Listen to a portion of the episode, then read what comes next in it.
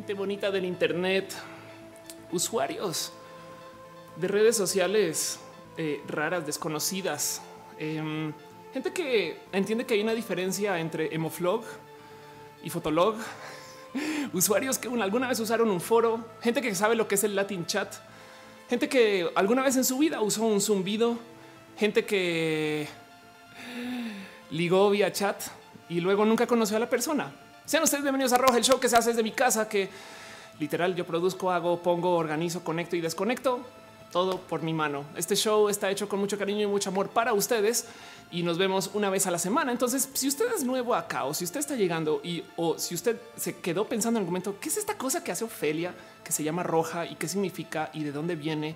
Y todo eso, pues es esto. La idea es hacer un stream pero un stream más o menos estructurado. Normalmente todo el mundo hace sus streams que se vuelven estos como momentos de responder sus preguntas, chavos, y dejen donativos y todas las cosas chidas y adiós a la chingada. Yo hoy vengo a responder sus preguntas, sí, a leerlos a ustedes en el chat, a estar con ustedes, a darnos cariño, amor y todo lo demás, pero, pero también tomando en cuenta que me gustaría pasar y repasar por algunos temas de cosas que pasaron en la semana. Este show está en vivo en tres plataformas a la vez. Estamos online en youtube.com slash of course, en twitch.tv slash of course y en mixer.com slash of course, donde de paso estuve esta semana platicando y haciendo cosas. Entonces va a poner el famoso tweet de que hemos arrancado, pero les agradezco a ustedes y también me pueden dar una manita y nomás tuitear también de que estamos acá y decirle a alguien que a lo mejor, a lo mejor puede que le interese. Cada vez que hago show, de hecho, me escribe alguien diciendo, güey, nunca llego al tiempo en vivo. ¿Cuándo es que es? Y yo así de, güey, llevo un año haciéndolo los lunes. Pero aún así entiendo que no siempre se puede consumir en el momento, motivo por el cual este show también queda guardado en YouTube, en Twitch, en Mixer.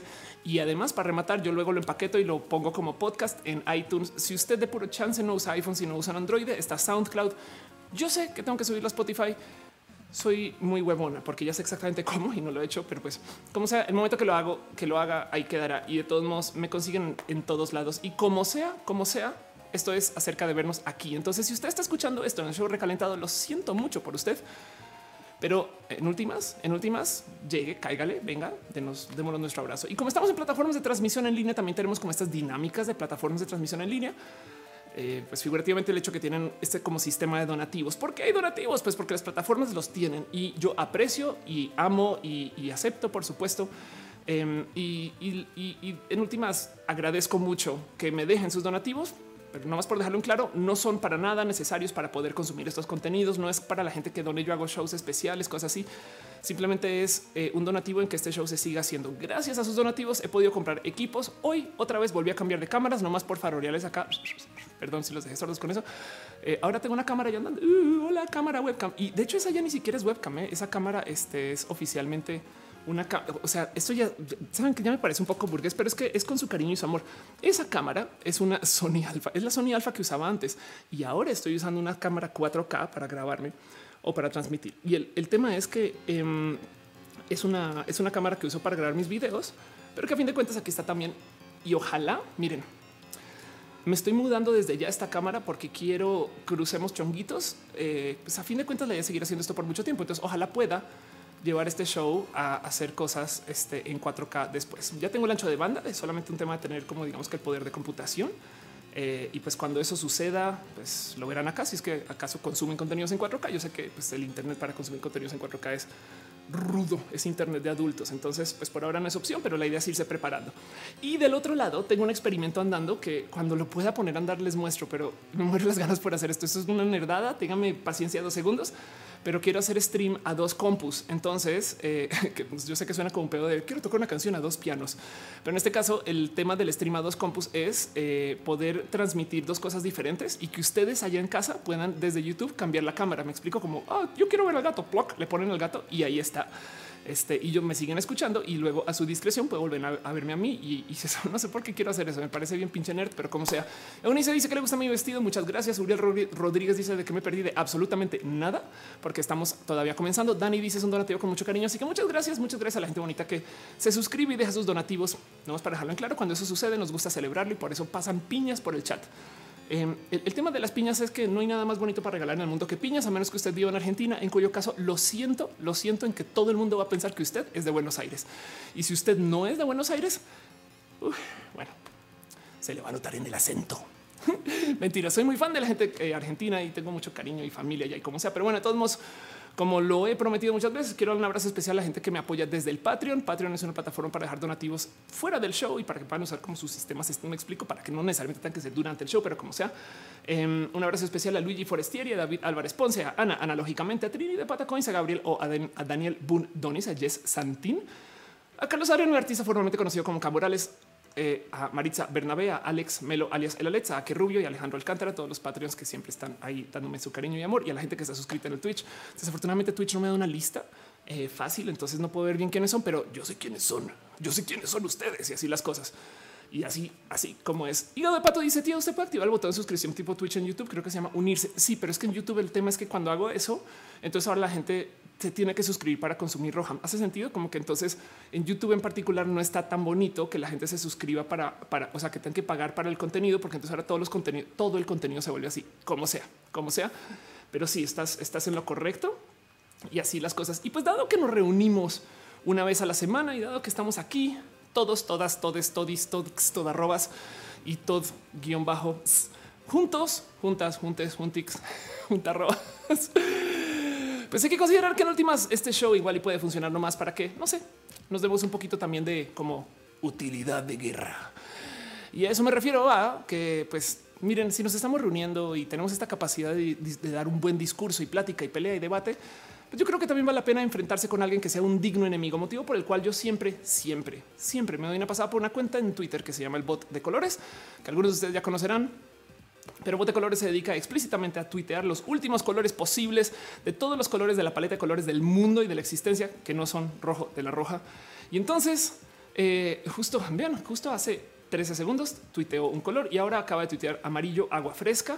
Amarillo agua fresca eh, eh, y amarillo agua fresca, pues evidentemente es, es un color enemigo. Sí, por supuesto, es el enemigo de la semana. Te odio amarillo agua fresca con todo mi corazón y te odio amarillo agua, agua fresca porque amarillo fresca justo es el cómo le decía yo a mi primer coche, em, un coche que de hecho recibí por donativo, porque yo tengo una hermana mayor, ella me lleva cinco años y me dejó, era un Mazda y en ese entonces Mazda 323, imagínense, eh, que fue un, coche chido, saben, pero pues también está todo destrozado y demás. Y el pedo, el pedo es que em, como que de por sí el, el, coche era amarillo y mi hermana en algunas épocas le decía el pollo, no es broma, el pollo. si usted tiene un coche amarillo, es muy posible que le hayan puesto así. Pero pues, como sea, al usarlo, em, tenía el problema que por motivos bien pinches raros, todas las mañanas aparecía con agüita, así como saben, como debajo como del tapete, como, como que no, no en algún lugar donde dices, ah, es que está goteando de aquí. No, yo no sé qué era, no sé si era que condensaba agua porque tiene algún tubo muy expuesto, yo no sé si era que tenía como que algo mal conectado, pero pues el cuento es que el amarillo que le decía yo, mi hermana decía el pollo, el amarillo pues parecería que todas las mañanas tenía agua fresca, ¿no? Y el problema es que olía entonces, em, la primera vez que fui a salir con alguien en el coche, no saben? dije, güey, saben qué, qué chido, güey. Voy a salir con alguien. Lo uso que tengo un coche porque soy bien pinche cool y yo saco el coche, güey.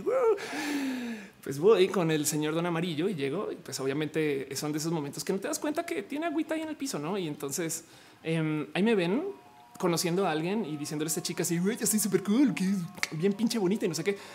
Y en esas, en lo que estamos platicando, de repente me doy cuenta que esta mujer está como pisando el agüita fresca. Ahora el agua huele porque quién sabe dónde viene y cómo estaba llegando, pero por la mera asociación de que el coche es amarillo, en algún momento ella pensó, y acuérdense que esto es pretransición porque esto ya tenía como 17 años. En un momento pensó, este güey se orinó, se orinó aquí en el coche, no?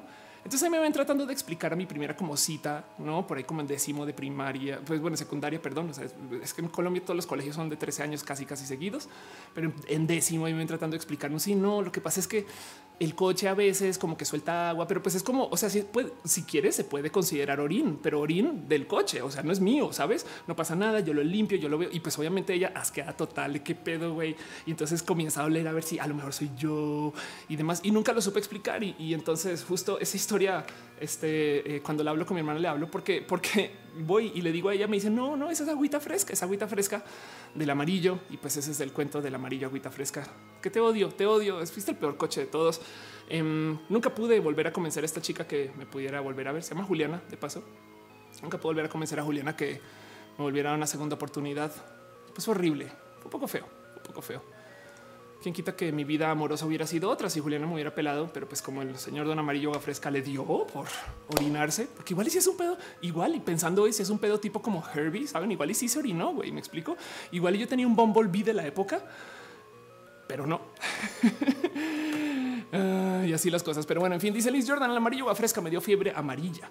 El amarillo agua fresca siempre escogía a Pikachu y me y me pasaba Charmander. Exacto. Y perdón, vi que alguien se suscribió. Liz Jordan se resuscribió en Twitch. Muchas gracias. Muchas gracias. Ah, no, dice o, lo, celebró Twitch, pero como sea, muchas gracias por ser parte de lo bonito que es este chat. Dice Luis M. Torres, el amarillo agua fresca da diabetes. y dice eh, Montserrat 1987, el amarillo agua fresca es feo porque es piña maltratada. De acuerdo. Y como sea, también Rosauri dice ese amarillo fresca siempre me hace sentir incómodo. Así es, así es, así es. Hígado de pato dice uy, amarillo, amarillo fresca traficaba con agua de piña traída directamente desde Argentina. Lo agarraron en la aduana ofeliana y pues ahora está en la cárcel cumpliendo su condena. Totalmente de acuerdo. Entonces, pues así las cosas. Es que amarillo agua fresca te odio con todo mi corazón y por eso serás el enemigo de la semana para que ustedes le puedan echar la culpa a alguien, a alguien de que si las cosas no les salen bien esta semana es culpa de nadie más y nadie menos que el amarillo agua fresca. Los invito a que consideren eso. Pero bueno, entonces les cuento un poquito cómo funciona este show. Vamos a hablar de eh, un par de cosas en particular. Hoy tengo un tema que quiero levantar medio por encimita, pero pues de nuevo, como todos los temas que levanto en este show, quiero platicar con ustedes, a ver cómo se sienten con esto y cómo, no sé, qué piensan y este tipo de cosas. Es un tema de estas cosas que yo tengo una lista de como temas en particular que me apasiona, que yo me le paso viendo, saben, documentales y buscando y que ya les cuento explícitamente el por qué y dónde viene esa historia. y un motivo muy, muy marcado. Em, que tiene que ver con esto del tema de eh, brazos prostéticos, que ya medio lo había levantado aquí en alguna otra ocasión. Pero bueno, Vamos a platicar de eso y luego vamos a hablar un poco en una literal sección que se llama Repaso Latinoamericano, un tema muy divertido que está pasando en Colombia. Luego vamos a hablar este, un poquito de cosas de ciencia rapidín. Luego vamos a levantar temas de lo LGBT y al mero final del show vamos a hacer preguntas con Ofelia. En cualquier momento me pueden hacer preguntas. Hay un chat, no? Y, los estoy leyendo, se los juro. Veo que está en el chat Jauregui, Liz Jordan, Oscar Urquía, Cuacarraquear, Monse, eh, sonrisas y más personas. Todos ustedes sé que están aquí, pero como sea, de todos modos, em, eh, al mero final le voy a dedicar un tiempo explícito a leer sus preguntas para poder pasar por los temas y platicar de estas cosas y que podamos, saben, por lo menos tener un show, a ver cómo nos va con eso. Y pues aún así, este, antes de arrancar formalmente, también quisiera hacer un poquitín de promoción desvergonzada, porque pues es mi show y puedo. Mentiras, perdón, un pequeño paréntesis. Almendra Romina Red deja un abrazo financiero. Muchas gracias. Muchas gracias. Tu nombre es Almendra. Qué chido, güey. Qué chido. Piñas para Almendra. Ah, Lo peor es que, bueno, sabría bien eso. En fin, Daniel Moreno dice ese Mazda 323 no tenía sillas atrás. No, de acuerdo, porque se orinaba. Eh, Cuacarraquear dice el amarillo 5 es el colorante del diablo. De acuerdo. Sí, sí, es un poquito del diablo. ¿eh? Y dice eh, Oscar Urquía, las aguas frescas que preparaba en Chavo del 8. Oye, que de paso, que de paso, cómo me divierto el tema de las aguas locas en México, porque eh, yo pensé que había una receta de aguas locas y no, eh, es, es como yo creo que hay tantas recetas de aguas locas como hay recetas de mole. ¿eh? Ya, llegué a esa conclusión. Pero bueno, para los que no saben de qué chingas estoy hablando, eh, gente que no es mexicana, uy, el tema de las aguas locas es un tema muy divertido que algún día investigaré. Pero bueno, volviendo, volviendo, investigaré. A ver, Ofelia, trabajas en comunicación, chinga madre.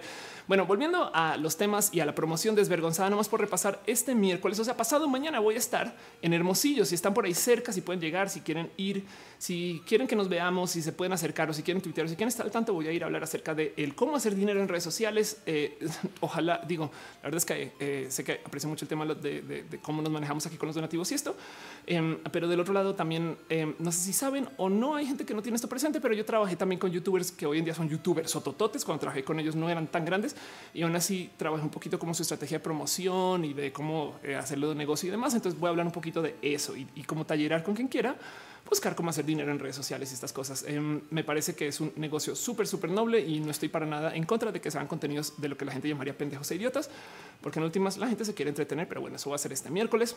Luego, el uh, esto que es el, el 2 de marzo voy a estar dando una plática que le tengo muchas ganas. Va a ser un TEDx el 2 de marzo en Cuernavaca, en que se llama TEDx Teopanzolco y vamos a hablar acerca de eh, el por qué es importante enfrentar la vida con esta como energía de la impro.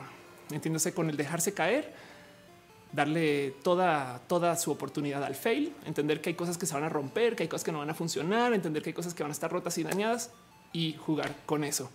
Pero bueno, eso va a suceder el 2 de marzo. Entonces estén pendientes por si les interesa y por si van a estar Eh, y esto está aquí. Yo creo que mejor ir acá TEDx teopansolco.com slash TEDx 2019 por si quieren conseguir un lugar para ir y no sé, nos podamos ver. Y luego, de hecho, va a ser un TEDx bien cool porque este, hay gente que es realmente saben que tienen cosas bonitas. Creo que va a estar Xpan. Aquí está, está estar Xpan y va a estar Favorosco, quien también es alguien súper cool. Em, Sebastián Struck, me acuerdo que me hablaron hace rato y, también es una persona chida. Y entonces téngale ojo a quién está y por qué y cómo.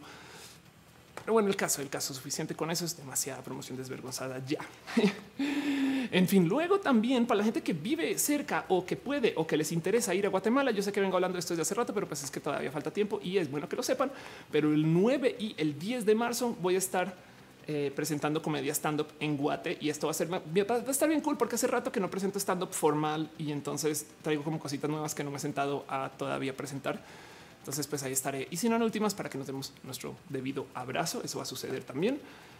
Em, y pues luego siguiendo esto para los que estuvieron tanto en redes sociales, eh, yo les había dicho que estoy haciendo cosas con música porque estoy bien papa caliente con la música en general, pero eso no me quita que eh, ya me puse a publicar algunas cosas que he estado como grabando aquí en casita y calidad de novata. O sea, no se emocionen demasiado. Pero para la gente que está preguntando justo, em, luego eso, está muy divertido. Eh, decidí secuestrar a mi profe de canto. Aquí le tengo mucho cariño. Es, es, una amiga de la impro, se llama Verónica Roch. Y entonces cantamos Snake Eater. Entonces, si les interesa, este aquí está y se literal lo pueden buscar cover con Verónica, con K, Verónica Roch este y pueden entonces escuchar a la doña cantar y, de no mames, porque pues ella lleva 20, creo que 25 años de canto encima. Le tengo mucho cariño y amor y pues grabar este video para mí fue muy especial. Entonces ahí está en el canal. Y pues de una vez para que sepan que hay un canal donde estoy subiendo todas, todas mis barra basadas musicales por si quieren seguirme en ese camino de la vida. Pero bueno, también cosas que pasaron esta semana que yo creo que vale eh, la pena repetir y mencionar que me llenan un poquito de corazoncito que hayan sucedido. Estuve jugando con la gente de Mixer. Eh, Voy a ver si logro recuperar mi colaboración con ellos. Es porque estuve en el canal de Xbox México también. Para los que no saben o no tienen tan presente, este show se está transmitiendo en mixer.com. Mixer es como el Twitch de Microsoft y eh, eh, eso fue súper cruel para Twitch y para Microsoft decirlo así, pero me entienden, no? Pero bueno, también hay gente que eh, me dice que nunca debería de andar por la vida diciendo que Twitch es el YouTube morado. Eh, no lo es, no lo es. Cada plataforma es diferente, única, especial, tiene cosas nuevas y bonitas y no se comparan en lo más mínimo, pero me entienden, me entienden. Entonces, pues ahí estuve, estuve esta semana, entonces es una pasadita. Y la otra cosa que estuvo bien, bien, bien, bien, bien pinche cool. Esto sí, no saben el cariño que le tengo es em, volví a la radio un día, un día, un, día, este fui con nadie más y nadie menos que con Leos entonces, pues sí, estaba, o sea, otra vez me fui, me senté en estos micrófonos de radio. Estas fotos no saben cuánto las quiero, fotos de audífonos y con el micrófono enfrente así de qué pedo, soy súper importante estas cosas. Em, pero fui con nadie más y con nadie menos que Leonora, este es, Millán, em, Leos, arroba Leos. Para los que no la conocen, ya cierren, cierren, cierren este chat y váyanse a, a estoquear a Leos. Leos es una persona espectacular. Leonora Milán, Milán Em, quien ella hace un show que es lo que debió de haber sido Canvas, pero pues ella lo que pasa es que a diferencia de, sus ojos tiene un doctorado y sabe de lo sabe de la ciencia, por lo menos mucho más que yo. Eh, Mandarax es un show que se trata justo de eh, el analizar cosas de la cotidianidad desde el punto de vista científico. Es bien pinche bonito, es solo en audio. Pero pues bueno, todavía se sigue publicando hasta donde tengo entendido o, pues ya veo que no están tuiteando esto, pero pues como sea el caso, Leos es espectacular porque ella es una real, real honesta y chida comunicadora de la ciencia. Entonces, Leos Em, lleva mucho tiempo y mucho más que yo haciendo esto de explicar y demás. Y sobre todo se enfocó enteramente en ciencia. Yo estoy haciendo mis bobadas de música y también estoy haciendo los streams, estas cosas. Y entonces en eso, eh, la verdad es que pues, soy muy dispersa, a diferencia de, Leo, de los que estuvo justo hablando de eso. Entonces el caso es que me invitó a su show, que fue muy bonito porque primero que todo llegamos y platicamos como si nos hubiéramos conocido hace mucho tiempo. Pero encima de eso, em, hablamos de eso mismo que había hablado yo el lunes acerca del amor romántico y estas cosas. Y qué pinche bonito que es tener alguien con quien rebotar ideas, sobre todo o sea, hablamos clavado, pero clavado, güey. Entonces fue bien cool, fue muy bonito y, ahora todo lo que quiero es estar en la radio con Leos, pero bueno, o conocer bien a Leos, como sea. En fin, dice Dani Trogo, ojalá pronto vengas a Metepec. Quiero ir a Metepec. Dice Lilith, a lo mejor el amarillo va fresca te estaba saboteando, es posible. Dice Pasel Coco, hola, caras de bola. Sí, Emanuel Segovia dice, ya estás soltera, estoy soltera, sí. Em, dice... Em, mm, mm, ¿Qué más? Ana Noriega dice, están hablando con Sol Gregoire, entonces ok. Y dice Sira Strange que le gusta, dice amo como tocas y entonces yo ya, ya alburé el mensaje, pero entiendo tu punto. Y, de paso muchas gracias por comentar también, ¿eh? para las pocas personas que lo ven, te veo y yo digo, ay, qué chido, gracias, se siente bonito.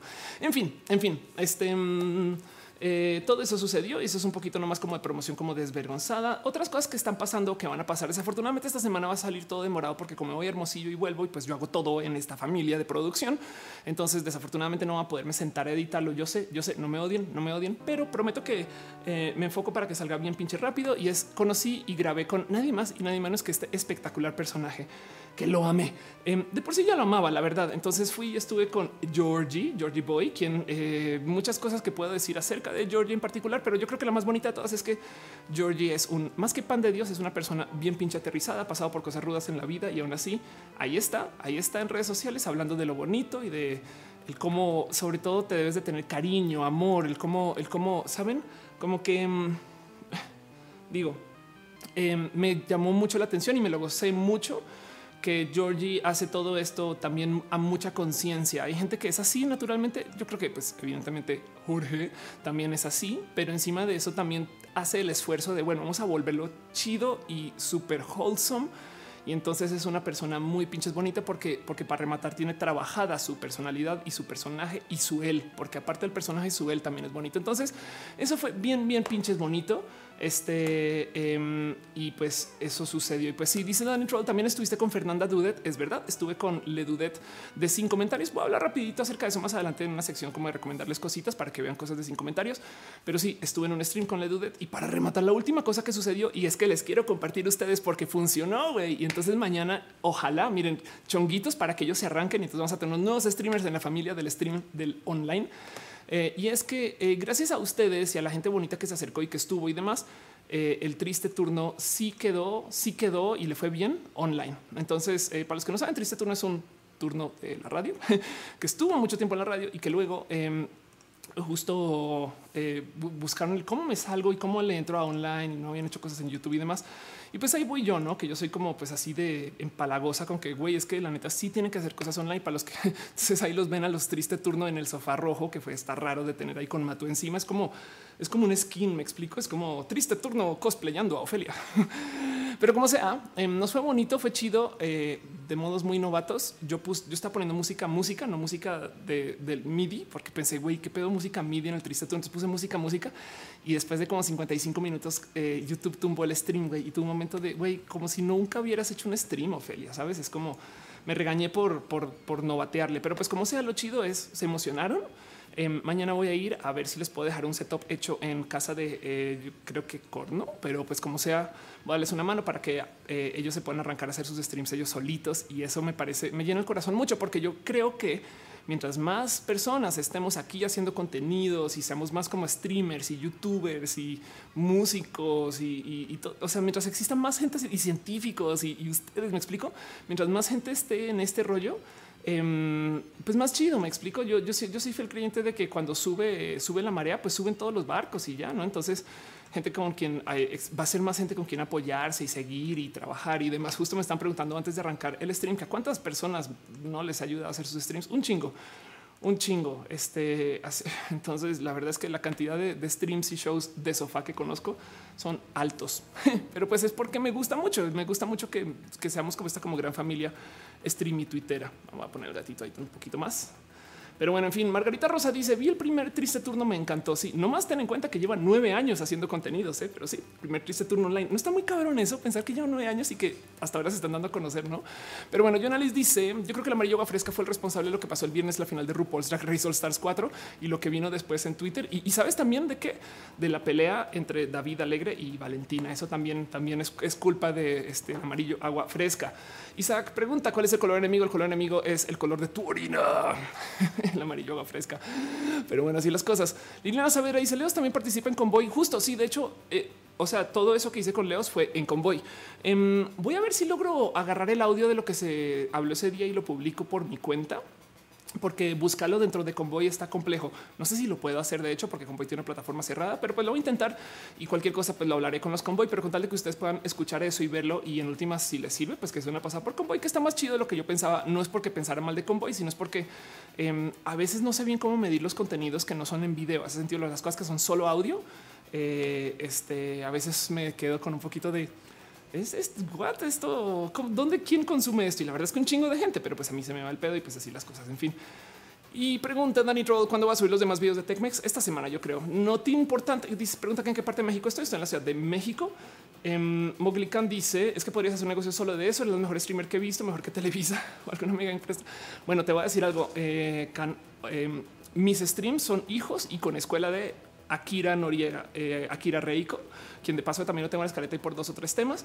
Eh, y en las streams muy pinches bonitos, más bonitos que este de paso. Em, y me enseñó y, me llevó y entonces como que entre él y yo rebotamos el cómo hacer streams chidos. Pero, pero em, yo trato de no volverme esa persona que hace negocio del cómo enseñar a la gente a hacer streams, porque uno, no quiero que tenga acceso de cobro, hace sentido. Como que me parece más chido que, que cada quien o sea, darle las herramientas a la gente que cada quien lo haga y que más bien hagamos como un ecosistema de streamers en vez de ponerme yo como de esta, como oh, si no pasas por mí, no va a ser un stream chido. ¿eh? Em, entonces yo les doy a cada quien sus herramientas y de paso también eso me ayuda a enfocarme en que yo siga haciendo mis contenidos y no me vuelva experta en hacer contenidos de otras personas y no vuelva a hacer cosas para mí que me ha pasado. Pero bueno, todo eso, todo eso en nuestra sección sota inmensa que se llama justo promoción desvergonzada, porque eso es un poquito. Y entonces con eso arrancamos probablemente este show y vámonos a platicar un poquito acerca de las cosas que pasaron la semana y no sin primero hablar un poco de un tema en particular que tengo medio analizado, pero que quería platicar con ustedes porque quiero ver cómo se sienten y qué piensan de estas cosas. Si ustedes son usuarios de Siri, si ustedes son usuarios de este Alexa, si ustedes le hablan a su coche o a su teléfono y demás, se habrán dado cuenta que a veces hablarle a su teléfono no es tan rápido como teclear las cosas. Em, y entonces arranco con eso porque les quiero hablar de un proyecto que anunció Elon Musk, que de hecho ya lo anunció hace unos de septiembre, octubre, noviembre, diciembre, o sea, ya, ya cinco meses, que se llama nada más y nada menos que Neuralink. Entonces, este vamos a ver si tiene una entrada en Wikipedia en español de puro chance. Neuralink, como dice acá, es una empresa norteamericana de neurotecnología fundada por Elon Musk y otros ocho socios para el desarrollo de interfaces cerebro-computadora implantables. La sede principal de la compañía está en San Francisco, constituida en el 2016 y se le marca Neuralink. Bla, bla, ok, entonces eh, esto, eh, pues no, hay casi nada aquí. Ay, qué cagado, güey. Vean como personas claven Elon Moscas. ¿Quién? Wikipedianos, güey. Lo podría arreglar ya, pero me, divierte mucho que los wikipedianos permitan eso y luego tú haces algo y entonces este, te la hacen de pedo por hacer cambios que sí son chidos, güey. Pero bueno, el punto es que mm, Neuralink es una cosa que suena a Black Mirror y no más por dejarlo en claro, ustedes ya saben que a mí no me gusta tanto Black Mirror en general porque es una serie que se trata de tenerle miedo a la tecnología. Me choca. De hecho, me gusta pensar que la tecnología es chida, que lo que viene es súper bonito y que vamos a tener muchas cosas bonitas y muchas cosas a nuestra disposición. Y sí se va a poder usar para el mal, pero pues que la idea es que no es que sea obligatoriamente para el mal. Hace sentido. Este mm, dice Oscar que ya tiene su tiempo. Lisa Sonrisas Yo llevo 11 videos en mi canal. La verdad, no logro jalar gente, pero me gozo mucho el tratar de comunicar mis ideas. Te digo algo, sonrisas, tú tranqui, sigue subiendo videos y, se trata más acerca de colaborar con la banda y, a ver si y, después yo te una, tú y yo nos tenemos que ver, pero bueno. Volviendo al caso, hablamos a Neuralink. Entonces, Neuralink en particular ya se vino hablando desde hace mucho tiempo. La verdad es que una de estas cosas que dices, pues sí, no, pero ¿por qué hablo acerca de Siri? Y es que yo no sé en qué momento nos pareció cool hablarle a las computadoras. Esto viene de los ochentas, me explico. O sea, en Star Trek en particular, una serie de la cual soy muy, muy, muy, muy, muy fan. En Star Trek justo siempre le dicen computadora, esto, aquello, no sé qué lo habla, ¿no? Si lo piensan de entrada, está roto porque em, hace que toda la comunicación sea en altavoz, no? Entonces, computadora, vamos a activar el, código de acceso de la bomba explosiva 32, código de acceso alfa, alfa, 35 y es de güey, te estás dando la pinche clave en voz alta, güey. No, entonces em, eso está ahí. Tanto como, por ejemplo, en Star Trek a veces usan su comunicador, no que es el pin que traen acá y, el pin también se andan. Es como de en altavoz de sí. Hola, qué tal? Vengo a pedir un rap. Y es güey. No, no, señor, levántate. No es como que habla con alguien así de frente. Entonces, como sea, em, eh, yo siempre he pensado que hablarle a las computadoras no está tan bonito. Se siente futurista porque yo creo que nos enseñaron que eso está bonito y ojo que no me estoy quejando de cómo te entienden. Hace sentido. Yo sé que a veces hay problemas de oye, Siri tal cosa y entiende otra cosa y te pone una rola nada que ver, no? No, en este caso en particular lo digo en que la velocidad de ingreso de información hablada es muy lenta a comparación de la velocidad de ingreso de información tecleada. Ahora, las computadoras en particular tienen un problema y esto es un problema inherente a toda la computación y es que ellas no pueden hacer inferencias, digamos que estadísticamente correctas con un nivel tan un nivel tan alto de inteligencia que sea útil. Entiéndase, el puntero no es una flechita que si tú le tienes que poner encima de la X para cerrar, si la pones a la izquierda de la X, pues la compu tiene, tiene que asumir que no le quisiste dar clic a la X y no que estás bien pinche manca hasta para cerrar. Perdón a la gente manca, porque, pero me entienden, ¿no? Que, estás bien pinche torpe. Entonces, em, que la compu diga, ah, seguro quería cerrar la ventana, pero está bien pinche idiota y le dio clic a la barra, eh, puede funcionar. Pero entonces luego, ¿qué tal que si le quisieras dar clic a la barra? Bueno, eso lo digo porque de la mera ciencia del desarrollo de la computación se trabaja este tema justo de la, de la posible inferencia de la computadora sobre tus acciones. Y el cuento es que cuando tú le dictas y le hablas a la compu, eh, tiene que hacer un altísimo nivel de inferencia para poder entender qué está pasando. Siri en particular no es tan bueno para esto porque todavía están aprendiendo a escucharnos, a ver qué chingados quieren decir con sus palabras y qué significan sus palabras y cómo se estructuran las frases cuando se hablan. Que de paso, para cualquiera de ustedes que haya viajado por Latinoamérica, sabrá que eso de por sí es reto, porque en Latinoamérica tienes pitillo, popote, pajita, ¿Cómo más le dicen ustedes a este dispositivo para beber eh, líquidos en su país? O bueno, si quieren verlo, en jaqueca, guayabo, chuchaqui, ratón, eh, todo eso es lo mismo, ¿eh? En inodoro, retretes, ¿no? Entonces puedo seguir. Así que es, bien raro porque eh, la gente que está en contra del lenguaje incluyente siempre dice, pero el lenguaje nos une como latinoamericanos con los españoles. Yo así de güey, yo, yo no, güey, ni siquiera dos palabras para decir cosas tan básicas.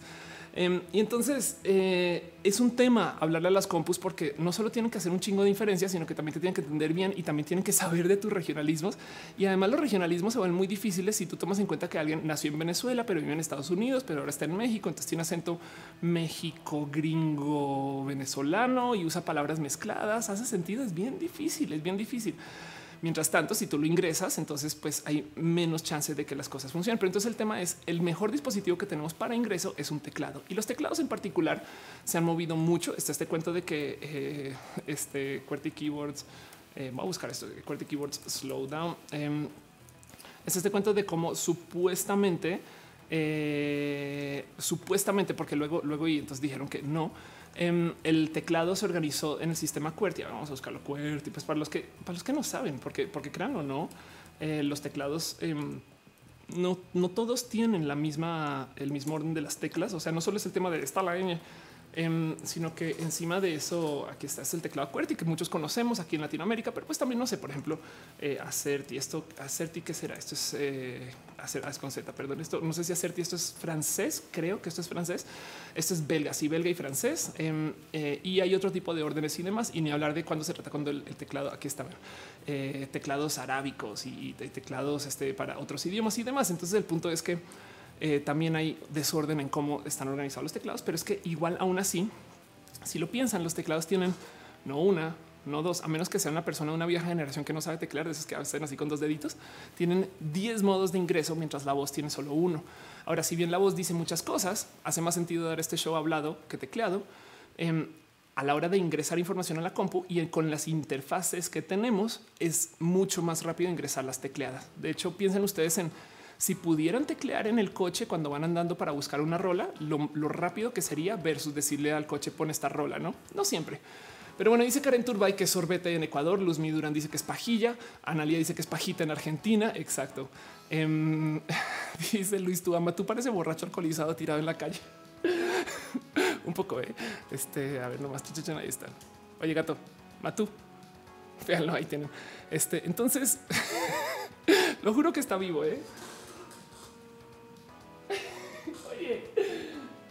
Ya ven, perdón. Venga a trabajar. Y dice, el sindicato me dice que no, boobs, boobs, boobs. ya por eso me desmonetizaron este video, güey. Entonces, este, pues bueno, eso es un tema. Y siempre me llama la atención porque justo hay que hablar mucho acerca de cómo, cómo le platicamos a las compus y demás. Entonces, en mi opinión, cada que tú desarrollas una interfaz que requiere que le hables a la compu, algo falló. Siento, siento que si bien es bien futurista, a la gente le gusta eso dictarle a la compu y hablar con la compu tiene muchos problemas. Y, el problema más básico de todos es el hecho de que estás hablando en voz alta, no? Nada que ver con que si te entiende que no, que estas cosas, sino más bien de que la neta, neta, si estás en el metro, eh, una cosa es escribir canción tal, otra cosa es decirle, oye, Siri, tal cosa en el pinche fucking metro. Me explico. O sea, claro que no quieres que la gente te escuche.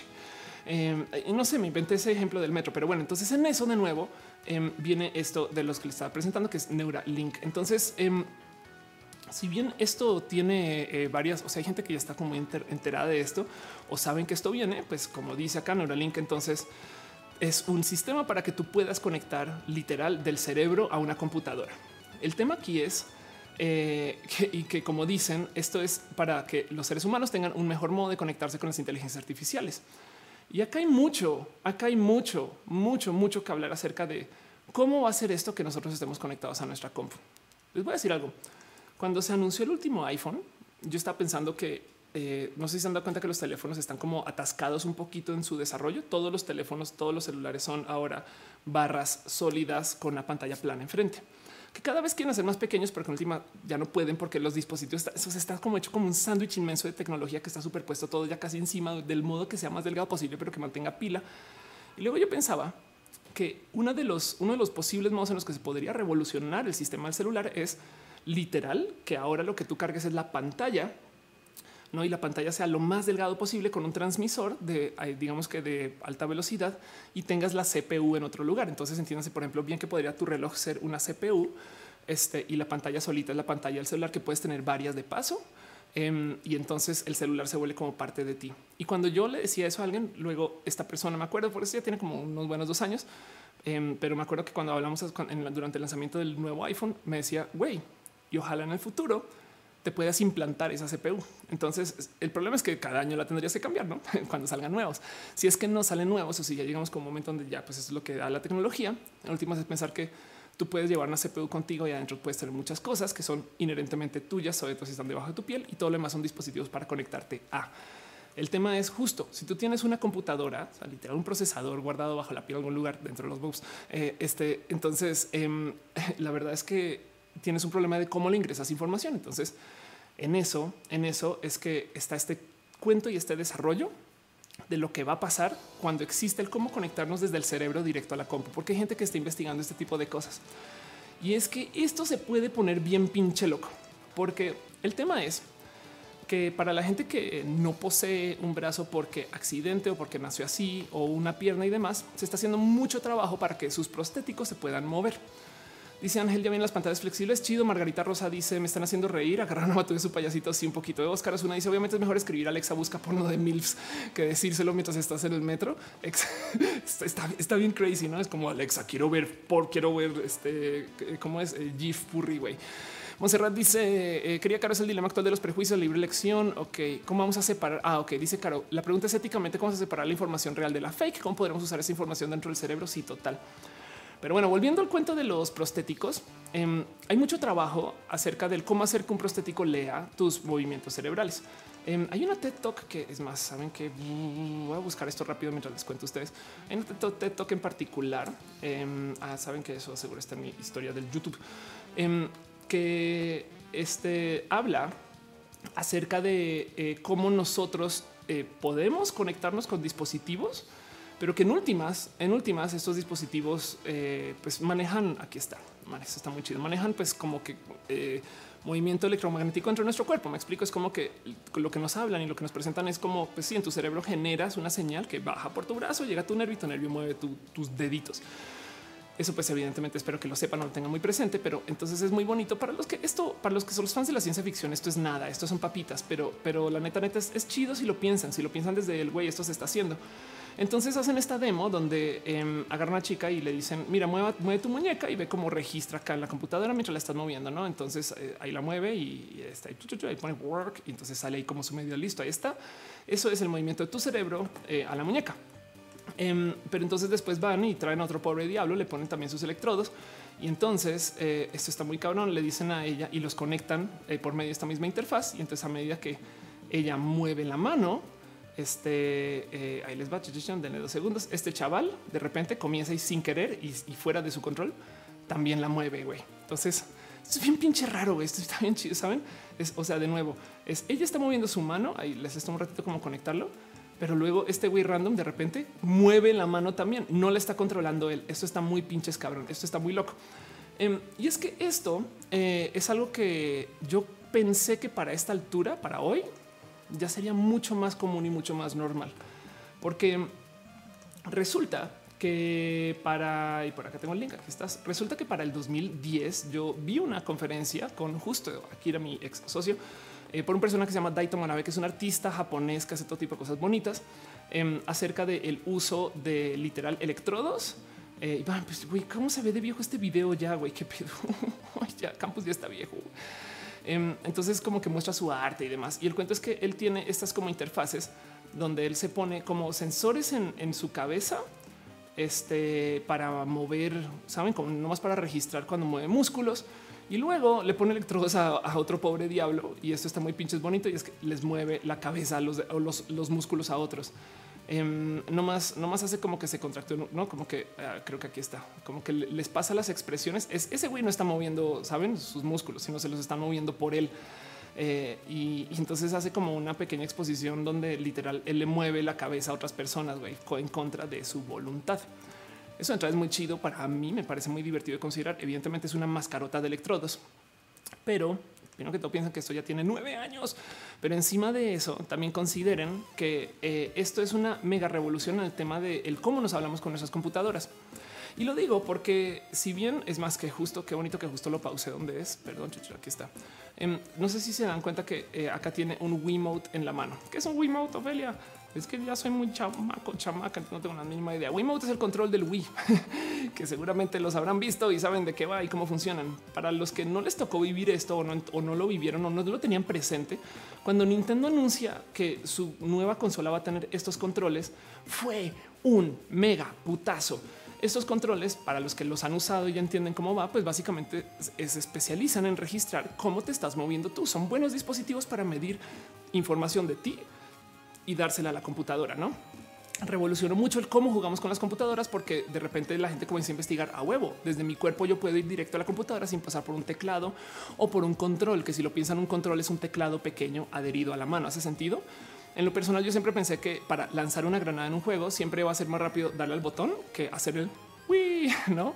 Pero si tú haces el otra vez, si tú haces el uy, este a la hora de lanzar, el, el Wiimote mismo va a poder medir, eh, saben, velocidad, ángulo, una cantidad de cosas que evidentemente darle al botón no. Y entonces podría ser potencialmente más divertido. La verdad es que también es más o menos tedio, porque si tú quieres jugar videojuegos, pues no es que quieras salir a hacer ejercicio, pero si el juego te obliga a ese tipo de cosas, ahí va, como sea, como sea. El punto es que en el 2000, digamos que 6 al 2010 se trabajó mucho este tema de cómo hacemos para darle a las computadoras información de nosotros para que ellos puedan hacer cosas interesantes, divertidas y súper cool y épicas. Y entonces de ahí salió el Kinect que ya vino y se fue y, aunque todavía vive en nuestros celulares em, y ahí vino también el Wiimote que todavía vive dentro de este, los nuevos controles del este, Switch y todavía vemos en muchos lugares y todavía hay muchos modos de la neta neta eh, tener como este tipo como de acceso a la computadora. Eh, eh, vamos a ver, creo que hubo un caso en particular eh, donde en las fuerzas, en el Navy, Navy, Navy, en las fuerzas, en la Marina, sería en la Marina estadounidense, eh, cambiaron sus sistemas de controlar algunos submarinos para, perdón, los periscopios en los submarinos con controles de Xbox porque son muy pinches intuitivos. Ahora, estos controles hoy en día también sí, también traen sensores como de acelerómetro, posición y demás. O sea, entonces también levantan un poquito de información como espacial, pero no es mucha. Em, eh, este, porque en últimas, bueno, no estos en particular, los del PlayStation sí tienen una barra de color para que desde una cámara puedas saber más o menos dónde están cuando está prendida la barra. Entonces, como sea, piensen un poquito justo en el cómo le ingresamos información a las computadoras, no? Este dice Pascal Coco a Nintendo siempre nos demuestra que la diversión es mejor que el poder de cómputo bruto. Sí, em, dice Jorge García, me siento anciano, estamos ancianos. Saúl Castruita dice el cerebro humano es más rápido que una CPU. Totalmente de acuerdo. Depende de, pero en muchos casos sí. Dale Caro dice eh, si se logra esa conectividad, siguen los mecas. Imagina personas que tienen parálisis, cómo podrían usar mecas para poder llevar una vida normal. La verdad es que gente sin parálisis también podría manejar una meca. La verdad es que una meca la puedes manejar hoy. Eh, porque tenemos tantos músculos que podemos mover de modos independientes que bien podemos tener, sabes, como que brazos y que con cada dedo hagamos cosas, ese tipo de cosas. Pero el tema es que si lo tenemos conectado derecho al cerebro es bien pinche rápido. Entonces vuelvo, voy a aterrizar esto un poquito más porque el tema de el cómo le ingresamos información a las computadoras me ha divertido mucho de observar, pero desde el 2010, desde el 2010 le traigo el ojo puesto a qué va a pasar para que la computadora nos devuelva información a nosotros. Y eso me rebasa que en nueve años todavía no se haya investigado. Es más, estamos en la puerta de que salga VR y la realidad aumentada y vamos a hablar un poquito de eso más adelante. Y todavía, aún todavía no tenemos como una gran experiencia de que la realidad virtual nos devuelva información a nosotros. Em, este, este eh, touch glass haptic eh. Vamos a ver si esto de hecho es un, es un research que es más, saben que voy a buscar, voy a buscar un video viejo, pinche, es viejísimo mío, pero, pero en algún momento me topé.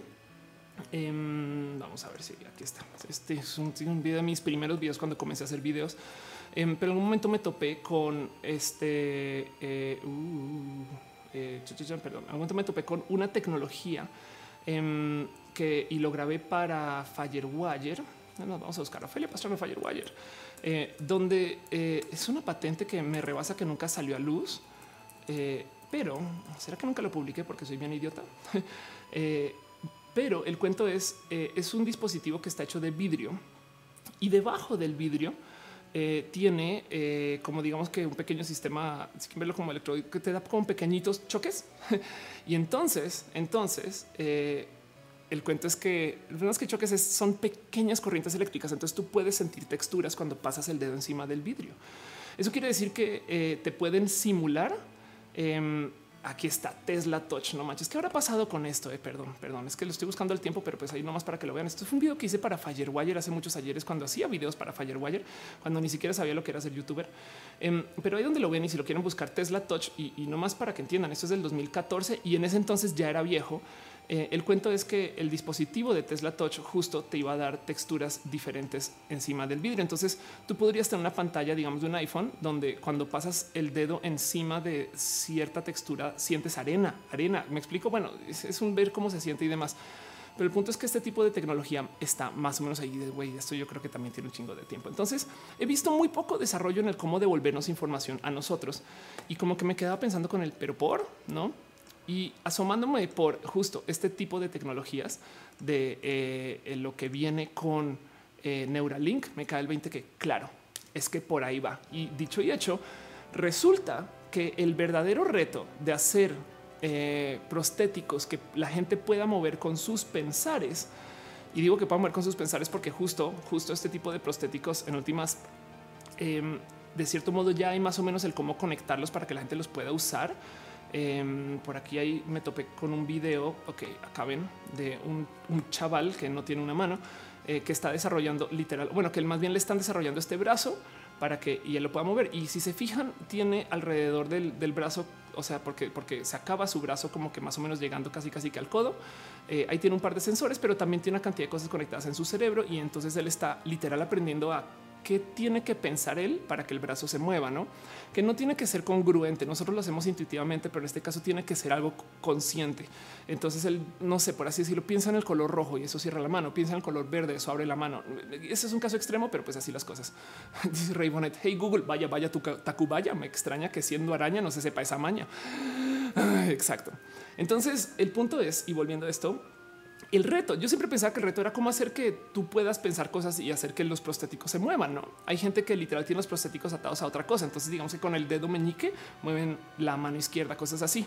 Pero en este caso en particular, y lo que no sabía es que también están trabajando en que los prostéticos le devuelvan información a la persona. Y eso me parece, pero es que, güey, es excesivamente futurista. Porque el tema aquí es primero que todo, que no se les olvide que cada vez, sobre todo cuando yo les hablo de prostéticos, es no hay nada que nos obliga a que los prostéticos sean humanos. ¿Hace sentido? O sea, en este caso, este güey está literal haciendo su mano para que se vea como de ser humano y él dice en su video, yo quiero que sea una mano funcional y recuperarla y tenerla y no sé qué, lo.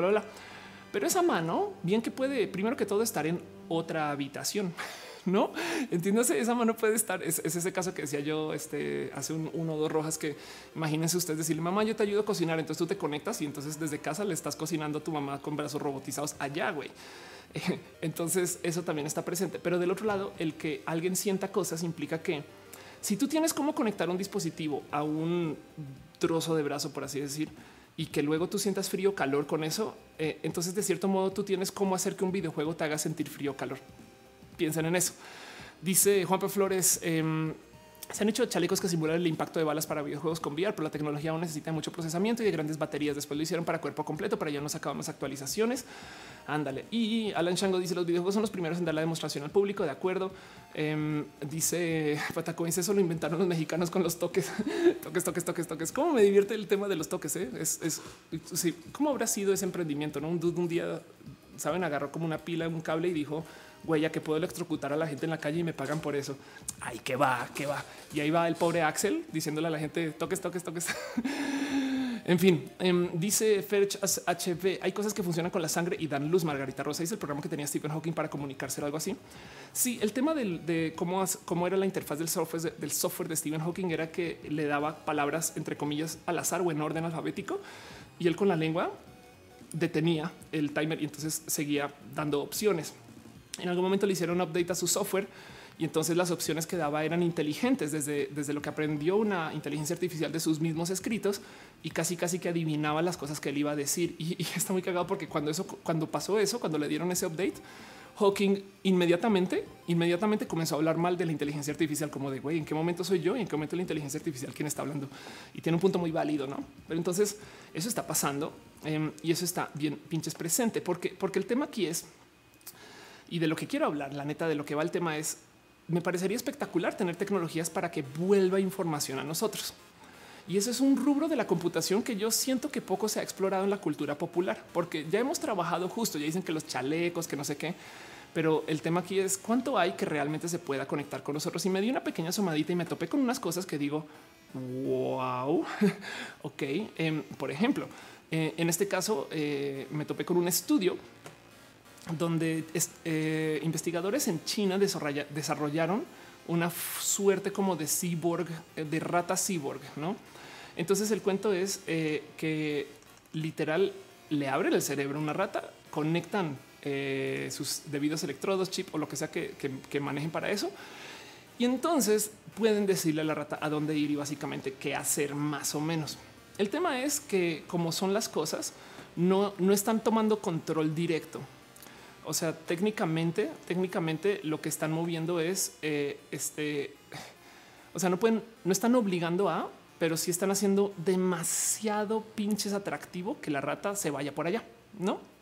Em, y entonces eh, el cuento es un, se trata acerca de balances químicos, literal en el cerebro. Es un ok, si le movemos el cerebro para que se prenda por acá, entonces le va a parecer súper cool esa rata aventarse por ahí. Todavía se puede resistir, pero la verdad es que lo está haciendo y lo está haciendo a voluntad en una decisión de la rata, pero nosotros lo estamos empujando por esto. Y, que existe este tipo de investigaciones para mí es como de, o sea, ¿a dónde van con eso? No, o sea, ¿qué quieren? ¿Cuál es la meta final? Y, luego, eh, eh, no sé si ustedes recuerdan, saben o si les estoy contando acá por primera vez, pues entérense, esto ya tiene un ratito de tiempo pero pues aún así de todos modos, ah, caray, este, ah, mentiras, aquí esto va a estar en los links. Ok. Esto ya tiene un tiempo. Vamos a ver de qué fecha es. Hay un estudio que alguien hizo para el para tratar de modificar el cómo camina la gente. Entonces ahí les va. Em, por medio de hacer estimulación cerebral en, como ciertas áreas literal del cerebro que lidian con el balance. Em, esto es del 2006. Ok, piensan que esto tiene 13 años. Entonces hicieron un experimento donde imagínense que tenían gente caminando y para caminar me imagino, y si no lo saben, tengan presente que se requiere de mucho uso de balance. No, nosotros hacemos muchas cosas en piloto automático, como que si mueven la cabeza izquierda, derecha, nuestros ojos nomás piensen que se tienen que ajustar este relativo al tamaño de nuestra cabeza, donde estamos enfocando, la velocidad del que mueve la todo eso pasa en tiempo real. Si lo subimos y los bajamos, todo eso y todo eso es un chingo de mecánica que funciona por medios musculares, que además es difícil porque son tendones jalando, no son este, este, no son empujones, sino literalmente como jalando cuerdas, o sea, tendones. Em, y, todo eso pasa en automático y mucho de eso se cuelga de nuestro sistema de balance que tiene que ver con los literal fluidos que tenemos en, las orejas, que se conecta con el cerebro, que se conecta con todo esto que eh, este, hace como lo que es nuestro proceso de locomoción, el caminar. Y lo que hicieron estas personas es decidieron mover un poquito este sistema de balance en la gente, lo cual hace que las personas se sientan que están fuera de balance eh, mientras van caminando. Entonces, de cierto modo, vas caminando en línea recta y de repente sientes no y me estoy cayendo. Entonces te tilteas un poquito a la derecha y comienzas a caminar a la derecha. Y el cuento es que mientras haces eso, eh, este, comienzas a caminar en otro sentido. Tú sientes que sigues caminando en línea recta, pero realmente acabas de dar una vuelta a la derecha. Güey. Y entonces el experimento es una locura porque casi casi que mueven a seres humanos caminando como si fueran personas a control remoto. Y eso es cucú. O sea, cucú, güey, ¿no? Y, tengan en cuenta que eso fue hace 13 años, pero es pensar que este tipo de cosas puede suceder. Y lo importante aquí es que quien está caminando solo siente que se le va el balance un poquito y entonces para contrarrestar de modos automáticos, yo creo que a algunos de ustedes les habrá pasado que a veces van caminando en línea recta y resulta que están zigzagueando. Eso.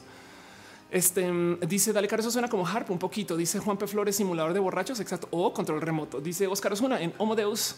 Eh, decía sobre ese experimento de las ratas, que de hecho decía que algo parecía una área de entrenamiento militar que te activaban zonas del cerebro para que te concentraras.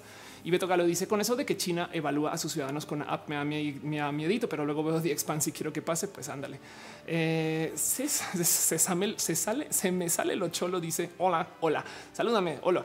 Scarlett Cat dice acaso en eh, Hugo el cibor de eh, cómo el cibor del Melia en sus películas saludines. Ándale, no sé. no, no, leí bien, creo. Elisa Sonrisa dice puede que eh, no necesariamente sea una mano o alguna parte humana, sea unas tenazas o cualquier otra cosa, que eso también es verdad.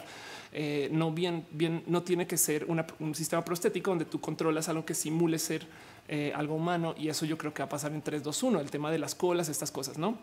Dice Lilith, imagínense el uso de esa tecnología en manos de militares. Te lo prometo que esto se está desarrollando justo por eso.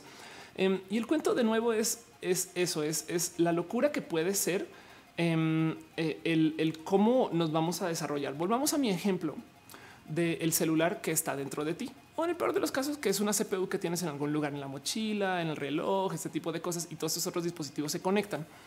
Em, porque lentamente vamos a toparnos con una cantidad de tecnología que va a funcionar mejor si está dentro de nosotros. Esto es una historia que sucedió este, nada, hace como un año y medio o dos, creo, acerca de eh, una empresa en particular que este eh, le pidió a sus empleados que se implante un microchip con un sensor RFID. El motivo es, y esto, esto suena bien cucú, em, pues porque los empleados pierden sus tarjetas de acceso. Entonces, ¿por qué no? Güey, no pasa nada. Implántate el chip. Y entonces cuando tú llegas un chip con RFID, pues simplemente llegas a la puerta, pip, y entras solito, solo porque sí. De entrada es chido eso. Si lo piensan es mi compu solo se desbloquea conmigo. Es más, es RFID. Mi compu solo se desbloquea no solo conmigo, sino cuando yo estoy cerca. Em, eh, no, eso puede ser bonito. Es que miren, no nos vayamos al terror. Yo sé que es muy fácil pensar en claro, ahora me van a cortar la mano para entrar y no sé qué. Pero la verdad es que también a fin de cuentas todas estas cosas ya pasan aún por fuera del uso de tecnología. Pero es pensar que esto es algo que está sucediendo desde lo empresarial y, nos da algo cuando, cuando se trata de el tener cosas debajo de la piel. Y lo digo porque miren, mis implantes en particular son algo que se puso debajo de la piel y que ahora son mías. ¿no? Entonces yo no puedo decir, claro, son mis boobs, pero pues también hay que pensar que antes de eso yo tenía boobs, por fuera, entonces técnicamente no eran mías, por, yo las compré. pero como sea, em, el cuento, el cuento es que justo eh, hay que pensar el, cómo vamos a enfrentar y se, los digo desde ya va a pasar que la gente cada vez va a tener más cosas abajo de la piel y que se va a permitir para esto y se abre un hoyo muy loco que Caro se me adelantó, pero es que Caro es lista y como dice y qué pasa si alguien usa comunicación con una CPU que controla a otro humano y eso también va a pasar. Ahora, en este caso en particular, justo en la TED que estaba mostrando, em, de, que una, un güey le mueve la mano a otra persona, no? Pues hay que entender que el sistema de cómo se conecta el cerebro con las manos, esto suena raro, pero desde el punto de vista informático, no es cifrado de hecho ni siquiera es seguro, hace sentido. Entonces sí, la verdad es que si hay cómo agarrar a alguien y por lo menos conectar a electrodos, que eso ya de por sí es rudo. Este bien que podrías tú de cierto modo, la neta neta, sí manejar a alguien como como maqueta, no, o sea, perdón, como títere. Pero del otro lado, em, si existe algo que tengamos nosotros adentro que permita que desde afuera se conecte a alguien, les cuento la locura que podría ser eso. Y eso es solo con el movimiento. Me explico. Imagínense que nos obligan a levantar la mano. Em, pero lo que está bien loco de todo esto es el real desarrollo, o sea, el peligro, por así decir, de Neuralink eh, y del tema de las ratas es pensar que igual y también hay cosas acerca del control que pueden estar sucediendo que tú piensas que suceden desde tus decisiones y realmente es más bien que se le está diciendo a tu cerebro que bajes la barrera. Entonces ahora tú te hacen pensar como el tema del balance. Me explico, es como realmente tú no sientes que estás caminando, que notes que te estás desviando, pero te desviaste. Em, esto está misteriosamente eh, eh, explorado en Robocop, en la nueva. La vieja también se habla un poquito de este tema, pero es que en la nueva, este, eh, pues esto, esto fue tema, es la Robocop del 2014, que no es una peli tan mala, pero pues si ustedes son requete super mega piqui con su cine, la van a odiar con todo su corazón. Em, pero fue muy bonita desde las propuestas. Si quieren verlo de, de la filosofía de la tecnología, mm, de resto no es muy congruente con una cantidad de cosas y además está muy enfocada en la acción.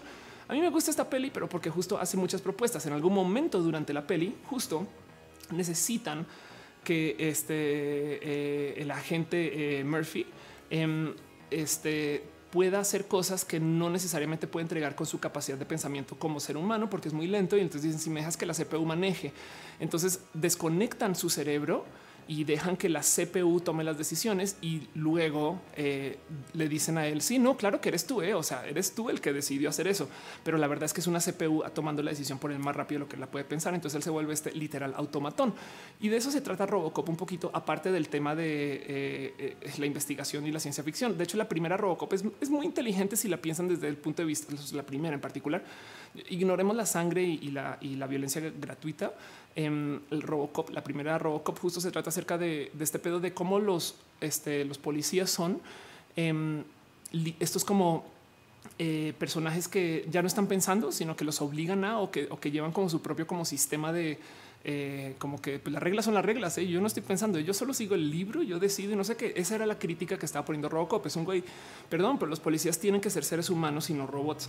Eh, y en este caso, la nueva Robocop más bien habla acerca de cómo nos vamos a hablar con la tecnología cuando ya seamos unos o unas con la tecnología y eso va a ser bien pinche loco. Dice Caro, como editar humanos desde su ADN, eso es posible. Dice Josh Deux. Si el tema de los implantes no te deja dormir, no leas sobre CRISPR. Totalmente de acuerdo. Em, Lilith 73 dice y decirme hackearon mi sistema motor. No manchen qué fuerte puede pasar. Jorge García dice el sistema ya nos controla y dice que oh, no están los hackers. Ani González dice si a veces sincronizo el Bluetooth en el celular del vecino, ni me imagino eso. ¿Cómo sincronizas el Bluetooth con el celular del vecino? Bueno, te digo algo. Una vez eh, sí me pasó que mi vecino usaba mi Wi-Fi cuando vivía en otro departamento y el descarado conectó una Apple TV a esa Wi-Fi. Entonces yo veía en mi menú de Apple TVs que me podía enviar la imagen a su tele eh, y entonces eh, a veces me divertía con eso y le ponía cosas. Pero bueno, en fin, dice que en ella alguien está viendo el video. Eh, yo creo que muchas personas, pero si no, salta a Twitch en caso de que no veas que las cosas estén funcionando aquí. Por eso transmito en varios lugares. Mario Murillo dice: Yo tengo ganas de estar como tú. Yo también, pero pues, ¿qué les digo? Así roja. Calomte Can dice: Existe el respeto y una postura la ética respecto a esta clase de control.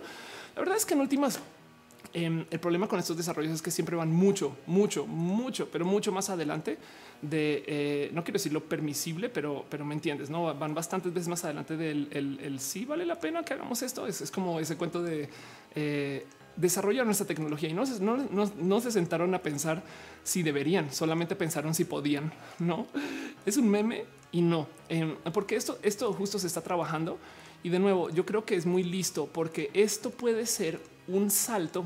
Miren, ¿qué tiene de chido hablar rápido con las compus? Todo, todo. Si la compu puede leer más información de nosotros y de nuestras intenciones, pues a lo mejor igual y puede trabajar un poquito más inferencia. Me explico. Eh, en última, sí puede saber, ok, sí quería cerrar desde la X, pero se le fue el dedazo y estuvo torpe o al revés, le dio clic a la X, pero no quería cerrar. No em, me explico ese tipo de cosas. Ahorita tiene que asumir que tú sabes bien que es todo lo que vas a hacer y si te está leyendo, a lo mejor puedes entonces acelerar tu negociación de cómo hacer las cosas con la compu, de modo que habladas Em, no necesariamente va a suceder. Y eso que no nos hemos metido a este cuento de y qué pasa si hay una conexión que suceda desde, digamos que desde subconsciente. Qué tal que una compu prendida, tú dormido, dormida, ese tipo de cosas. Em, qué tal cómo controlarías las cosas si tú aprendes que no sé, que, necesitas decir una palabra para algo, pero pues luego solo con pensar en la palabra también funciona. Y lo más importante de todo es que que nunca se les olvide y lo que pasa por ignorar y de paso lo veo muy poco explorado en en ciencia ficción, en Star Trek tienen el holodeck y es, podría ser considerado esto, pero está también muy poco explorado al revés. El qué va a pasar cuando las compus nos hablen a nosotros y de cierto modo igual y nos desconectan del sentir de que estamos aquí o allá. Hace sentido como la persona que va caminando y que no siente que se está desviando, bien que nos pueden hacer sentir porque existe ciencia para eso, que todo chido, cuando la verdad es que seguimos haciendo cosas. Ahora alguien lo dijo por ahí por encima em, de, de cómo este tipo de cosas igual y ya suceden. Para aquellos de ustedes que hayan estado perdidos, enamorados este, o, embobados por alguien en la vida, sabrán que eh, el tema del control mental existe. hace sentido. Bien que eh, un amigo, una amiga un crush o una ex les hace a ustedes decir bobadas. Yo sé que a mí sí, y, entonces la gente que yo crusheo siempre casi casi que puede decir lo que quiere y yo voy de idiota. Em, entonces también hay mucha gente que trabaja justo en esto de, cómo hacemos para que la gente piense diferente.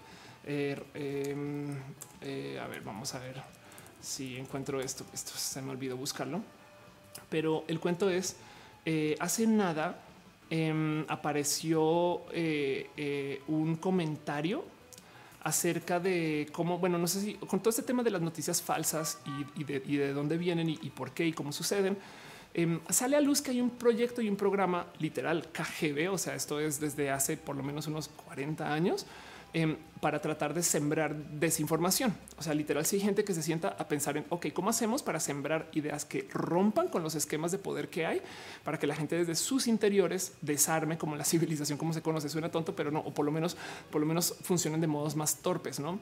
Entonces parece y resulta que todo este cuento de la gente que está en contra de las vacunas viene de una noticia inventada, falsa, que se confesó luego salir de un esfuerzo de inteligencia rusa. Em, y entonces eh, lo lograron hacer con éxito. ¿Y cómo? Pues porque la gente se compró el cuento de las fake news de algo que se presentó acerca de las vacunas. Y entonces ahora, hoy en día, hay gente que está sufriendo porque sus padres o sus madres no los vacunaron y, la están pasando re mal. Y entonces, curiosamente, hay gente que se está vacunando a escondidas de sus papás. Pero como sea, eso en su momento y como, como se supone que sucede, porque como todo esto son historias de espías, entonces igual y puede ser falso también. Me explico, la explicación de la noticia falsa no tiene por qué ser más verídica que la supuesta noticia falsa. Pero como sea, em, el cuento es que eh, hace nada esta semana justo salió alguien, eh, eh, este, no sé si un embajador ruso en Estados Unidos o algo así, hablando de cómo sí, es que nosotros tenemos y disponemos de la capacidad de reprogramar la mentalidad estadounidense y fue de no y como que se está mofando un poquito de este cuento de pues claro, güey, ahí está Trump, véanlo nomás. Entonces, eso también hay que tenerlo muy presente, que no necesariamente tenemos que ponernos chips en la cabeza para que nos modifiquen y nos impulsen y nos lleven. No necesariamente tenemos que tomar químicos, em, no necesariamente tenemos que entender bien este, qué nos hace pensar y qué no nos hace pensar una cosa.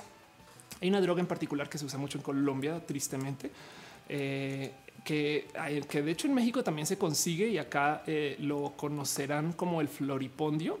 Está muy cagado. Esto, esto un poquito de cómo es la mentalidad colombiana versus la mentalidad mexicana de las cosas. Pero bueno, el floripondio es una droguita, es una flor que tú tomas este, y la pones en un té y es un té como eh, que te hace alucinar de ciertos modos.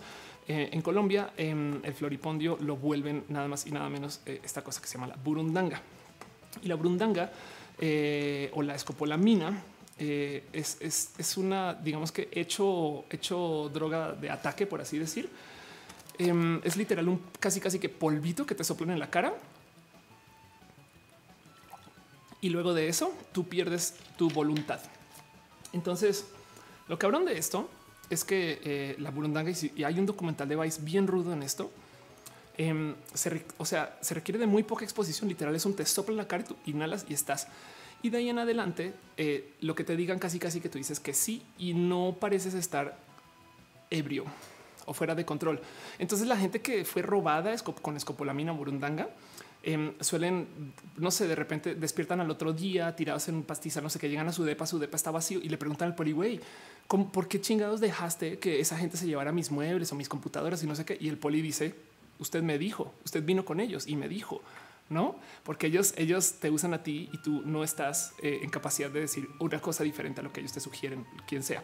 Entonces es súper peligroso. Em, y para las ironías de la cosa, la burundanga, o sea, se hace, o sea, el floripondio en particular. Yo he visto flores de floripondio aquí en la calle en México y, da mucho miedo. Me explico, es como pensar, wow, es neta que, aquí está, ¿no? cómo hacer esto y pues así las cosas. Entonces esperemos que esperemos que esto no se vuelva tan moda en México como se volvió moda en Colombia la verdad es que sí es de tenerle mucho miedo, pero pues como sea el punto es también hay químicos para perder la voluntad. Em, dice Liz Jordan, es como de la de la canción Morondongo le dio a Murundanga y Murundanga le dio a Bernabé. Puede ser exacto. Sí.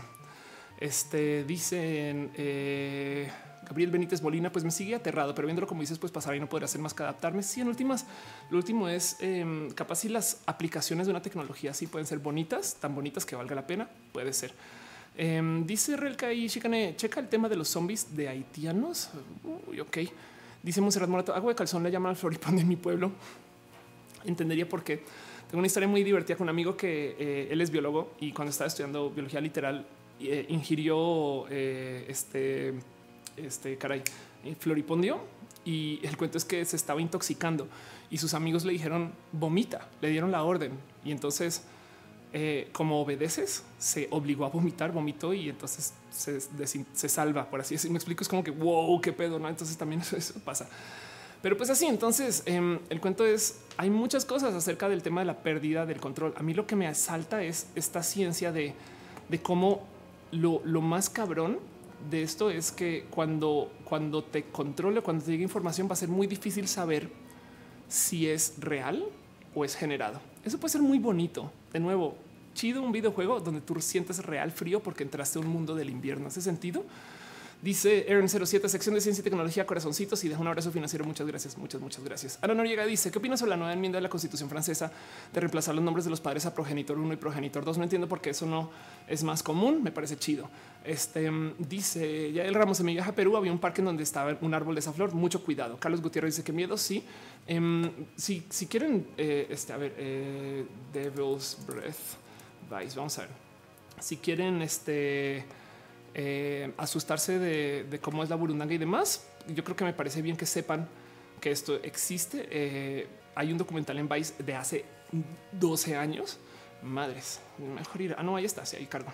Este que justo habla de esto, de por qué, cuándo, dónde viene la escopolamina, quién la usa, de dónde viene. Y además eh, el documentalista intenta consumirla a propósito. Entonces no les quiero spoilerear nada, pero véanla. Entonces es, sí, sí, un poquito de miedo esa cosa, pero bueno, como sea. Entonces dice, dale cara. Entonces los burundis controlaban nuestra mente, se asusta. Monserrat Marte dice, Tlatelolco hay, hay mucha flor de esa. Eh, exacto. Es así, exacto. A mí, me asusta verla, la neta, le tengo mucho respeto. En Colombia te crían justo diciendo, güey, tenle mucho cuidado. Eh, porque no es tantas veces más popular de lo que podría ser, porque como justo es un polvito preparado, se hace con éter, como también sería la cocaína, por así decir. Em, en lo que se hace, se hace la burundanga o la escopolamina, perdón, este, el tema es que eh, uno, pues, si, inhalas demasiado, te puede asesinar ahí. Y el tema es que quien la sopla también está expuesto a la misma droga. Entonces también, este, por ejemplo, eh, si tú soplas y el viento rebote está en tu contra, te jodiste, ¿no? Así que los ataques de escopolamina suelen ser raros, complejos y, y, en Colombia, como que la cultura, digamos que de calle colombiana le tiene un chingo de respeto, porque en el peor de los casos, lo que puede ser un espectacular robo también es tu muerte. Pero bueno, eso yo creo que fue un pequeño mega desviadón, desviadón, porque el cuento aquí es eh, que yo quiero que tengan presentes que no solo se trata acerca de desarrollar inteligencias artificiales, sino que por medio de conectar las tecnologías entre varios puntos, de que nosotros vamos a poder controlar piezas mecánicas por medio de leer señales eléctricas en el cerebro, también hay gente que está trabajando en cómo devolver la información al cerebro. Input, output. Hace sentido. Es como que también hay gente que está pensando en cómo hacemos para luego escribirle datos al cerebro para que el cerebro los procese de un modo u otro. Y eso puede tener una cantidad de implicaciones que pueden ser muy divertidas de ver. De entrada, miren, vamos a hablar de segundos acerca de la inteligencia artificial. Este, y pues no sé si ubican que eh, primero que todo, mucho lo que nosotros conocemos como inteligencia artificial es ahorita con asistencia humana. Me explico, es como de hoy oh, es inteligencia artificial de Facebook que no sé qué lo habla. Pues sí, pero es que se requiere de que muchos humanos enseñen a la inteligencia artificial a su algoritmo para que haga cosas. Aún así, en Google, sobre todo en Google en particular, pero en donde trabajan con inteligencia artificiales, han estado dejando funcionar esos experimentos donde le dan permiso a las inteligencias artificiales a que ellos o ellas o ellos o ellos o ellas arrobas creen cosas. Entonces, por ejemplo, estos son imágenes creadas con algoritmos recursivos de inteligencia artificial que se alimentan sobre sí mismos y salen con este tipo de cosas, como que agarran una, foto y luego crean capas y capas de imágenes encima. Y es un poquito una demostración de sus mismos algoritmos y también del cómo pues demuestran una como creatividad de compu. Em, e, y este arte siempre ha sido muy divertido de ver porque luego es pensar por qué chingado se le ocurrió eso a la inteligencia artificial. Y es que el tema es que mucho de la inteligencia artificial realmente son redes neuronales eh, eh, demasiado elegantes. Entiéndase, son literal árboles de decisiones, pero tan complejos que no los podemos como rastrear, pero en última sabemos bien cómo se programaron esos árboles de decisiones o esas redes neuronales. Y entonces, este, pues como que entendemos por qué medio llegó esa decisión la compu, ese sentido. Entonces, el problema de la inteligencia artificial es que si sabemos qué es lo que hace que tome las decisiones, entonces ya no la podemos considerar inteligente. Por eso es que todavía lo que tenemos hoy, Siri, si lo llevamos a 1950, sería el personaje central en una serie de ciencia ficción. Hace sentido. O sea, la computadora de Star Trek del 68 es bastantes veces más tonta que el Siri de hoy. Pero Aún así, como entendemos por qué se programó, cómo, cuándo y dónde y cómo toma esas decisiones, entonces no le damos ese respeto de, oh, claro, es una ente, es una entidad, es alguien que o algo este, que de cierto modo, este, saben, se formó, se hizo para eso. Tengo este cal aquí. Ahí está. Eh, así de acá el boom, Ofelia. Entonces, eh, el cuento es que eh, justo las inteligencias artificiales de hoy ya sabemos bien cuándo y dónde y por qué. Eh, y, nos estamos topando con la primera como barrera fuerte así de nariz de el que a lo mejor ya vamos a tener que pensar en que no no sabemos por qué está decidiendo eso. Y está muy cabrón porque hay gente que le está poniendo de nombre a eso literal instinto de inteligencia. Que está eh, puede ser que a lo mejor la naturaleza de, esta inteligencia que estamos viendo es que solamente tanto se puede explicar eh, con procesos racionales y lo demás puede ser instinto entonces el desarrollo de instinto de una computadora pues da mucho de qué pensar. ¿Hace sentido? Eh, o sea, el mero hecho de que esto sea algo que tengamos que discutir, yo creo que son los primeros pasos a aceptar que hay inteligencias artificiales. Y si sumamos eso con el cómo nuestro cerebro puede leer y se le podrá escribir en algún momento, entonces vamos a tener un sistema donde eventualmente alguien, alguien va a conectar una inteligencia artificial a nuestro cerebro para que esa inteligencia artificial trate de hacer mímica de nuestro cerebro y por consecuencia vamos a tener un potencial modo de descargar nuestro conocimiento y por eso quería hablar de ese tema. Porque en últimas yo nunca quiero morir, pero bueno. Dice Lili, eso sería algo así como lo que nos decías en algunos shows de la caja china. Exacto. Dice Analia Martínez Matú tiene pachorra. Sí, en ese man, güey. ¿Qué le pasa? Beto Calo dice Detroit Become Human, los videojuegos este, viendo más allá. Totalmente de acuerdo. Ángel Angelic dice el caso del traductor de Google es muy interesante, ya que aprendió solo a traducir entre idiomas triangulando. Totalmente de acuerdo. Carlos Sánchez dice, pero oh, una inteligencia artificial no se programa, se alimenta, es un proceso diferente. Sí, totalmente de acuerdo. Que quizás la cagué con mi lenguaje, pero, pero el punto es, es eh, el cómo. O sea, como que si quieres verlos, como que los, los procesos base detrás del cómo aprende la inteligencia artificial son programados. En, algunos casos, me imagino que no dudo que en, investigación de inteligencia artificial ya habrá una algo, alguien que dejó que una inteligencia artificial programe una inteligencia artificial, tanto como hay muchos diseños que se hacen hoy a base de diseño iterativo. Em, entonces eh, hay literal simulación. Nos vamos a ver esto. Eh, eh, simulation Walker. Este mm, vamos a ver si, si lo encuentro ahorita. Perdón, un pequeño paréntesis. Fran deja un abrazote financiero. Muchas, muchas, muchas, muchas gracias. Muchas gracias. Muchas gracias. Muchas gracias.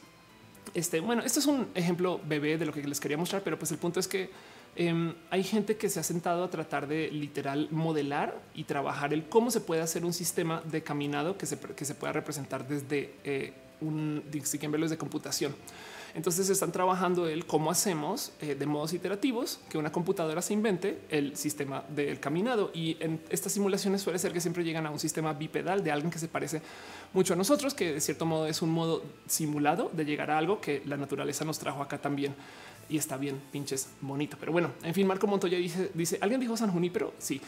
Bueno, que no, no dejes de lado que San Junípero puede que ya exista si tú piensas que ya hay viejitos que le dedican eh, el final de sus días a jugar Call of Duty, Overwatch. Me explico.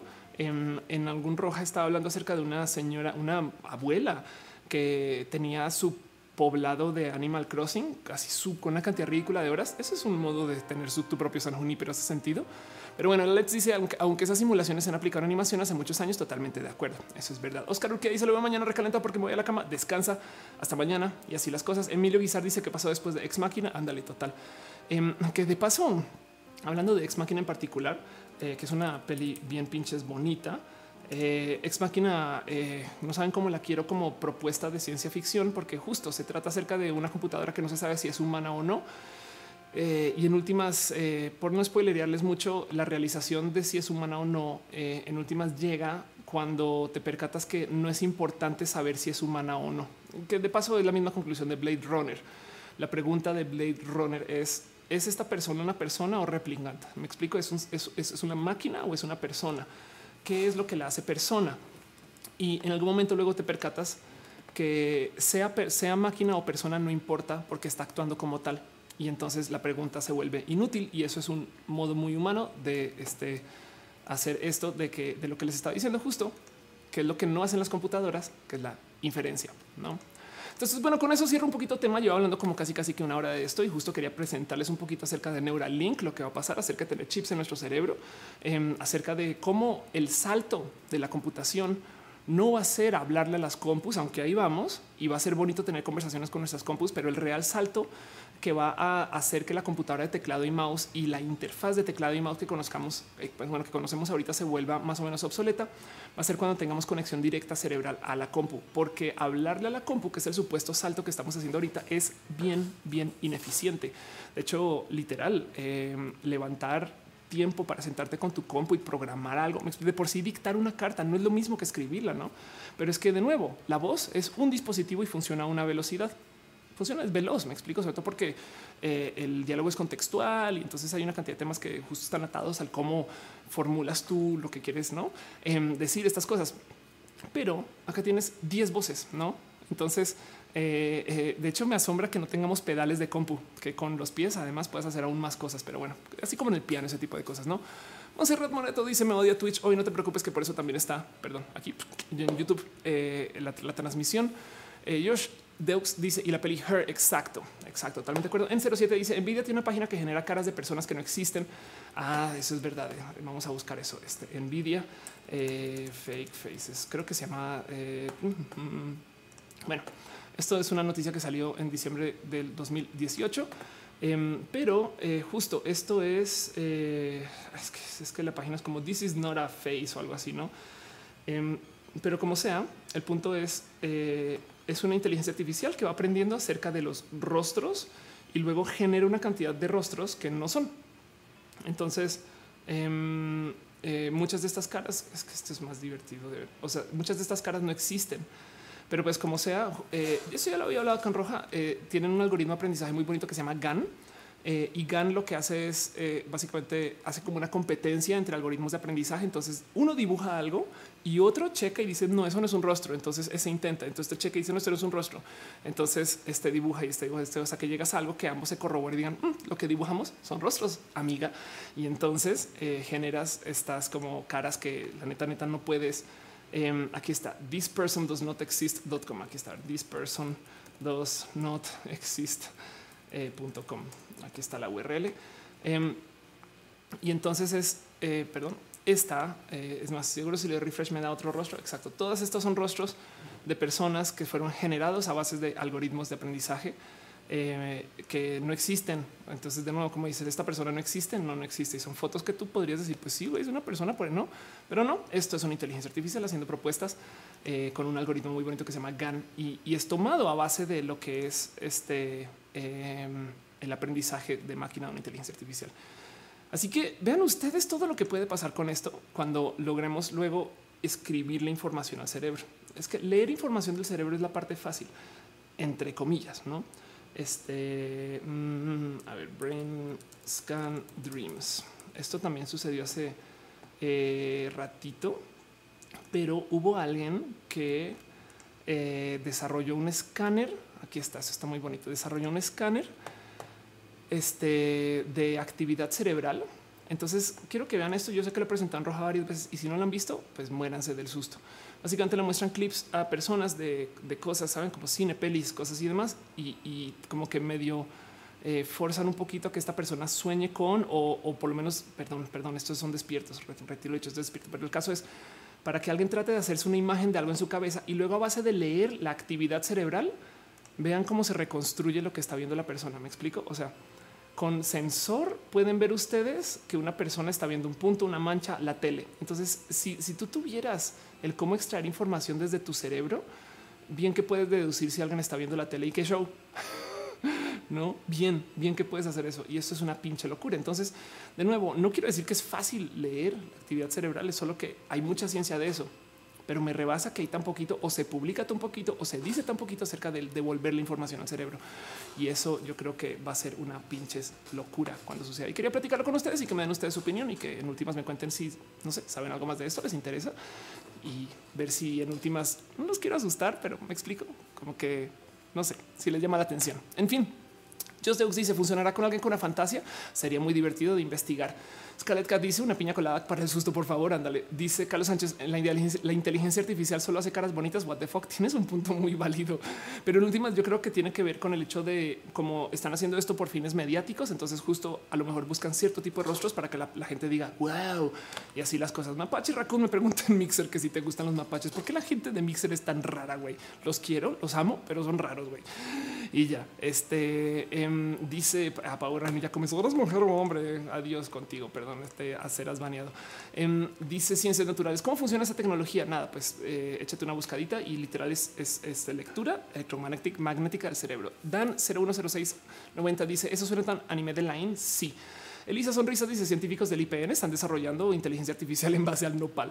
Ro Salgado dice al fin te alcanza un vivo regresando a la escuela te extrañaba. Hola Ro, ¿cómo vas? Isaac ya te dice se imaginan que nazca una persona con un rostro muy parecido al creado. Sí, ¿eh? eh miren, ¿Te imaginas que tuviéramos el cómo crear a alguien a base de un rostro así? en fin. Y como hay tanta gente en el mundo, no creas que si hay alguien que se parece mucho a uno de estos rostros, hace sentido, es solo que este rostro fue dibujado por una computadora. Entonces la mera serendipia de esto puede ser bien pinches loco. Monse ya no dice una inteligencia artificial que genere gatos que no existen. También podríamos preguntarnos si las inteligencias artificiales funcionan a base de los sueños de los gatos. Entonces, pues eso es el tema que tenía para ustedes hoy. Quería hablar un poquito acerca de la inteligencia artificial y acerca de Neuralink. Entonces, eh, Neuralink es una tecnología que yo creo, yo creo que todo lo que les dije, eh, Neuralink en particular es lo que más ruido va a hacer, porque además es un emprendimiento Musk. Yo sé que, yo sé, yo sé que Elon Musk no es el único emprendedor de Neuralink y eso ya tiene un rato, em, pero como sea, es, es algo que eh, en últimas, miren, puede que exista para, para algo funcional después.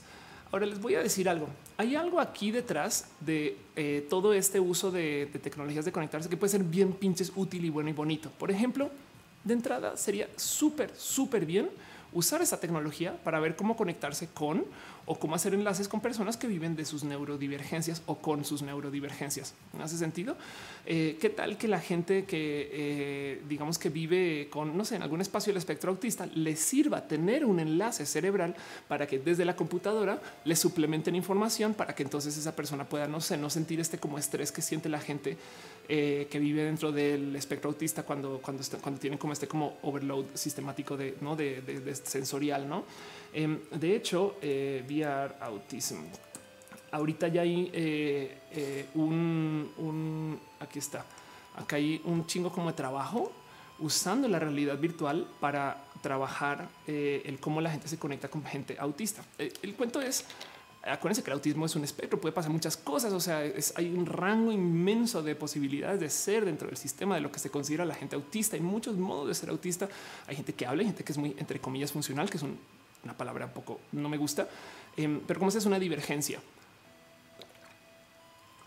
Pero si tú tomas a una persona que digamos que le da como que este overload sensorial solo por estar en el planeta, pues qué tal que lo conectes a una realidad virtual y entonces ve un planeta simplificado con menos ruido. Es más, le digo algo, a mí me interesaría andar por la vida y bloquear mucho ruido. Entonces es, es, es como una versión también visual y de experiencia equivalente a cuando tú pones tus audífonos, te ponen los audífonos, pero no pones música. Yo le llamo a eso llevar la vida en mute. Les ha pasado que está en el trabajo, se acabó la música y se dejan los audífonos puestos. Entonces, em, pues eso no es como que lo mismo, pero desde el, punto de vista de lo que ves. Y lo digo porque, em, eh, de hecho, es una noticia que tenía para más adelante, pero la traer ya. Lo digo porque, de hecho, eh, hay mucho trabajo eh, en lo que se quiere hacer con la realidad aumentada. Pues ahí les va, nomás para dejarlo en claro. La realidad virtual es ponerte un dispositivo que te tapa los ojos y dentro del dispositivo tú ves una realidad que no es tu realidad. Em, es entrar a Call of Duty de ciertos modos y desde su, eh, o sea, como se propone, pues técnicamente jugar Overwatch es estar en una realidad virtual, solamente que la tecnología y la realidad virtual literal es eh, esta tecnología de ver, no, o sea, de ponerte y ver y, demás, pero pues técnicamente una realidad virtual, una realidad que no existe, un espacio al que tú entras y tú dices, este, esto es lo que vamos a, ver. Eso es una realidad virtual. Cuando tú tomas información desde afuera para ingresar a lo que estás viendo, entonces eh, ahí le llamas realidad aumentada. ¿Y qué es la realidad aumentada? Cuando tú ves cosas sobrepuestas encima de la realidad, ¿no? Y hay muchos modos de considerar la realidad aumentada de lo, desde lo comercial. Evidentemente también es ponerte un dispositivo y que el dispositivo te pinte cosas encima, no como esta, este demo que se hizo originalmente de Google Glass hace muchos ayeres, que fue un fiasco de paso, pero em, vamos a ver si lo encuentro bien rápido. Eh, ese es del 2013, pero pues para los que lo vieron, el demo literal es qué es esto. Ok, ah, bueno, eso es una demo real. En día con Google Glass. Ok, retiro lo dicho. Esto no lo queremos. Este es, este es el demo original. Ok donde una persona literal se levanta y entonces con sus, con sus lentes Google Glass que fueron un fiasco, casi casi que eh, ahí le dice, mira, encima de tu realidad, entonces aparecen cosas, ¿no? Como que tú ves el taxi y entonces ahí te va diciendo, oh, voltea aquí a la derecha, sube a la izquierda, eh, acabas, oh, no puedes entrar al, metro, acá te puedo mostrar un mapa enfrente de todo lo tuyo para cómo llegar a las cosas y no sé qué. Esto fue demasiado sobrevolado, pero pues el punto era, se avientan en paracaídas, ¿no? Este, el punto era que querían presentar esto que se llamó la realidad este, aumentada. Luego, ahora se inventaron dispositivos que, que son dispositivos de realidad virtual que tienen camaritas que también pueden hacer realidad aumentada. Entonces, al tiempo pueden hacer realidad virtual o aumentada. Y eso, si mal no recuerdo, fue Microsoft el que hizo eso. Le llamaron realidad mixta. Pero bueno, no más para que lo tan claro y para que entiendan qué es cada propuesta y por dónde va. Y el cuento es, y esto justo lo tuitea eh, mi amigo eh, Akira, quien le tengo mucho cariño y hasta un poquito de amor. Pero dice Akira, quien está trabajando en el rubro de la realidad virtual, Em, de cómo esto que se está trabajando con los dispositivos que tenemos hoy, pues puede ser una real realidad. Y lo bonito de esto y por el, cual estoy mostrando este tweet es porque habla de este como mundo espejo. Entonces muestra una demo de este eh, de eh, esta empresa que está haciendo un sistema programático, una API para que cualquier persona pueda desarrollar, que está usando un iPhone. Ojo, está usando un iPhone. Espero que se vea bien. Aquí está, está usando un iPhone para dibujar una realidad que no existe encima de eh, una realidad que está y hace sentido como que eh, lo importante aquí no es, o sea, esto yo sé que lo conocemos y sabemos y, demás. Lo importante aquí es que eso está pasando en tiempo real y con un iPhone. Hace sentido y que está escaneando todo lo que hay y luego dice, oh, estos son bananas y te los puede dibujar. Entonces, de cierto modo, es con la capacidad de computación de un iPhone podemos nosotros este, redibujar nuestra realidad. Y de nuevo, como dice aquí en su tweet, estos son los que son los inicios de un mundo espejo. Y eso yo creo que también vale la pena tenerlo presente, porque si hay, vamos a tratar de atar todos estos cabos. Si tenemos tecnología para redibujar la realidad y tenemos tecnología para que esto se conecte al cerebro y hay gente que está trabajando en que nuestro cerebro pueda interpretar estímulo externo computacional, dejemos de lado el tema de reprogramar gente. Puede ser que el día de mañana tú puedas comprar dispositivos más baratos que no existen en lo físico, pero sí existen en una realidad espejo en tu cerebro. Entonces tú, por ejemplo, puedes tener, no sé, una decoración en tu casa que solo ves tú y la gente que esté usando esos dispositivos de realidad virtual o aumentada, ¿no? Eh, pero es más barato eso que comprar el dispositivo físico, que podría ser una pieza, un cuadro de arte carísimo, ¿no? Entonces eh, eso también va a pasar. Y, me parece que es raro de considerar, pero es algo que de nuevo, todas estas cosas yo siempre las veo con estos ojitos de esto va a pasar en mi vida. Saben, no yo tengo 36, pero en últimas démosle, o sea, cuando llegamos al 2050, ese tipo de cosas ya van. O sea, si ya tenemos, si ya tenemos el iPhone en la mano con la capacidad de hacer esto, se los juro que los teléfonos en 10 años, porque piensen cómo eran hace 10 años, eh, van a hacer esto y mucho más, no? Dice eh, Liz Jordan. De hecho, no sé si viste una propuesta de lentes con realidad virtual, pero aplicar las notificaciones así. Chido. Eh, creo que sí, en un lentes de Intel. Monserrat Morato dice tontería total. Tuve que entrar a la web desde el celular en lugar de usar la app, pero al fin no los veo morados. Chido. Beto Galo dice las camitas con Pikachu que con tu teléfono puedes ver. Anda, sí, total. Las camisas con Pikachu que lo puedes ver con el teléfono. Sí, Patacoins si tuviéramos la tecnología de Ghost in the Shell con habitaciones de realidad virtual, no tendría que gastar cientos de dólares en adornos y figuritas coleccionables. Bueno, te digo algo.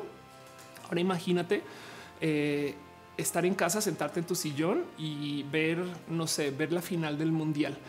Eh, a través de los ojos de alguien que sí fue y se puso un dispositivo para escanearlo, pero tú lo ves y está conectado a ti. no? Este tipo de propuestas de paso em, me llaman mucho la atención justo porque eh, pues porque son tecnologías que topamos en Star Trek. Cuando es que yo sé que sueno al super disco raya, pero cada vez que hablo de cosas digo, ah, Star Trek ya lo hizo. pues sí, la verdad es que a veces pues, esta gente que está escribiendo estas historias en los 80 y 90 está pensando un poquito en qué tipo de cosas puede pasar. Eh, no más para dejar en claro, este personaje para los que lo reconocen es Jordi LaForge, quien es un eh, personaje, es un ingeniero ciego hay una escena re bonita eh, donde Jordi, de hecho, le enseña a pintar a Data que amo con todo mi corazón. Data es un, es un androide que está aprendiendo a pintar. Entonces, de nuevo, todo esto que les dije ahorita, una inteligencia artificial aprendiendo, aprendiendo a dibujar y los humanos tratando de interpretar. Pues acá tienen una escena eh, que, se hizo en un episodio que se grabó en los eh, que hasta ahora que habrá sido en el ochenta y tantos de un y esto siempre me llamó la atención, aunque luego lo mencionan en la serie también de un hombre ciego enseñándole a un androide a pintar. Este que, pues bueno, es por eso, por eso es que me llama la, por eso que me gusta tanto Star Trek, a fin de cuentas, no? Y entonces eh, eso también está ahí y, y, me gusta mucho pensar qué tipo de cosas van a pasar. Jordi en la serie de hecho, usaba su visor para ver, según él, cosas más allá del espectro visible. Él no tenía por qué ver solamente lo que ven seres humanos. Entonces, cuando él este, hablaba de él, decía, ah, pues puedo ver que en el espectro infrarrojo está pasando, a lo mejor va a pasar algo acá. Como es ingeniero, entonces le funcionaba. Y es pensar que este tipo de cosas también nos van a volver humanos, que vamos a tener acceso a cosas que no tienen que estar aquí. Como por ejemplo, imagínense manejar un coche, que igual cuando tengo esta, tecnología capaz ya no estamos manejando, pero imagínense manejar, no sé, un coche de tal modo que tú literal sientas calor cuando algo suceda con el motor. Lo inventé, pero pues me, entienden. Es como que, tú sientas una sensación de me siento estresada cuando algo tienes que reparar.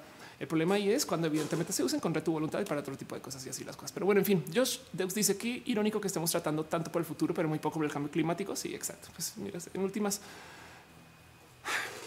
ya Ok, arruinaste toda la buena vibra.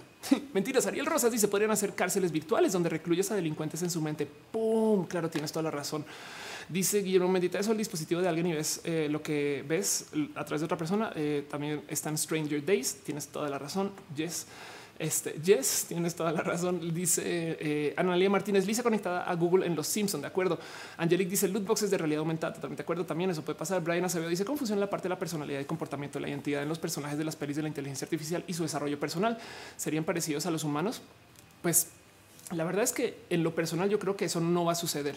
Somos muy antropocéntricos a la hora de proponer las cosas que nos asustan. Me explico todo. O sea, Black Mirror asume que los robots, es más, ¿cuál Black Mirror? Star Trek. Ahí sí, ahí sí. Todas las, cada vez que ustedes ven que un robot se despierta y quiere adueñarse de la raza humana, incluido de Matrix, hay que pensar por qué chingados, güey. Cuando un robot quiera ser agresivo con alguien, es más probable que sea agresivo con otro robot, em, porque tiene mucho más. O sea, si es una una personalidad consciente tiene mucha más necesidad de, por ejemplo, crecer, multiplicar ese tipo de cosas. Es como que es más probable que le robe RAM a otra compu que busque un humano para no sé qué. No es, como a fin de cuentas em, e, e, es el mismo motivo por el cual eh, nosotros nos, consideramos dueños de otros animales. No, entonces em, no, va a ser. Eh, yo veo poco, poco probable que los robots digamos que eh, tengan conciencia, nos quieran emular mucho, mucho, porque la neta, neta, sí que somos máquinas poco capaces. Eh, piensen en no más que el hecho que tenemos que dormir un tercio de nuestro tiempo, saben? Eh, o sea, piensen ustedes un iPhone que hay que cargar un tercio del tiempo. Es un chingo, es un chingo de tiempo cargando, ¿no? Entonces eso, eh, eh, o el mero hecho que tenemos que además encima de, tenemos que tener tantas distracciones y, del tiempo que estamos despiertos, no solo tenemos que eh, estar haciendo cosas como digamos de estrés variables, sino que encima eso el tiempo que estamos despiertos también y para rematar, tenemos que comer a veces tres y supuestamente cinco veces. Entonces encima de eso también estamos ingiriendo una cantidad. Somos como máquinas, somos bien pinches ineficientes.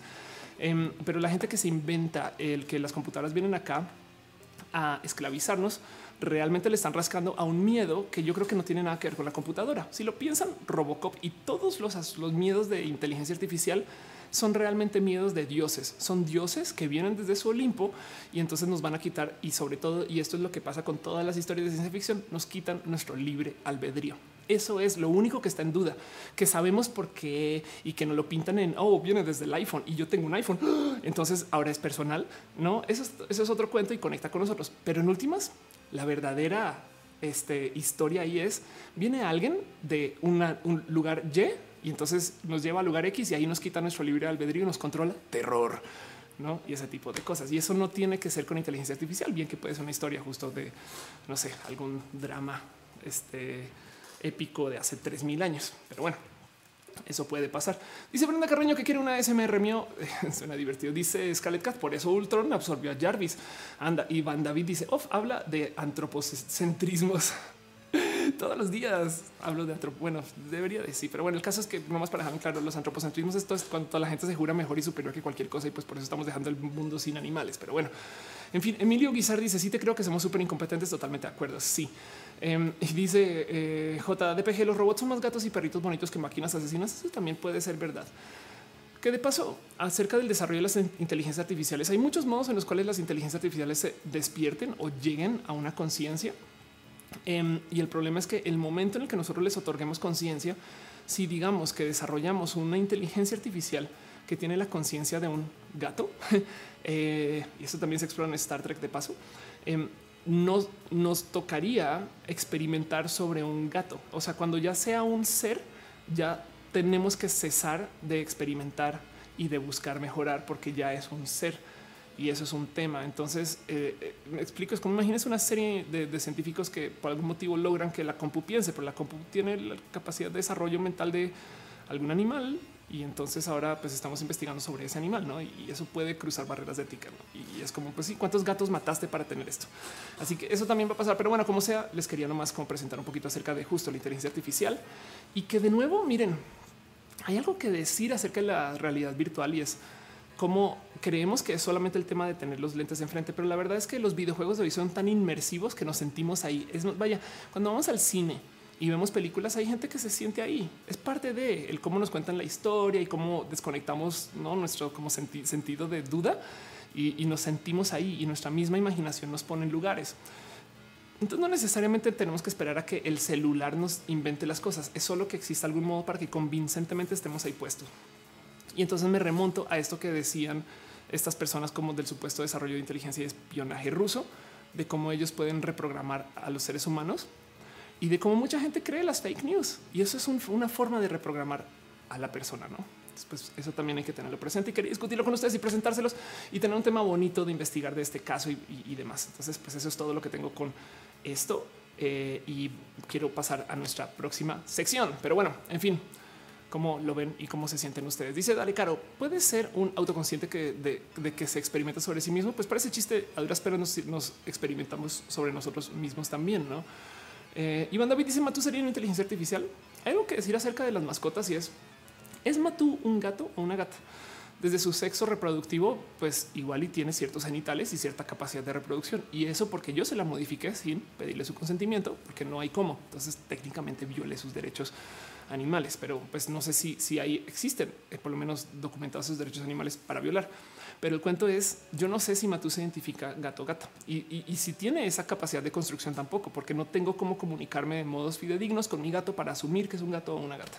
Y eso yo creo que tiene que ser verdad para pues, todos los animales, ¿no? Entonces también andar por la vida pensando es que los gatos machos y los gatos siempre, pues, sí, no, pero pues no todos tienen que presentarse tanto como si nosotros tenemos esta capacidad de, ser divergentes en nuestros roles yo creo que los animales también. Y yo entonces pongo en duda siempre que dicen machos y hembras. Y es raro porque una cantidad ridícula de ciencia está atada a machos y hembras, tanto como una cantidad ridícula de investigaciones también dicen los hombres no sé qué y las mujeres no sé dónde. es de a ver, hombres según quién, no? Pero eso es otro tema. En fin, Emilio Guizar dice mencionaron Matrix muy por encimita, pero Matrix es una propuesta muy bonita. De hecho, Matrix en los cómics es más congruente con esto que les digo, em, porque técnicamente la propuesta original de Matrix era que los seres humanos se usan por su capacidad computacional y entonces eh, mientras más gente está conectada a la Matrix mejor y por eso es que eh, los robots de la Matrix quieren mantener a los humanos ahí. En, en la peli, para hacerlo más simple y más fácil de entender, lo volvieron el calor humano. Los humanos somos pésimos generadores de calor, pero pésimos. Entonces, eh, tanto que pues, nos da frío en todas las esquinas, hace sentido y nos tenemos que calentar nosotros. Entonces es, un poco roto el cómo Matrix es una mala peli desde eso. Es una peli espectacular pero es una mala peli. Ahora, hablando de Matrix y más por dejarles un bichito ahí rondando, em, hay un chingo de, teorías, yo creo que muy válidas, que explican de cómo cuando eh, las personas salen de Matrix y están afuera en el mundo jodido, o sea, el mundo real, realmente siguen en la Matrix. Eh, y les dejo ahí ese bichito para que vuelvan a ver las pelis y se las gocen, entendiendo que realmente nunca se despiertan de la Matrix. Y eso también es un poco divertido de considerar. Pero bueno, me eh, voy por una tangente con eso. Dice Beto Galo, hay, algo, llamado las cinco libertades del bienestar animal chingón. Dice Carlos Bartolo, una inteligencia artificial podría crear otra inteligencia artificial. Yo creo que sí. Hoy en día, yo creo, o sea, sí, sí, la verdad es que sí. La verdad es que cómo, cuándo y dónde, no sé, pero, pero pues es que aprenden, aprenden, mano, aprenden. este y así las cosas. Pero bueno, en fin. Vámonos con nuestro próximo tema. Vamos a hablar un poquito acerca de cosas que pasaron esta semana que yo le llamo abrazos, abrazos, no abrazos, abrazos. De cosas bonitas que pasaron la semana que yo creo que vale la pena platicar y discutir y que en últimas a lo mejor a ustedes les puede interesar o no. Pero bueno, temas rápidos para repasar por encima. Primero, para los que lo vieron y lo vivieron, esto me rebasa, pero quiero nomás celebrar que esto pasó porque fue un experimento muy pinches bonito. Y levanten la mano si ustedes no saben de qué estoy hablando cuando les digo que ya pasaron cinco años desde Twitch Plays Pokémon. Em, para los que no ubican o no son, ay, busqué justo lo que no era Twitch. Eh, Plays Pokémon. Para los que no saben, Twitch Plays Pokémon fue un gran experimento este, eh, social em, donde conectaron el chat. Este, madre mía, ok, vamos a ver, donde conectaron el chat de Twitch a un emulador de Pokémon. Entonces el cuento es, vamos a ver si lo encuentro. Yo había preparado links para esto, pero no lo hice porque idiota. Pero el cuento es que eh, abrieron un juego de Pokémon a que la gente en el chat pudiera jugar cada quien. Entonces, no más por dejar en claro para los que no lo vieron, no lo vivieron. El cuento es estás transmitiendo Pokémon, no? Y entonces en el chat tú le dices derecha, pero luego otra persona dice izquierda, luego otra persona dice derecha, izquierda. Y entonces, según lo que escribas, el güey va derecha, izquierda, derecha, izquierda. Entonces, ¿cómo chingados le haces para coordinar que tanta gente juegue? Em, tenían un sistema donde a veces tomaba como un voto, como cada tantos decía, ok, los que más digan si entre derecha e izquierda, entonces ese es el próximo botón que se aprieta, ¿no? Entonces, y así. Y el cuento es que así donde lo ven, con miles de viewers, acabaron varias generaciones de Pokémon, güey. Em, y entonces está muy divertido porque pues se formaron como pequeños como partidos políticos y alianzas alrededor de, qué decisiones tomar, no? Porque tú tienes que convencer a tus compañeros, no digan todos derecha, no digan todos izquierda. Y Pokémon es un juego relativamente fácil. Entonces em, fue una cosa muy divertida de ver. Esto es la cosa más bien pinche cool y es que a los personas, perdón, a los Pokémon con los que se jugó al party eh, se les dieron varios nombres y hubo cada quien que creó literal casi casi que religiones alrededor de este, cada Pokémon que se está usando. Entonces, eh, esto está muy cabrón y como se llevó a cabo fue bien pinches bonito y sucedió y ya fue hace cinco años. Entonces quiero como celebrar nomás esto y el hecho de que estas cosas puedan pasar. Saben, es como pensar. Es neta que entre miles de personas yo jugué un poquito de Pokémon. La verdad es que solamente puse algunos comentarios y Dios bye, pero esto sucedió. Margarita Rosa dice falsa alarma. Matú se volvió a acostar dando el lomo a la cámara. ¿Qué le pasa a ese gato? Carlos Gutiérrez dice todo veces te pasa el no poder dormir por pensar sobre lo que hay después de la muerte. Yo estoy muy en paz con la muerte. Yo sé que de hecho me gustaría, esto va a sonar un poco dramático. Déjame ser dramática 10 segundos. 10 segundos. Em, yo estoy muy preparada y lista para encontrar una muerte joven o antes de mi tiempo. Este, y entonces en eso como que ya hice mi, pues bueno, pues llegará cuando llegue y entonces ya no me preocupo porque sea que viene después, porque pues será lo que venga. No es como que vas a poder hacer. No, no me quiero preocupar por algo que será una imposible desde mí. Pero eso yo creo que es después de muchos pensar eso. Fin del drama, San se acabó y no, no me quita el sueño. Más bien me quita el sueño qué cosas hacer en vida. ¿Cómo hacer esto? ¿Cómo hacer aquello? ¿A qué hora? No sé qué. Y llevo mucho tiempo acá en la cama y así las cosas. Bueno, en fin, Paola León está llegando. Oli, este mm, dice era Let's llegamos a llegar a tener una Skynet. Yo creo que ya la tenemos. Caro dice el día que las computadoras aprendan a ser mejores computadoras, el humano será depercado como creador. ¿Tú crees que se conoce todo acerca del desarrollo de la computadora que estás usando ahorita? No más piensa en esto. ¿Cuántos procesadores? Piensan esto como ejercicio. ¿Cuántos procesadores hay en tu iPhone? La neta. Em, y te digo desde ya, la SIM, solo la SIM tiene uno. Eh, entonces eh, eso pasa. De hecho, hubo un caso que no sé si saben, pero que resulta que eh, fabricantes chinos comenzaron a colar pequeños, pequeñísimos procesadores dentro de las tarjetas madre escondidos Em, como pequeños, como literal espías dentro de otras computadoras. Y creo que Huawei fue uno de estos eh, fabricantes que resultó afectados por ese tipo de cosas em, para que casi, casi que te monitoreen la actividad y sepan y demás. Eh, y la gente no se daba cuenta de eso. Y hay muchas cosas que tú dices, ¿y eso cómo llegó ahí? No, pero pues es que si tú tienes acceso al control de desarrollo de la tarjeta madre, la gente confía ciegas de que la tarjeta madre es una tarjeta madre. Pues imagínate cuántos procesos del desarrollo de la computación se inventaron por medio del uso de inteligencia artificial y que hoy en día todavía seguimos aplicando y eso pasó. Pero bueno, volvemos a Twitch Plays Pokémon. Pasaron cinco años. No sé si ustedes lo vieron y quería nomás como presentárselos y demás. En cuyo caso, si no lo vieron, cósenselo. Sepan que eso está, que, que esto pasó. otra cosa que pasó esta semana que me parece así súper divertido de observar y demás, y que mucha gente me dijo, yo puedes hablar de esto en roja. Y entonces dije, pues bueno, la chingada, vamos a platicar de esto. Em, es un tema que espero que no les suene a cansancio y más bien quiero platicar con ustedes a ver cómo se sienten, qué sucedió alrededor de nada más y nada menos que Yalitza Aparicio. Para los que no saben, Aparicio es esta actriz que estuvo en Roma, que está nominada a un Oscar y que ha sido el ojo de la controversia porque Sergio Goyri, que es un actor que básicamente no aparece en la tele desde hace mil años o que muy poquita gente conoce o que saben que es como parte como la cultura popular, pero que tampoco tiene tanta presencia, salió a decir esta niña es una mujer que no se merece su nominación. Y entonces explotó el Internet porque hay mucho que platicar acerca de el por qué chingados se dicen estas cosas. Ahora, ¿por qué me llama la atención este tema? Es porque el motivo por el cual nos enteramos de esto es porque alguien lo estaba grabando a él, quien parece que es su esposa, creo, eh, y luego lo subió al Internet. Alguien me dijo, no, es que no está grabando, está haciendo un en vivo y me rebasa que, digo, se transmitió una conversación privada. Y la pregunta es, eh, ¿puede o no puede decir esto? No, la verdad es que lo que dijo Em, pues sí es bastante altisonante, ¿no? Y si, y le rasca mucho a este tema que tenemos muy presente de cómo la neta Yalitza es una persona bien, bien pinche cool, eh, que trae una propuesta muy bonita, que trae un look, una apariencia, unos modos y algo que yo creo que vale la pena celebrar, pero pues que hay gente del establecimiento que dice eso no debería de existir.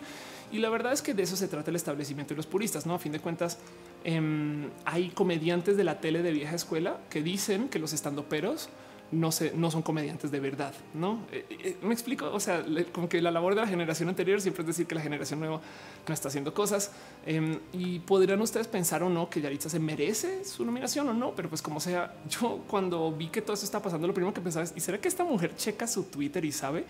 Como que yo ponía en Twitter que igual y máximo un día de repente llega Yaritza así toda feliz de hola Twitter, ya volví. Mi cuenta le llama mi community manager. ¿De qué me perdí en este mes? No? Y Twitter así discutiendo y platicando y demás. Eh, Montserrat Morato dice: Siento que el señor le ardió hasta el nombre porque no ha logrado una nominación. Yalitza sí, así la vida, más allá de lo políticamente correcto. El señor sonó muy envidioso, totalmente de acuerdo. A mí lo que me rebasa es el hecho de que se haya publicado esto. No es como este tema de no os va a mentir. Yo he dicho todo tipo de cosas estúpidas acerca de gente, hasta mis amigos y amigas. Em, y, siempre he dicho que eh, se lleva el oro algún startupero que se invente algún dispositivo que te puede enviar un audio de lo que dice la gente 10 segundos después de colgar una llamada. 10 segundos, 10 segundos, no así como pinche idiota. Me explico. El tema es que si la gente sabe que eso se está grabando, entonces, este, pues entonces ahora necesitamos que el dispositivo te mande los 20 segundos después. Pero bueno, em, dice Isaac, es un ayudante de cocina sin ofender. ¿Qué te pasa? Eh, y, hay mucho que decir justo acerca de, justo eso, porque la verdad es que eh, como actriz estamos poco acostumbrados o acostumbradas al look de Yaritza. Ahora, hay algo que sí quiero dejar en dicho y esto es un, es un argumento un poco roto desde, desde, esta posición, pero téngame paciencia dos segundos. Em, y es como mucha gente dice, sí, hay que romper con los estereotipos y entonces ya no nos vamos a fijar en la gente por su piel y su forma y demás. Y es de, a ver, em, usar a Yalitza como eh, forma de romper, romper con, con que así es como tienen que ser los actores y actrices y demás, es otro modo de presentar otro estándar y otro estereotipo de belleza. ¿Hace sentido? Eh, solamente que no estamos acostumbrados a que este exista. Yo creo que está bien. O sea, no, estoy para nada en pelear para nada. No es que esté diciendo así, simplemente que cuando me dicen es que Yalitza hace que no nos enfoquemos en el color. Claro que sí, güey. Solamente que ahora queremos enfocarnos en el color de otra cosa que no, perdón, otra persona que es un color al cual no estamos acostumbrados. Hace sentido. Entonces voy a guardar ese aquí en el cajón dos segundos, no más porque tampoco quiero sonar como not all men, este, not all, este actors, em, pero, pero, pero también un poquito porque, porque eso es de cierto modo con mis pensares de todo este tema. Sobra decir que no hay cosa que me dé más como diversión de ver de cómo todo el mundo está contra o a favor y, está chido, está bonito, pero como la neta, neta hay gente que yo creo que quiere hacer algo. Me explico de repente que sí, que parece un grupo en WhatsApp de gente que quiere que le quiten su nominación y que no le tengan aquí demás estas cosas.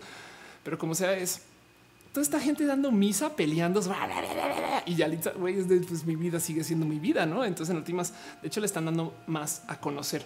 Em, esto de paso es una como extensión de algo que me pasa a mí. A mí no hay cosa que me divierta más que ver gente realmente ofenderse por si las mujeres trans pueden A o si las mujeres trans pueden B. El otro día ponía este tweet que puede que varios de ustedes hayan visto porque se volvió más o menos viral.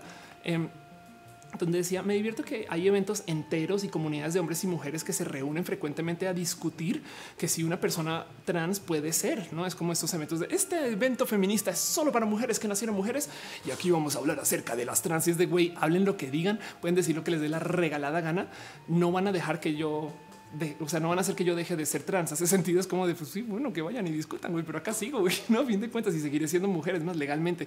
Entonces, em, me da mucha risa eso y, siento que pasa lo mismo como con Yalitza. No es como, güey, dicen, gritan, opinan y demás. Y en últimas, ahí sigue y sigue nominado. Me explico, es como que es un poco raro pensar que eso está ahí muy presente. Y mucha gente me dijo, güey, puedes hablar de esto. Em, Sí, yo creo que parte de lo que sí es bonito de tener presente de la historia de Yalitza es que le trae a luz un tema que está muy presente en México en general y es de cómo México tiene que deshacer un poquito eh, una construcción muy ruda que hay con el proceso de la clase y de la raza y de la especie. Eh, eh, de la especie. Em, lo digo porque como mujer colombiana, cuando llegué a México me saltó mucho que se hablara de que una persona es raza, es de perdón, eso como así. Conocí en ese entonces a una persona bien cool que está en Twitter como Boxbyte, que es Eric Tecayehuatl. Y me acuerdo de una vez decirle a alguien, sí, con mi amigo Tecayehuatl. Y esa persona así, o sea, ¿cómo? ¿Cómo que su apellido es Tecayehuatl? ¿Por qué lo usa ese apellido? Yo, pues, ¿por qué no, güey? O sea, su apellido, ¿no? Pero no entendía en su momento que esto es parte de la cultura mexicana. Y para que entiendan un poquito los latinoamericanos que ven este show, em, esto es una nota que me pareció, está en actitud en residencial en Acapulco, te multa con cinco mil pesos mexicanos. Esto, a ver, cinco mil pesos.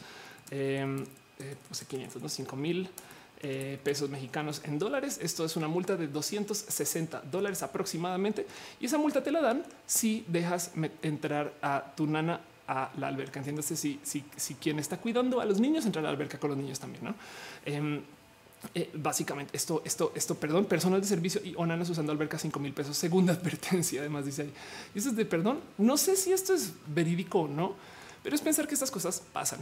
Em, entonces me parece espectacular ver a una persona como Yalitza presentar y representar y sobre todo que tal como toda la gente de los espacios de minorías eh, se le está dando chance a alguien para que diga y hable y que nos haga pensar y discutir y hablar de esto, ¿no? Entonces eso sí me parece muy bonito, me parece, me parece también bien pinches cool, como sea. No quiero dejar eh, eh, de lado el hecho de que como a las actrices de tez caucásica igual a Yalitza se le está usando por su test. ¿Hace sentido? Como las actrices con los estándares de belleza, igual a Yalitza se le está usando por un nuevo estándar de belleza. Em, y es la pelea entre estos dos, pero no Yalitza no representa el eliminar los estándares de belleza, solamente que representa un nuevo estándar de belleza. Y yo eso debería estar bien. Yo estoy muy a favor de las etiquetas y el performativo. Em, fui a Oaxaca hace unas semanas y me acuerdo que alguien me decía en Oaxaca y esta es una persona colombiana que me lo decía eh, que parecería que en Oaxaca a veces eh, la cultura indígena de Oaxaca que ves en las redes y en las series y estas cosas es muy performativa y no es tan realmente de vida indígena, sino es que tiene el cuento de no como que para turistas dirías tú. Entonces también está muy presente eh, en ese tipo de cosas. Em, porque, porque a fin de cuentas, de nuevo, no hay nada que se pueda hacer acerca de no. Yo creo que mi frase favorita para todo este tipo de peleas, debates y discusiones eh, es una línea que dijo hace muchos ayeres en su canción Vico Volkova que decía tu hate paga mi renta. Si es puro chance usted o ustedes están en contra de lo que hace, dice u opina o piensa Yalitza o es pues que les digo, le están haciendo más famosa. Monserrat Monato dice eso está roto porque la gente deja las crías solas con la nena. Da miedo más allá del malinchismo, discriminación. Sí, total, de acuerdo. No, además, perdón, pero también, o sea, también deberían poder entrar a las albercas. No estás hablando de eso. Sí. Eh, Rosalgado dice ella no solo es la cara eh, que tiene el papel en una película, sino mucho más que eso. Es una mujer indígena empoderada que está en una situación privilegiada y lo ocupa chingón. Sí, eso es verídico. Eh, Iván David dice vivimos en la era de los indignados. Si no te indignas eh, por los temas, te indigna la indignación misma. Es verdad, ¿eh? pero me parece bien tenerlo. Lo dije hace muchos ayeres que todo este debate, toda esta energía que le estamos malgastando al debatir qué se debe, qué no se debe, qué se puede y qué no se puede, em, implica, yo creo que comunica tras bambalinas que ya no tenemos un compás moral. En ese sentido, ya no tenemos una entidad madre o padre que nos diga es que así son las cosas. Entonces estamos negociando entre nosotros cómo son las cosas. Em, me parece que es literal la desaparición de la presencia de la iglesia, que para mí y en mi opinión es un positivo, el hecho que nos estemos indignando por todo, porque antes las, antes literal nos decían esta es la moralidad. Em, ahora tenemos que desarrollar una como neomoralidad posmoderna que además es muy variable porque hay muchas diversidades y por eso es que la gente está aprendiendo a lidiar con el sentirse ofendido, con él, porque la ofensa viene desde eh, el tener poca flexibilidad con el debe eh, versus el puede, ¿no? Es, debe una mujer trans entrar al baño de mujeres, ¿sabes? Pues si eres muy flexible, de me vale gorro, güey, ¿no? Pero la pregunta es el debe y ese debe justo es una decisión moralina. Y toda esta indignación es porque estamos renegociando. Bueno, este dice eh, Patacoin son reuniones para patalear en grupo. Scarlett dice le lo compré en el servicio al cliente de Telcel. Pensé, eh, pensó que colgué y solté, soltó comentarios ofensivos hasta que se notó que no que seguía en la línea y colgó. No era su trabajo responder dudas. Ándale, total. Eh, Sara León dice: Le acaba de caer el agua a la bocina de mi celular. No lo escucho. Ay, no, no, apágalo. Eh, eh, arroz o, este gel de esta que seca o, sin sacar el agua de tu teléfono, por favor, a menos que tu teléfono sea prueba de agua. Josh Deux dice: Yo creo que la idea general es que los medios representan el promedio la realidad de todos los grupos poblacionales. El 99% de los actores son blancos. Podemos estar de acuerdo que hay algo mal, no? Sí, estoy totalmente de acuerdo con eso. Em, y es una cultura que puede ser muy dañina, sobre todo entrando a esta época de la vida de la, o de la humanidad, donde tenemos capacidad de modificar eh, nuestra especie, porque si, si, tenemos el cómo hacer cambios genéticos, te lo juro. Es más, velo así, podemos cambiar nuestro cabello y que, elige hacer Ofelia tener cabello güero, ¿no? En, em, en últimas, de nuevo, yo estoy a favor de que existan mil etiquetas y mil modos de ser en vez de tratar de limitar, pero la verdad es que sí va a ser más popular ser de un modo y de una forma y eso está totalmente atado a cómo nos crían y los medios. Eh, y soy parte de eso también, pero como sea, em, eh, eh, eso le hace una falta de servicio a la diversidad ¿no? y, estás en lo correcto. Monserrat Morato dice que oye dormir, ve y descansa. No te preocupes, gracias por estar acá. Jorge García dice seca el microondas. No trolees, Jorge. Este Beto Galo dice solo piensa una cosa. Si Yalitza gana muy poco, se entenderán su discurso. Pues, pues sí, pero pues que sería bonito igual. ¿eh? Em, a fin de cuentas, esta discusión eh, es, es, vacía. No vamos a poder cambiar nada de Yalitza menos darle más promoción, que está bien. Yo creo que está bien. Em, me parece bonito tener expresiones de la diversidad. Me parece chido que se considere una persona como Yalitza para ese tipo de actividades y demás y premios, em, porque también lleva a México con ella. Ese sentido es, es, es, está bien tener representación. La representación importa mucho, mucho.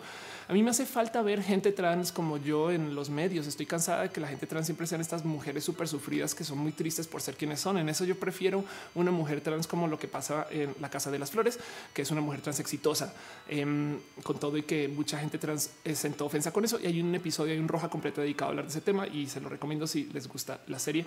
Pero bueno, por eso lo tengo nomás en calidad de abrazo, porque un, por un lado soy fan de Yalitza, por el otro lado soy fan de la discusión y por otro lado soy fan de cómo no pueden hacer nada. Hay gente que actúa como si sí, no? Eso me divierte mucho de observar. Es de güey, vayan, peleen, peleen, a ver, a ver qué van a hacer, qué van a cambiar, qué van a cambiar, a ver qué van a lograr, no? Este y ya. Entonces, lo único que van a lograr es que Yalitza, eso que a esas personas no les gusta, sea aún más conocida. Pero bueno, en fin, entre líneas dice, por eso me encanta que Pepe esté alzando la voz en estos temas. Sí, Pepe en particular es una persona que trae este tema muy enredado porque justo em, él también este, trae eh, discriminación por su color eh, de piel y entonces eh, y está haciendo cosas bien chidas. Y además Pepe en particular es un youtuber que lleva muchos números, entonces lo lleva a una cantidad de lugares donde literal le maman chichi y, aún así todavía no le dan campañas de cosas y dices, güey, por, por, no, la neta. Entonces está bien, está bonito eso, está, en fin, cambios, pero que, que no se les olvide que no estamos ignorando los estándares de belleza, solo estamos adoptando uno nuevo que a la gente no le gusta porque nos enseñaron a que no nos debe de gustar.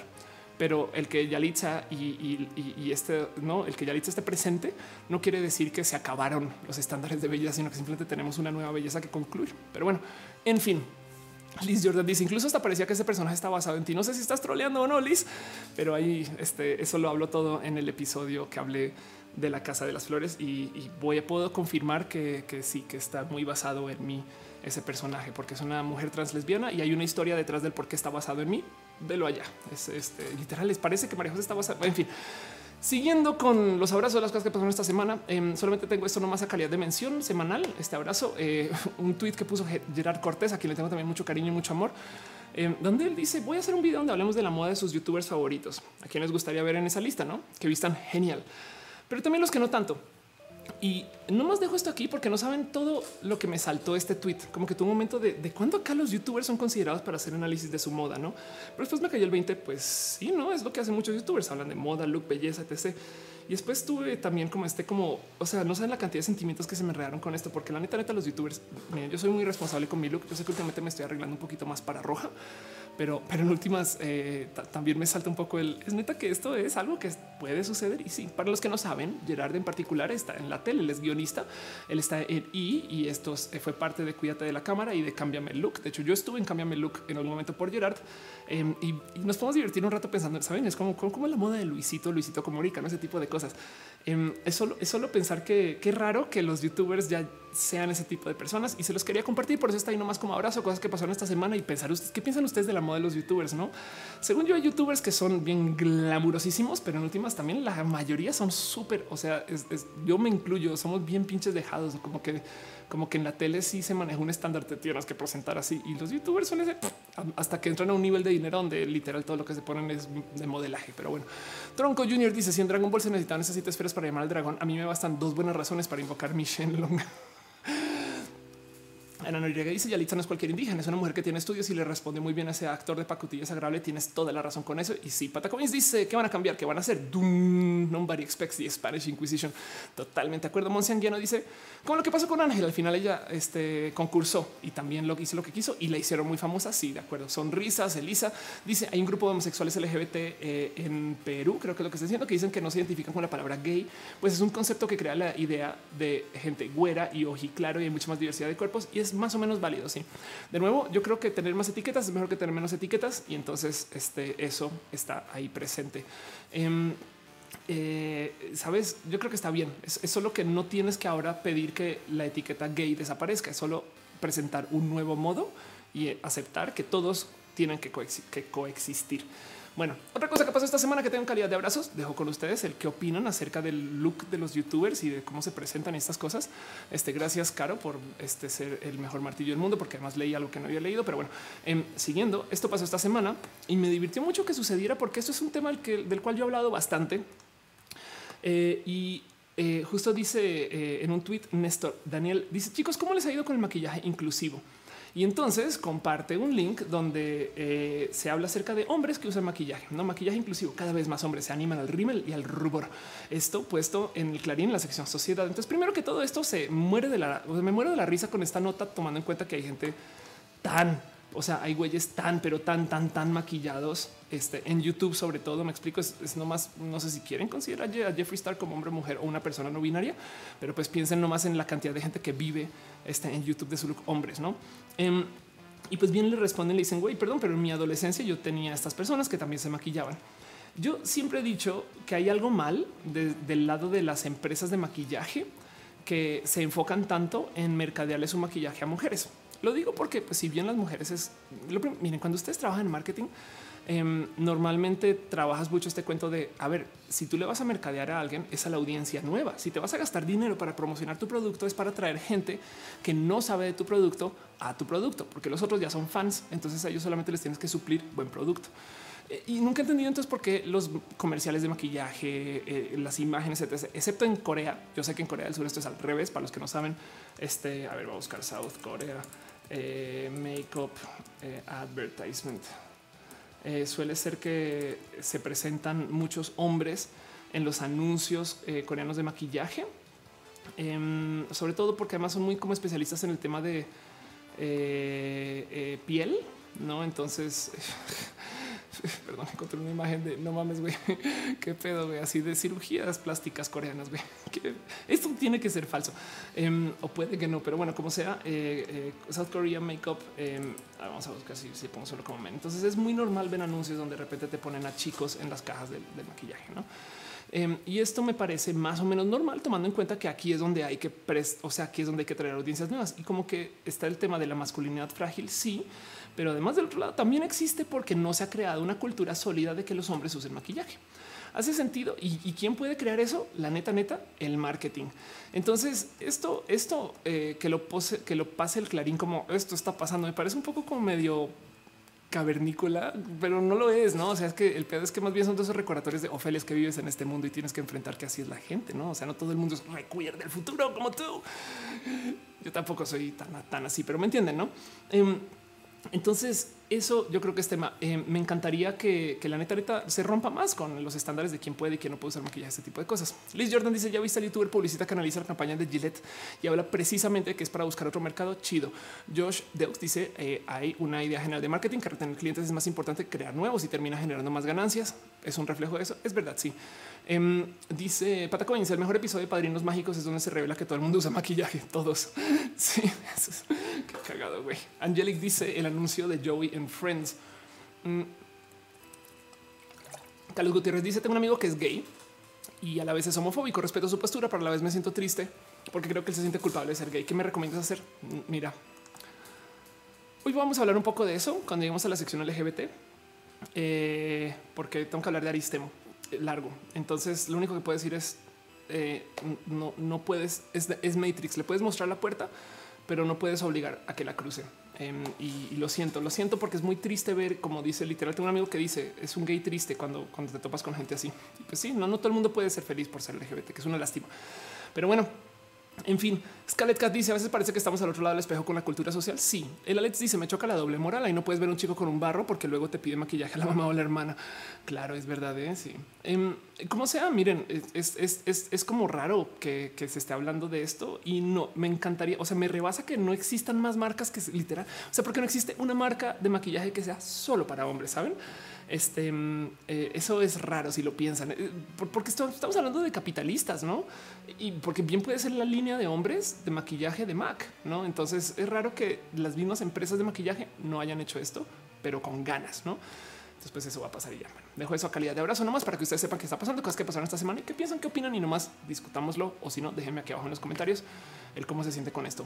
Les paso al próximo y último abrazo que tengo para la semana de o, sea, para hoy, para la semana pasada, cosas que pasaron esta semana. Y esto es un noticiero, no, no, no, no, no, no, no, no, no, no, no, no, no, no, que pasó medio, medio desapercibido por mil motivos. Pero además, para rematarlo, tuitea Pato González, quien es un youtuber espectacular con quien hicimos Nercor. Eh, y él dice Netflix ya va a tener oficinas en México. Eso significa más producciones mexicanas que de entrada incluye cuatro películas, cinco cortometrajes y muchas más series. Entonces, para hacer este anuncio, eh, está el muy, y honestamente me parece muy irónico, video en YouTube de Netflix. Entonces, pues bueno, supongo, pues así funciona el marketing, vas a otra plataforma eh, eh, y ya. Y, el cuento es que, primero que todo, anuncia Netflix que va a tener sus oficinas acá. Para los que no saben, todas las producciones mexicanas, todas las negociaciones y demás se hacían por fuera. Netflix en particular, cuando ustedes ven una serie hecha por Netflix, realmente no es hecha por Netflix. ¿Hace sentido?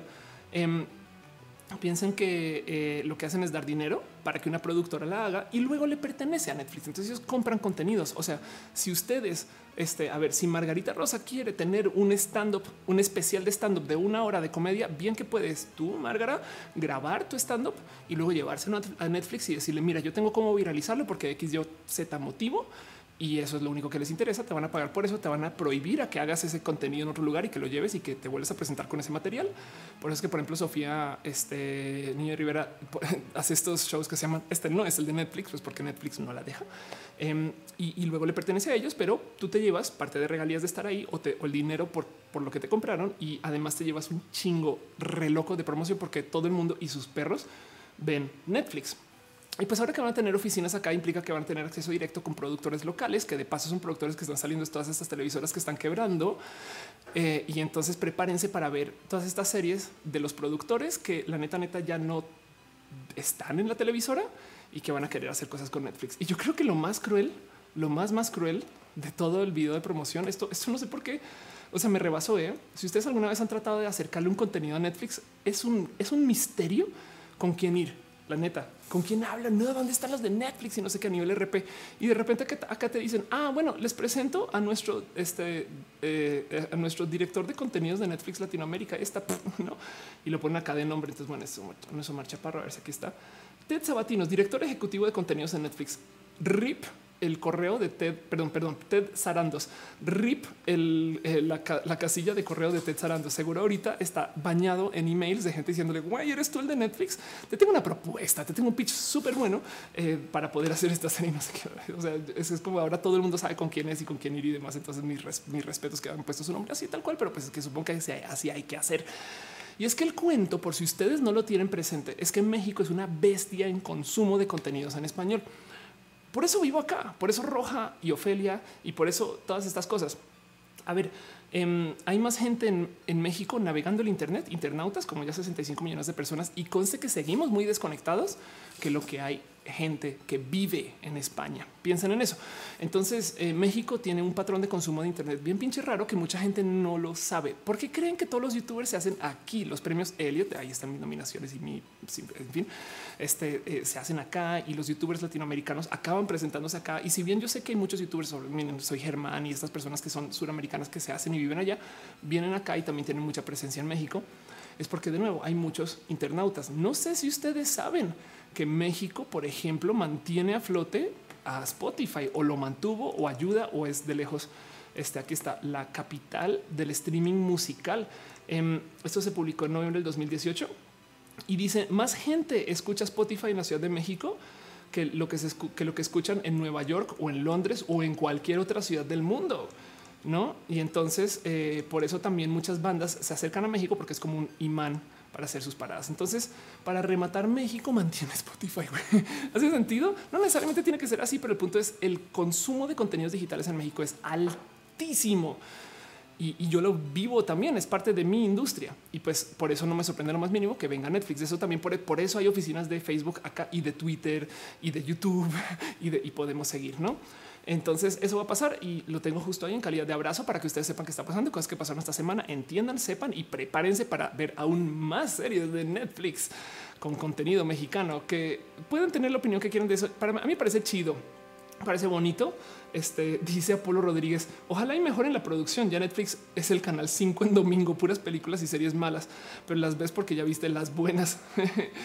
Este y dice also unas más made in México. La, neta, la neta, la gente como que no le gustó mucho la propuesta, pero yo creo que porque em, Netflix no se trata de selección como Uber, por ejemplo. Uber literal decidió tener todo tipo de choferes con tal de poder cumplir con dar un servicio y no necesariamente se querían enfocar en la calidad del, servicio. Igual y todavía mantiene una calidad alta para lo que es el estándar del, transporte no este contratado, pero me entienden, no? Este dice Víctor Salido Blizzard ya no. Sí, exacto. Eso es verdad. Liz Jordan dice ojalá no hagan lo mismo que hacen en Televisa. Yo creo que no pueden hacer lo mismo que hacen en Televisa porque los contenidos de Televisa no son competitivos a nivel mundial. Entonces eh, tienen que tener por lo menos un cierto estándar de entrega. Lo que sí me daría mucha rabia es que se dediquen a regionalizar contenidos que suceden en el resto de Latinoamérica en vez de hacer más contenidos latinoamericanos. Me explico, es como que la neta a mí sí me duele algo en el corazón cuando hacen, cuando hacen, no sé, café con aroma de mujer versión mexicana, ¿no? Eh, para los colombianos que ven roja, no sé si ubican que eh, la gaviota en México es una persona diferente que la gaviota en Colombia. entonces es una lástima. De hecho, es la ex esposa del presidente. Entonces eso también es tema. Pero pues como sea, eh, es, como un güey porno. O sea, no podemos ser hermanos latinoamericanos. No, porque popote, pajita, pitillo. estas cosas. Maluca Sama Barrera dice que en Estados Unidos hay otro servicio llamado Pandora y Amazon Music y otros más. Brandon Gaspar dice que le gusta mi vestida. Muchas gracias. Margarita Rosa dice siempre México ha sido la parada obligada y trampolín para muchas cosas. Es chido. Y te digo algo, yo soy quien soy por México. Sweet Patoni dice te veo mientras hago rutina de brazo. Espero que eso sea en buen sentido. ¿eh? Alancho dice todos los youtubers que veo siempre dicen que sus estadísticas México es el primer lugar en seguidores en su canal. Sí, siempre es así. Y Sira Strange dice siento que estoy con el psiquiatra con el sillón rojo ahí. y Matú este está en su está así está de, ya, es hora del sillón, por eso ve hacia arriba, no me puede ver a los ojos y, me maulla mirando hacia el techo y me maulla diferente porque entonces tiene confianza para decir cosas. Es, un, es el método freudiano del gato. Pero bueno, eso es lo que es eh, y así las cosas. Em, dice eh, Francis que me alegra una cosa de ti, pero que no me quiere decir cuál es. Espero que también sea algo bueno. Víctor salió, dice yo eh, ya volver a las volcanizadoras de la gaviota, como ya no es la primera dama. Ándale, Angelic dice mientras nos saquen series tipo Rosa de Guadalupe, lo que dice el dicho. El problema es que, por ejemplo, la Rosa de Guadalupe en particular em, es viral y la gente la ve siendo aún viral. Entonces, desafortunadamente vende y, y como es, como es, perdón, como es viral por irónica entonces eh, es posible que mero eso haga que, nosotros y nosotros veamos la Rosa de Guadalupe más en más plataformas, este tipo de cosas. No, pero bueno, en fin, como sea. Angelique, eh, perdón, dice Jem Jem Betty la fea. Sí, total, exacto. Como un Lemus dice, como Betty la fea, el horror de la fea más bella. Exacto. Y mm, Carlos Gutiérrez dice eso que México haga remake de las novelas colombianas. Sí. JDP 13 crees que Roma puede haber sido el apertón de aguas para que la entrada de Netflix dentro de la industria cinematográfica en México? Sí, ¿eh? pues es parte de esa negociación a fin de cuentas, no? Pero bueno, vámonos con eh, lo último que tengo un abrazo y menciones de cosas que pasaron la semana eh, y vamos a hacer un pequeño repaso latinoamericano como lo hago todas las semanas, aunque en estas últimas no lo hice porque tuve el tema de la compu, pero em, quiero hablar un poquito de las cosas que pasan en Latinoamérica, porque no solo vivimos en México, sino también existe un Latinoamérica. Les quiero pasar una noticia que me ha divertido mucho y prepárense para los memes. Entonces, si usted es mexicano y no sabe de qué chingados es una empanada, em, primero les voy a dar la noticia y luego hablamos de las empanadas. Entonces, lo primero que tienen que saber es que en, eh, en Colombia, eh, se venden empanadas en la calle, tanto como acá tú consigues tacos de la calle. Ese sentido es como si alguien fuera a comprar tacos de canasta y pues justo resulta que la policía de Bogotá multó a un joven por comprar una empanada. Em, esto es el equivalente mexicanos a, que te pongan una multa por comprar tacos de canasta. ¿Por qué? La Policía Metropolitana de Bogotá en Colombia multó a un joven de 22 años con 830 mil pesos colombianos, que yo sé que suena un chingo, pero 830 este, 30 mil pesos colombianos son bueno, sí, también es un chingo, ¿eh? son 264 dólares. Entonces, una multa de 264 dólares. Ah, ahí dice qué idiota. Este por haber comprado una empanada en un espacio público. Los agentes alegaron que el hombre violó el artículo 140 del Código Nacional de la Policía de Colombia, que penaliza y prohíbe promover o facilitar el uso o ocupación del espacio público en violación de las normas y jurisprudencia constitucional vigente. Para dejar en claro, la ciudad de Bogotá tiene una serie de reglas acerca de qué puedes hacer o no en la calle que no funcionarían en México literal por motivos culturales. Por ejemplo, en Bogotá, eh, hasta donde tengo entendido, está prohibido el perifoneo. Tú no puedes andar por la calle con una bocina haciendo ruido, promocionando tu negocio y menos si es un sistema este, móvil. Me explico. Entonces, este, eh, eh, los tamales oaxaqueños no. Em, el güey que pasa con el, silbatito que te afila los cuchillos tampoco. este, el agua no tampoco. el, el fierro viejo tampoco. Todo eso es ilegal. Em, y aún así todavía hay mucho ruido en la calle y demás, y entonces en rara vez se presenta, pero técnicamente tampoco puedes vender en la calle, algo que en México sería así, o sea, güey, adiós los tianguis, ¿no? Em, acá hay mafias alrededor de esos tianguis y demás, pero como sea, el cuento es que esta noticia se volvió viral porque estamos hablando de las empanadas. De nuevo, si estuviéramos hablando acerca de los tacos varios, pues mucha gente haría chistes de tacos para que el que no sabe lo que es una empanada, dice Marco Montoya, la empanada es el equivalente al paste y al paste hidalguense. Exacto. Entonces aquí está. Nomás les muestro la receta para que sepan lo que es una empanada colombiana. Es un plato típico, no solo de Colombia, sino en muchos países del mundo. Cállate, solo de Colombia. Pero la variante nuestra se caracteriza por su masa de maíz, su relleno de carne sazonada y papa, aunque existen variantes según cada región del país, que eso es verídico. Incluso cada familia tiene su propia receta. Entonces esto es una receta única que te presentan acá, pero pues para que vean que es básicamente es este eh, eh, carne con papas este eh, y es un frito. Y no más para que tengan presente, eso no pica. En Colombia no se usa mucho el dinero comida con picante como aquí en México. Y pues es, algo que la verdad, la neta neta sí se conoce em, como algo de familia, no? No más que quien que vean este video, como lo presenta doña Beatriz Agudelo. Este, es un video de Navidad del 2007 que tiene 200 mil views acerca de cómo hacer empanadas antioqueñas. Este, y pues ahí pueden ver que la señora Beatriz les hace literal a mano este, y son ese tipo como de frituras, ¿no? Entonces, pues nada, el caso es eso. Esto es algo que tú consigues a nivel venta en la calle. La verdad es que son bonitas. En Colombia creen que les ponen picante porque usan una cosa que este, literal este, dicen, le voy a poner ají. No es picante colombianos, déjenme decirles desde ya, pero bueno, seguramente ustedes ya lo sabían. Y el cuento es que la multa en la calle se volvió tan viral que ahora todo el mundo anda publicando sus desafíos a la ley, ¿no? Y se anda, anda quejando el tema porque la neta es un tema de es neta que no se puede vender en la calle. Me explico. O sea, nomás les quiero mostrar un poquito acerca de cosas que están pasando. Por ejemplo, eh, vi pasar esto que decía: Este es el real motivo por el cual Colombia apoya a Juan Guaidó, porque Maduro come empanadas. y pues la ley colombiana está en contra de las empanadas, no? Eh, luego también vi eh, esta foto del hombre más peligroso del mundo, ¿no? Este, entonces ahí lo ven. Y esto también aquí desafiando a la policía y les, les llevan empanadas a los pobres policías, güey. Entonces esto, prepárense porque ya vienen, ya hay memes, ya vienen. Este, y está ahí muy presente y me da un chingo de risa que esto haya pasado. En últimas, entiendo el por qué. La verdad es que la policía en Colombia, en últimas, a veces tiene estas como eh, extrañas necesidades de cumplir cuota. y entonces, pues abrió un debate raro acerca de puedes o no puedes vender en la calle, debes o no, y, aún así la gente lo consume. Em, en, México tiene un chingo de leyes acerca de la apropiación de espacios. Para quien no vive en México, no sé si ustedes saben que si ustedes están rentando un departamento, es muy difícil que ustedes lo saquen de cambio según la ciudad, pero en la Ciudad de México en particular, por ejemplo, sé que es muy complejo que a ti te saquen de un departamento si tú ya estás viviendo ahí. Y hay gente que llega y se adueña de departamentos también.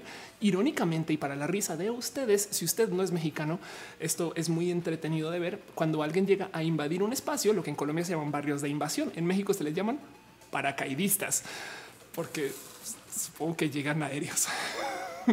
Pero bueno, me entienden, ¿no? Em, entonces, el tema del uso de la calle en México también es muy complejo, también porque hay mucha pinche gente y además el Estado es muy débil. Entonces, andar por ahí multando a la gente que vende tacos de canasta, güey, primero vas a comprar tacos de canasta como policía que multarlos para que no estén ahí. Y encima de eso hay mafias de gente que se la pasa pagándole a los policías para ese tipo de cosas. En Colombia, pues en últimas, esto se volvió tema y entonces me parece muy pinches divertido. Elisa Sonrisas dice, el mercado del futuro acapulqueño hubiera sido acreedor a, cadena perpetua. Ándale. A Melini no dice para las empanadas se les pone ají, pero no es tan picante con mexicano. El ají no es picante. Este señor Grajo dice eso se ve delicioso. Si sí, usted lo dice que sin salsa, sí, ya sé, es sin salsa. Sí, totalmente de acuerdo. Y dice Jem Jem, y el policía que come empanadas que ilegal.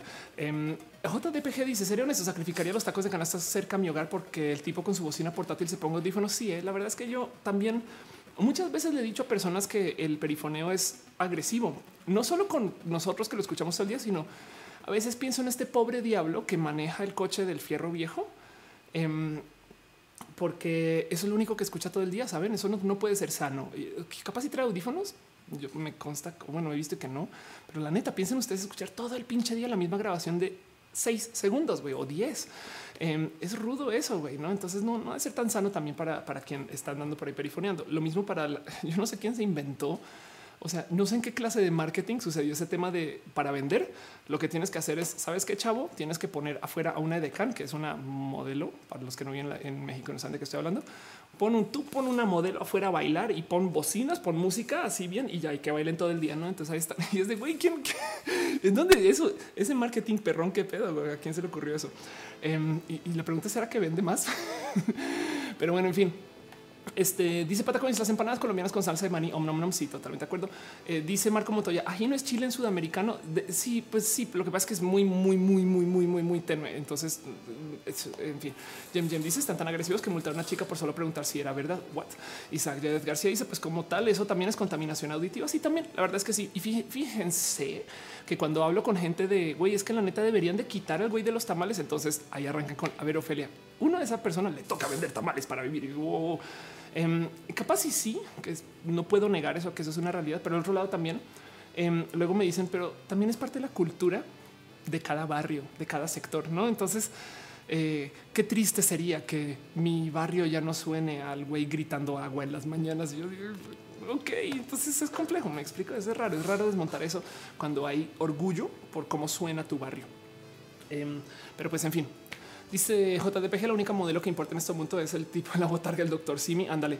Um, Brian Acevedo dice que le gusta la música en MIDI. Qué chido. Claudia Alejandra Carranza Pérez dice la buena promo al Mexican Style. Sí, Sí, la neta sí. Pero bueno, en fin, eso se los dejo en calidad de abrazo.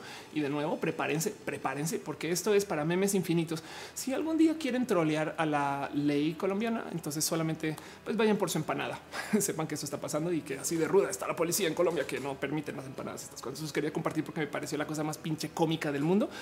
Y además Colombia en particular tiende a enfocarse en una o dos noticias en el ciclo de noticias de la semana. Saben como que se hiperenfocan en una cosa y esto es lo más grave que hay. Entonces ya vi que esto va a ser uno de los dos y ahora todo el mundo va a hablar de las empanadas por la próxima semana. Mark my words. En fin, eso los comparto y los dejo a calidad de abrazo, cosas que pasaron esta semana que yo creo que ustedes deberían de saber. Vámonos con nuestro último abrazo, última cosa que tengo en este como repaso semanal de cosas que pasaron, aparte del tema del show y aparte de las cosas que hemos platicado ya. Em, y, esto también es otra noticia comédica. Yo ya es una sección de solo eso, no noticias comédicas. Nomás me causa mucha risa que esto pasó. Se los comparto. No tiene significado alguno, pero solo sepan que eh, hubo también una noticia que se volvió viral en Chile de mimos que se adueñaron de la casa de verano de una mujer. Este y entonces este, le cambian las chapas, instalaron cable y quedaron ahí. Y fue un problema eh, y luego lo sacaron. Y entonces también hay un par de videos por ahí acerca de lo que pasó con esos mimos. Eh, y me causa mucha risa porque los mimos no dijeron nada. ya pueden salir los mismos. No, aquí está la puerta todavía. ¿eh? Perdón, perdón, señora, perdón. ¿Me puede abrir la puerta para salir? Es que sigo en serio. En fin, me dio mucha pinche risa. Este el mero hecho que eso se está discutiendo también me parece tan irónico y tan loco y tan suelto como el tema de las arepas.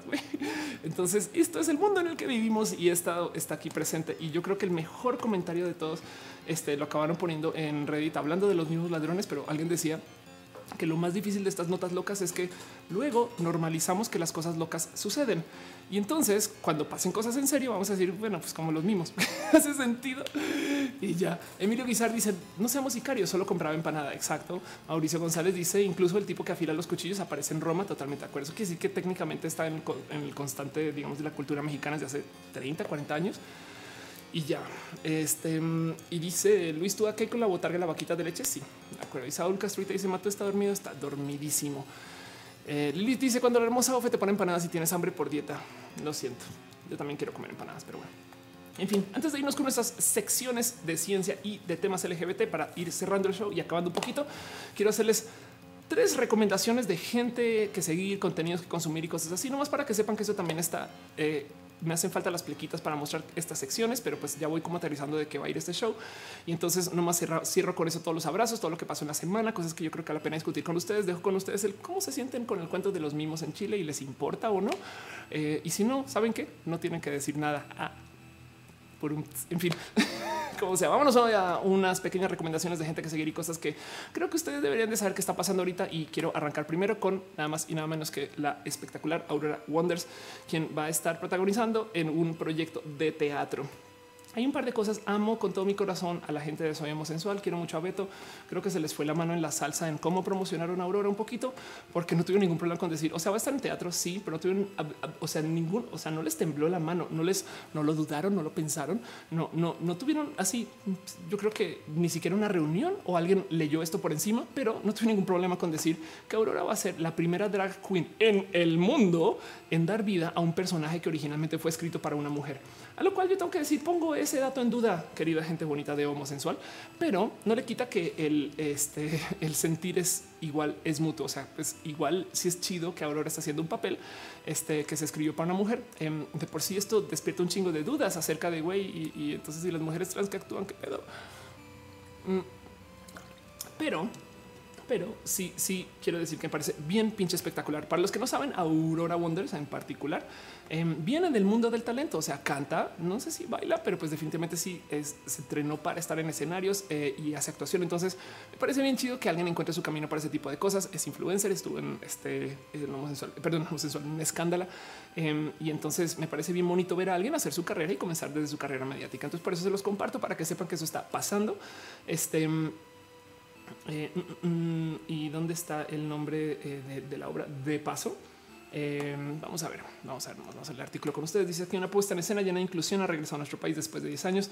Una de las drag queens más importantes de la escena mexicana se la encargada de la vida del personaje principal. Homosexual está con Aurora Wonders y se llama Avenida Q. Okay, aquí está Avenida Q. Es un musical este, que regresa con aire de inclusión a los escenarios de la Ciudad de México con elenco lleno de diversidad pero sobre todo de talento. Entonces sepan que eso está pasando y Avenida Q este es exactamente eso. Y pues sí, Aurora dice gracias, estamos en eso. Totalmente de acuerdo. Me parece felicidades. Este Aurora, soy fan de entrada. Pues quería que ustedes sepan que eso está pasando. Pero bueno, para Coins dice primer hombre vestido de mujer que consigue un papel de mujer y luego Japan hold my beer. Sí, de acuerdo. Sí, yo creo que es un poco volado esa promoción de no, es que güey, es casi no, no. O sea, yo creo que hay un chingo de papeles de, mujeres que así las cosas, pero así las cosas. No es más. Dice eh, JDPG de gays are at it again. Sí, un poquito. Marco Aldair no comentó, sino dije, o sea, solo hizo de mimo para comentar que es como, ¿cómo se comentaría como mimo? Es como. En fin, Isaac ya dice: Se fijaron que durante esta transmisión no pasado el de los tamales. Se me hace que se, se, lo llevaron al MP. Es posible. Sabes qué pasó justo antes de arrancar, pero sí tienes toda la razón. No ha pasado. Debería tener el audio ahí ya listo. Hace nada me enteré, de hecho, en el triste turno, que los gemidos, los, los gemidos de la broma de los gemidos, siempre son la misma chica. Que no sé si saben la de la del fierro viejo, también es la misma chica y esa grabación de paso también la usan en Colombia a veces. Em, y, y, es pensar que hay seis grabaciones de seis personas que todo el mundo escucha cada vez. Pero bueno. Otra cosa que va a pasar eh, en estas semanas que yo quiero que ustedes tengan presente. Esto debería estar en la sección de LGBT, pero pues lo puse ahora sí en mi sección de recomendaciones y nomás para que entiendan y sepan.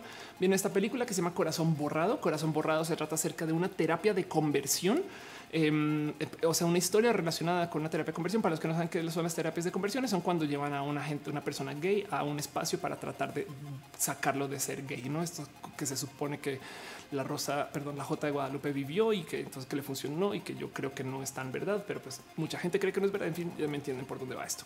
Como sea, em, la premier va a ser en la Ciudad de México el martes 5 de marzo. Em, tengo entendido que va a haber premier en otras ciudades también. Entonces eh, yo creo que lo mejor que se puede hacer es nomás preguntar a la gente bonita de YAG eh, eh, y están tuiteando con el hashtag no estoy enferm X, o sea, enfermx. pero como sea, se va a estar presentando, va a ser muy bonito y ojalá, miren, porfa, ayudemos a que esto sea bonito y conocido y viral o, que la gente sepa que eso está pasando, porque hay gente que no entiende lo rudas que son las terapias de conversión. Otra me decían que y yo pensé que esto era solamente como en casos marcados. No, hay terapeutas que legit, o sea, que realmente recomiendan que, por ejemplo, a las mujeres lesbianas las pasen por violación correctiva para que dejen de ser lesbianas, ¿no? Entonces ese tipo de cosas de, güey, ¿qué pedo con la gente del ámbito conservador, no? Así que eso está ahí y, pues Corazón Borrado me han dicho varias personas que es una peli espectacular y por eso lo tengo ahí en recomendaciones. Sepan que eso va a pasar. De nuevo, la premier va a ser el 5 de marzo em, y tengo entendido que va a estar en varias ciudades, entonces se las dejo ahí nomás. Sepan entérense y demás. Y la última recomendación de cosas que les quiero nomás dejar a ustedes para que le den follow, sepan y demás. Yo sé que o que los tengan como presentes. Yo sé que esto es algo que eh, ya he mencionado un millón y dos millones de veces, pero la gente bonita de este, eh, aquí está, de cinco comentarios, aventó a hacer un sketch de comedia. Em, y esto, eh, pues primero que todo, me llama mucho la atención porque de entrada, para los que no saben, sin comentarios es un show, me gustaría decir aliado, pero pues es un show de amigos y amigas y, ahí está este el, el, pato. Bueno, hay varios patos acá.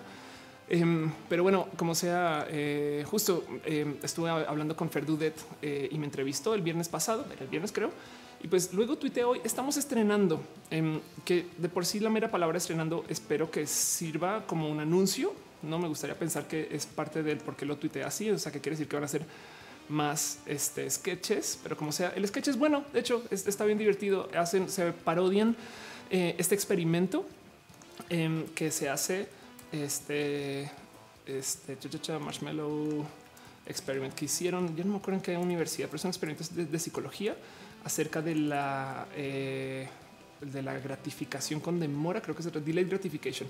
Entonces, el cuento es em, a unos niños eh, les dan bombones o, o marshmallows, dependen de dónde vivan ustedes. No sé, no sé cómo se llamará esto en su país, porque pitillo, pajita, popote, en fin. Y el cuento es que eh, graban como, como cada niño enfrenta el, el, eh, el, no tener, el no comerse algo que quiere inmediatamente. ¿no? Y esto habla mucho acerca de nosotros. El cuento es, les dicen a los niños, si ustedes no se comen su bombón más velo o como le quieren llamar, eh, este, cómo se le dice esto en su ciudad. Pero si ustedes no se comen esto en 10 minutos, les damos otro y pueden tener dos. Entonces es cuestión de aguántate 10 minutos, no chingada madre. Y, pues como son niños es muy divertido de ver porque güey, hay un, chamaco por acá que no se, lo comienza a comer por pedacitos de no, no, yo no he comido, ¿eh? o sea, pero está todo incompleto, güey. Y este experimento se ha hecho mil y veces y habla acerca de nuestra propensidad hacia querer las cosas ya versus aguantarnos y tenerlas después. Y pues como sea, el sketch eh, en particular, como lo presentan este, los comentarios, se burla un poquito de eso porque dice justo eh, cómo militantes de diferentes partidos eh, enfrentan este experimento. Me divierte mucho que yo creo que desafortunadamente eh, se les olvidó prender las luces, pero está muy bien pinche hecho, güey. Igual y también era como el estilo que querían llevar y como sea, qué chingón, qué bonito. Y nada más quiero dejar esa recomendación ahí también porque son mis amigos. Pero bueno, en fin.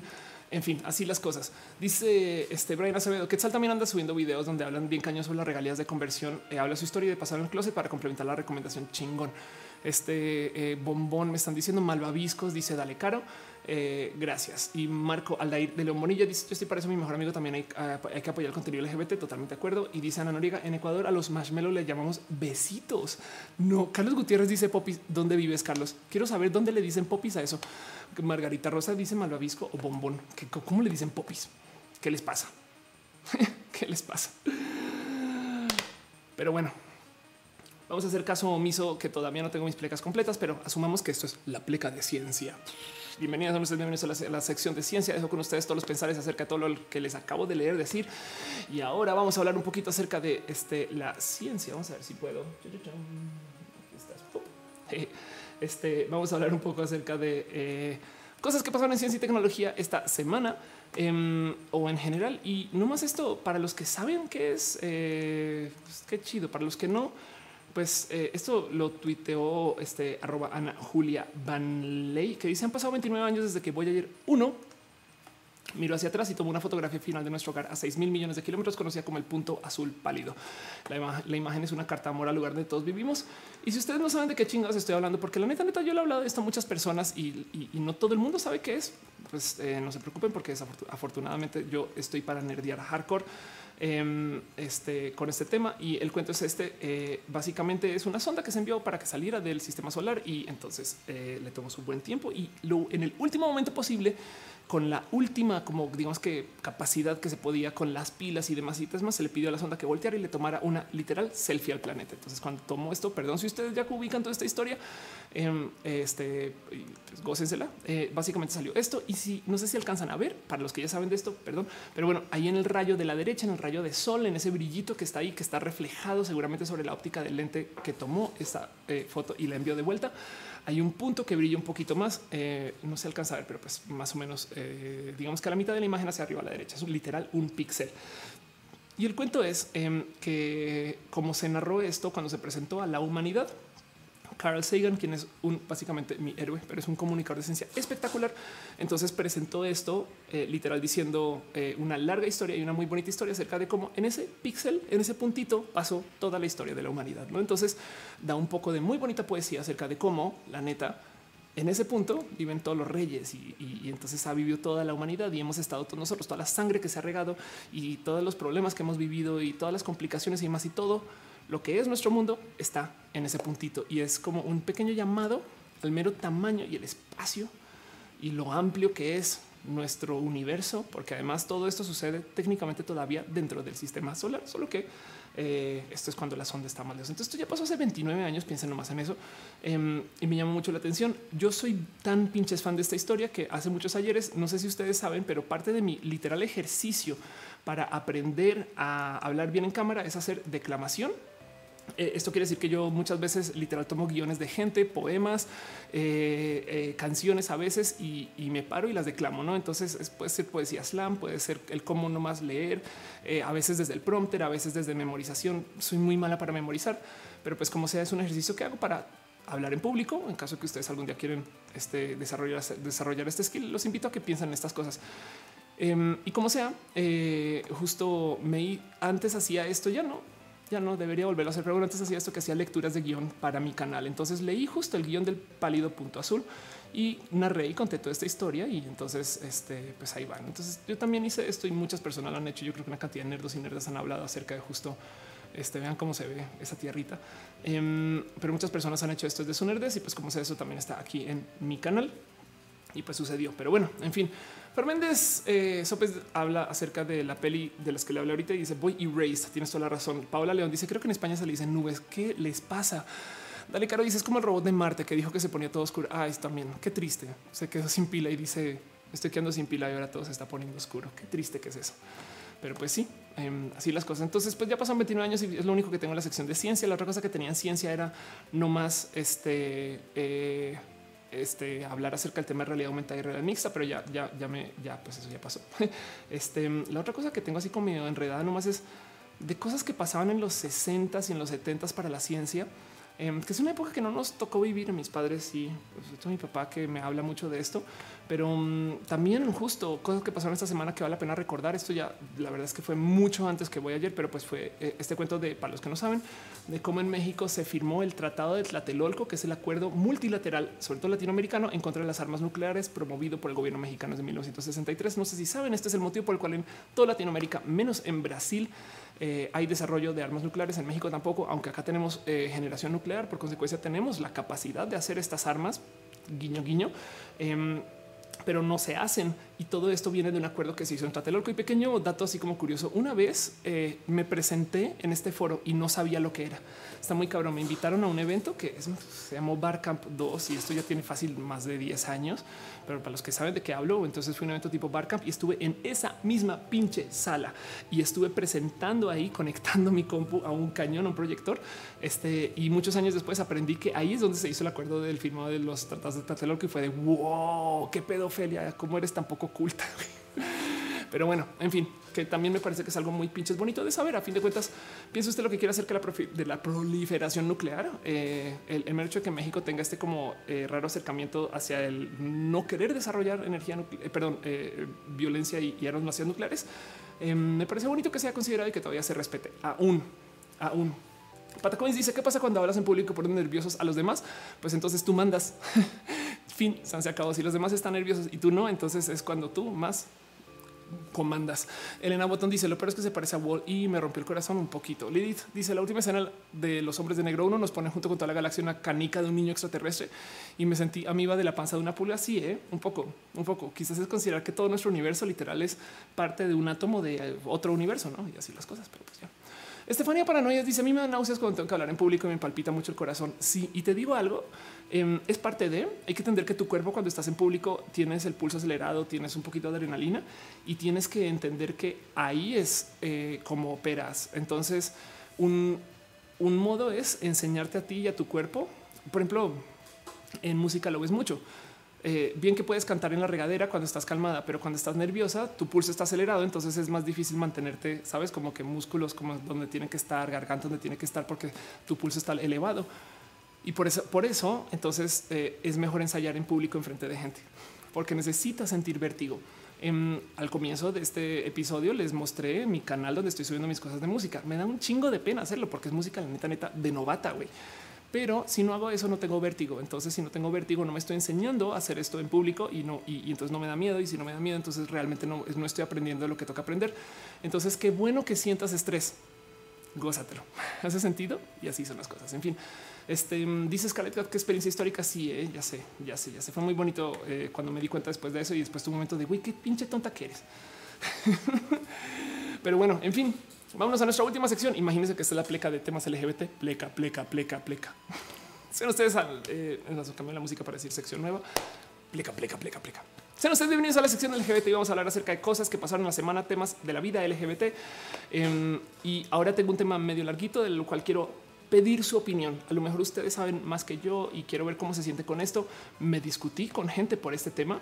Em, pero básicamente, palabras más, palabras menos, hubo un tema eh, con Aristemo, porque justo resulta que parece que uno de los actores que están en Aristemo, quienes recuerdan, son niños chiquitos de 15 años y van a tener su propia serie, parece que con los actores resulta que es un niño gay, ¿no? Parece. Entonces eso es un, vamos a ver, puede que sí, como puede que no. Este, y perdón, un momento, Parecería que eh, esto es tema porque em, lo sacaron del closet en contra de su voluntad. Y el tema es que se mencionó en Pepe y Teo. Entonces hubo un como momento de crisis, fue muy en la noche porque lo mencionaron y la neta Pepe y Teo lo mencionaron con cariño, con abuso. Güey, eso está pasando, puede ser no. Y además, siendo personas de la diversidad, yo salté la misma conclusión que Pepe y Teo de qué chido, güey. Ok, chingón. El cuento es que luego la gente explotó con este pedo de si él no ha salido del closet, ¿quién te da permiso a ti de sacarlo del closet? Y resulta que quien lo sacó del closet lo hizo con un acto, digamos, de en este caso no sería porno venganza, sino homo venganza o closet venganza. Hace sentido. Em, entonces eh, eso se volvió tema y se volvió bien pinche raro porque yo cuando entré no sabía que fue en contra de la voluntad de estos niños. Yo pensé que uno de ellos había salido del closet por su propia voluntad y comencé a publicar chistes del tema de qué pinches pedos tienen en su cabeza fans de Aristemo que no permiten que los actores sean gay, pero que sí que los personajes sean gay. Me explico. Em, y entonces eh, justo dice eh, José Mezcua doble moral, se ofenden porque hablan de Joaquín y dicen que es menor de edad, pero exigen y se enojan porque no pasan en TV Nacional un beso gay entre dos menores de edad. Ojalá y no haya beso aristemo porque pues son menores de edad y eso según sus criterios no está bien. Y entonces eh, estoy totalmente de acuerdo con ese pensar de pues sí, güey, o sea, es más, les voy a decir algo. A mí me sorprende que no sean gays, ¿sabes? Es, como de lo mismo me pasó con, con la gente con lugares de qué, o sea, es neta que what? O sea, digo, son actores, entonces por supuesto que no tienen que ser gay para llevar el papel, aunque sería chido y bonito porque los actores gay suele ser que les niegan acceso a papeles, pero estamos hablando de niños chiquitos de 15 años y del otro lado también no podemos olvidar que justo fue en contra de su voluntad. Entonces yo tengo una regla muy como marcada cuando se trata de la gente que está en el closet, de, de, justo de hasta me alejo un poco. Me explico. Es como si alguien está en el closet y se acerca a mí, pues yo soy tan visible, tan afuera, eh, traigo las banderas puestas, saben todo esto que yo te voy a sacar del closet. Entonces, si es un problema para ti, yo no quiero ser culpable de tu problema. Fin, em, hace sentido como que eh, eso, eso, este, yo creo que este y la verdad es que también me, da, me sentí súper triste de cuando me enteré todo esto y de que ahora resulta que están apenados de que lo hayan sacado del closet saben, porque todo el mundo, todo el mundo estaba hablando como si fue, si ser gay fuera algo malo, no es como que pues, qué chido, no? O sea, ¿por qué no estamos celebrando esto? Entonces la plática igual y me contactaron por DMs y me dijeron, güey, es que entiende que la neta, neta, esto es algo que se hizo en contra de voluntad de los chamacos y es un niño de 15 años que bien se está pensando. yo a los 15 años no estaba ni siquiera enterada de que podía ser una mujer con, digamos, una divergencia con mi identidad de género. Entonces también entiendo muy bien eso, no? Em, pero aún así, ya que lo sacaron del closet, como que su actitud fue como de, pues oigan, este no está tan chido, ¿eh? estoy triste. Y es de qué, güey. Y, como sea, em, bien que puede ser una bisexualidad, o sea, no, no tiene que, no, y, y, ya. Entonces, como que me saltó mucho este, como, esta como revelación de que los actores fueran heterosexuales también. O sea, me cambió muchas dinámicas de lo como tenía guardado Aristemo. Para mí, Aristemo una cosa súper bella que estaba peleando contra el, el, estándar y ahora resulta que es una cosa demasiado heteronormada. Y entonces, tu momento de amiga, date cuenta que esta es la producción como sea, de todos modos sigue siendo chido que esté ahí. Yo siempre he dicho que es mejor tener cosas a medias que no tenerlas. Em, y, vamos a ver qué pasa con la serie de Aristemo, pero, pero sí me rebasa que no fue universalmente celebrado la salida del closet. Y entonces eh, está raro, pero aún así mucha gente me regañó. Por eso me hizo Ophelia, no te enfoques en que se está diciendo de que no está chido que está fuera del closet. Enfócate en que fue en contra de su voluntad y tiene un punto válido. A fin de cuentas, la, este, o sea, la porno venganza es una realidad y entonces hay mucha gente que está trabajando en sus activismos de porno venganzas. Vayan y busquen la cuenta de Ana Baquedano y diviértanse un rato porque ella habla de cosas muy bonitas desde el fondo de su corazón. Pero fíjense que justo el tema de Ana en particular, que es alguien a quien le tengo admiración infinita, eh, ella, de hecho, en su cuenta de Twitter eh, eh, tiene, es más, vamos a buscar esto. Ana, no me odies porque vamos a hablar de 10 segundos. Eh, pero Ana, en su cuenta de Twitter, justo habla de cómo esto le pasó alguna vez y tiene una historia muy bonita em, de cómo las páginas que están dedicadas a publicar packs, como las hay en Yucatán, básicamente es, que no puedo mostrar esto sin meterme en problemas. Carajo, Ophelia perdón, me autocensuré. Güey. Ahí está. Este, ella publica una historia eh, acerca de, justo de las historias de las páginas de publicar packs y, de cómo eh, eh, hay niñas y mujeres que no su consentimiento y demás. Y en última se dice: Miren, a mí no me amenaza que estén publicando estas fotos mías porque yo también estoy dispuesta a publicarlas porque yo me empodero con ellas. Entonces tiene una nud que salió a la luz hace mucho tiempo y la verdad es que, como dices, patético que eso esté pasando y la neta ahí se las dejo, güey, porque esto no me amenaza. Entonces Ana optó. Por no darle poder a lo que se usa para hacerla sentir mal. ¿Hace sentido? Y en eso me rebasa que esa no haya sido la reacción de instinto de lo que pasó con Aristemo. Hace sentido como no sea como con un, pues sí, ya que salió gay pride, ¿no? Entonces yo creo que falló algo ahí con la educación. Digo, no estoy para nada a favor de que haya salido de los modos que haya salido. Estoy totalmente de acuerdo con que eso no debió de haber sido puesto ahí, pero el otro lado también me salta mucho que todo el mundo está hablando de cómo si acaso ser gay era algo malo. Y entonces eso me saltó mucho. Y de nuevo recuerden que mientras estamos teniendo esta pelea, batalla y saben como energía y temas y, entonces toda esta discusión si alguien puede o debe ser gay, no sé qué habla. Mientras tanto, este Netflix ahí va, no vamos a tener una casa de las flores temporada 2 donde tenemos una persona bisexual, una persona trans, donde tenemos todas las expresiones de la diversidad que se les ocurran. Este no y pues, nos vale gorro, no? Entonces también te queda un poquito de Ay, güey, qué, qué tan qué roto que están los contenidos y, cómo se llevan y la gente de los mundos de los contenidos, no? Porque existe la leyenda de que si tú dices que eres gay, ya no te van a contratar, que puede ser más o menos verdad, pero en que tú le otorgues poder lo vuelves aún más verdad. ¿Hace sentido? Em, dice Caro que huye, que van dos bajones de energía y creo que se va la luz. Abrazos a todos. Gracias, Caro, por estar acá. Igual ya se va a acabar el show en cortito. No te preocupes. Besos. Real Shikani dice en este tema, el grupo de fans quería que la noticia no se replicara para no generar polémica y presión mediática hacia él. Y dice entre líneas, no hay que dejar parar, no hay que dejar para nada de lado que es un niño de 15 años. No se puede poner esa clase de presión en sus hombros porque él también debe estar lidiando aceptar con su sexualidad. Y tienes toda la razón. Entonces, exacto. También está, también está el tema de que justo son menores de edad y a los 15 años la neta, neta, la neta es una salida del closet brutal si la tienes que manejar así. Es solo, es solo. Eh, em, quisiera más bien hablar del lado de los fans, eh, de, cómo, de cómo vi muy poquito fans celebrándole. Hace sentido como de güey, qué chido, no? Más bien como que saltaron, saltaron a su defensa, que está bien porque son fans, eh, pero, pero, pero, pero como que no sé, como que quizás, quizás, miren, quizás eh, desde el fondo inocente de mi corazón, yo quería que esto hubiera sido motivo para aprender aquí pólvora y celebré. Wow, no manches. O sea, entonces sí, es verdad. Toda mi fantasía de porque, bueno, igual en mi cabeza, eso es que me rebasa que no sean no niños abiertamente gay. Y en lo personal, miren como talento, guiño, guiño, porque ellos están en la tele y yo no. Este como talento, eh, sí me rebasa que, a ver, va a ser súper culera 10 segundos, pero sí me rebasa que nunca hayan ellos considerado que esta pregunta se les fuera a hacer. No hace sentido, como que tú creerías que eh, ya tendrían un plan pensado o algo así, no como que no sé, como oye, oye, oye, Joaquín, y si, algún, si algún día alguien te pregunta que eres gay, tú crees que sería, sabes, como que no fue todo como además para rematar sorpresivo. Pero entonces eso pasó. Este y, y la neta, neta, eh, hubo mucha pelea también y fue como una lástima. Em, justo Pepito, yo creo que no se merecían tanto hate por parte de los fans, porque literal, literal, como lo dice eh, César, dice exponer a quien, a quien no, a quien, quien nuestro canal siempre ha sido un espacio de amor, inclusión y apertura, más con los asuntos que son ligados al tema LGBT, siempre con respeto. Me sorprende que lo duden. Y luego dice lo último que diré es que todas las respuestas que me están llegando tratan este tema como si ser LGBT fuera malo, no deseado, negativo. No es lo que la historia está tratando de cambiar en la sociedad y no es lo que la serie está tratando de cambiar también. Me explico. Es mi gran problema con este asunto y desde lo personal, como Ofelia, también es mi gran problema. Entonces, eso quería dejarlo ahí un poquito. La verdad es que yo borré mis tweets y dije, miren, si es un closet, no me voy en esto, pero quise hablarlo acá con ustedes para preguntarles cómo se sienten ustedes con esto. Saben, es, como igual y igual y de nuevo. Yo quizás pequé por inocente porque yo decía, güey, qué chido, no es como a mí, a mí me llenó el alma. Fue de a huevo, güey, no? Este, pero, pero pues bueno, como sea, sí, estoy totalmente de acuerdo. No, no, no, no se debería de estar usando información así en contra de alguien, pero es que el tema es está en contra en que se le otorgue poder de que es en contra ese sentido. Es como imagínense que alguien publica fotos comprobando que Ofelia es trans. Es de güey. pues sí, güey, no de, ok, llegó la, la policía del género, no con una primicia.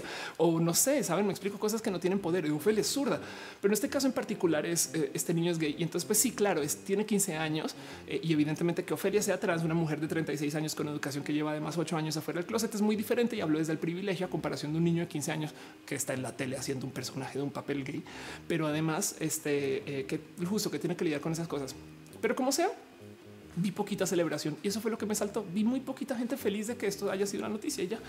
Entonces me rebasó y quería platicar con ustedes un poquito cómo se sienten ustedes con esto y, cómo se siente con Aristemo en general. A mí no me deja de impresionar que casi que todos los días Aristemo es trending topic de un modo u otro. A veces pienso son bots, güey. O sea, es como es imposible que sean tan, pero pues así es, no es como, como preguntarse dónde, vive la audiencia de la divasa. Pues en todos lados y sí existen, güey. Es un hecho. Entonces, pues en fin, David Molix dice en otras telenovelas infantiles de Televisa siempre hubo besos entre novios protagonistas y tenían al menos 11 y 12 años. ¿En cambia si es un gay de 15 años? Gracias por decirlo.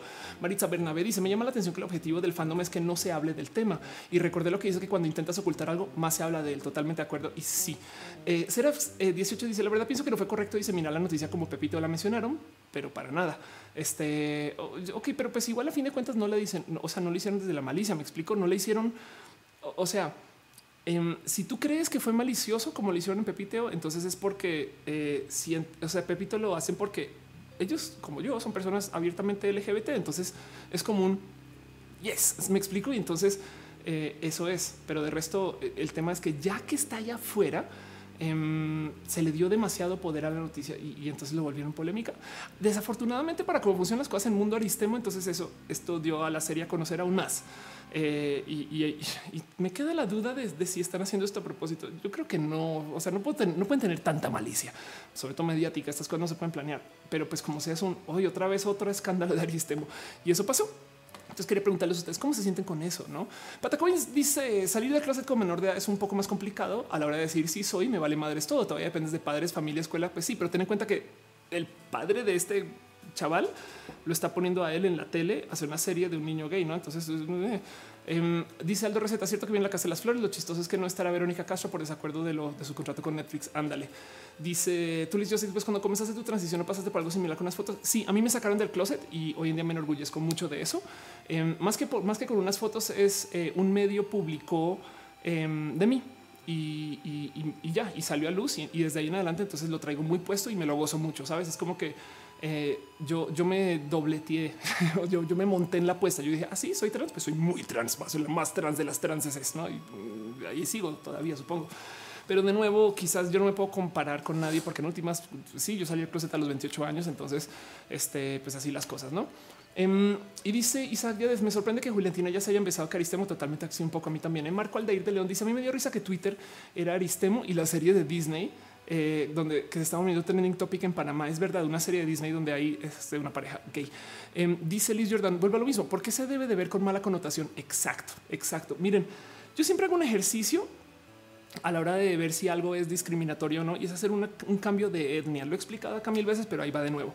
Si ustedes piensan que algo puede ser este, eh, algo que trae discriminación, entonces este, mm, eh, a lo mejor, a lo mejor imagínenselo en otro rubro. No, entonces, por ejemplo, no es que resulta que todos los días me hacen chistes acerca de eh, ser una mujer trans en, en, una fábrica, no sé, en un taller, no? me hacen chistes con eso. Entonces digo, bueno, ok, pues qué tal si fuera hacer chistes acerca de ser una persona mexicana en un taller estadounidense. No, si eso te ofende, entonces es muy posible que el otro también. Entonces, ahora haciendo el ejercicio del cambio de etnia, pues básicamente esto es como publicar una foto de que eh, un actor estadounidense realmente es mexicano viviendo en Estados Unidos. No me agarré justo de la misma etnia, pero me entienden. No este eh, pues, es publicar una foto de que eh, no sé, o sea, igual de que, de que alguien es trans, no que, que, no lo ha dicho, no? Pero bueno, justo el tema aquí es tiene 15 años, entonces hay que tener una consideración diferente, pero Em, de nuevo, es, un tema de yo esperaba más celebración y ya. Entonces me saltó que todo el mundo saltó así, ah, que no hablen, que no digan, que no hablen, que no digan. Pues bueno, ya, ya se sabe, ¿no? Y, decir que no hablen hace que se hable más. Un Lemus dice, a mí en parte Aristemo ya me cansó un poco, no por lo LGBT, sino porque en Twitter es Aristemo esto, Aristemo esto, Aristemo acá, Aristemo allá. Sí, ¿eh? se volvieron, pasaron de no estar en ningún lugar y tenían problemas con eso, a de repente estar en todos lados, ¿no? Raro, como sea. Y, está chido, está bonito. Piensen que Aristemo, yo creo que Aristemo puede ser de las novelas más vistas de la tele ahorita.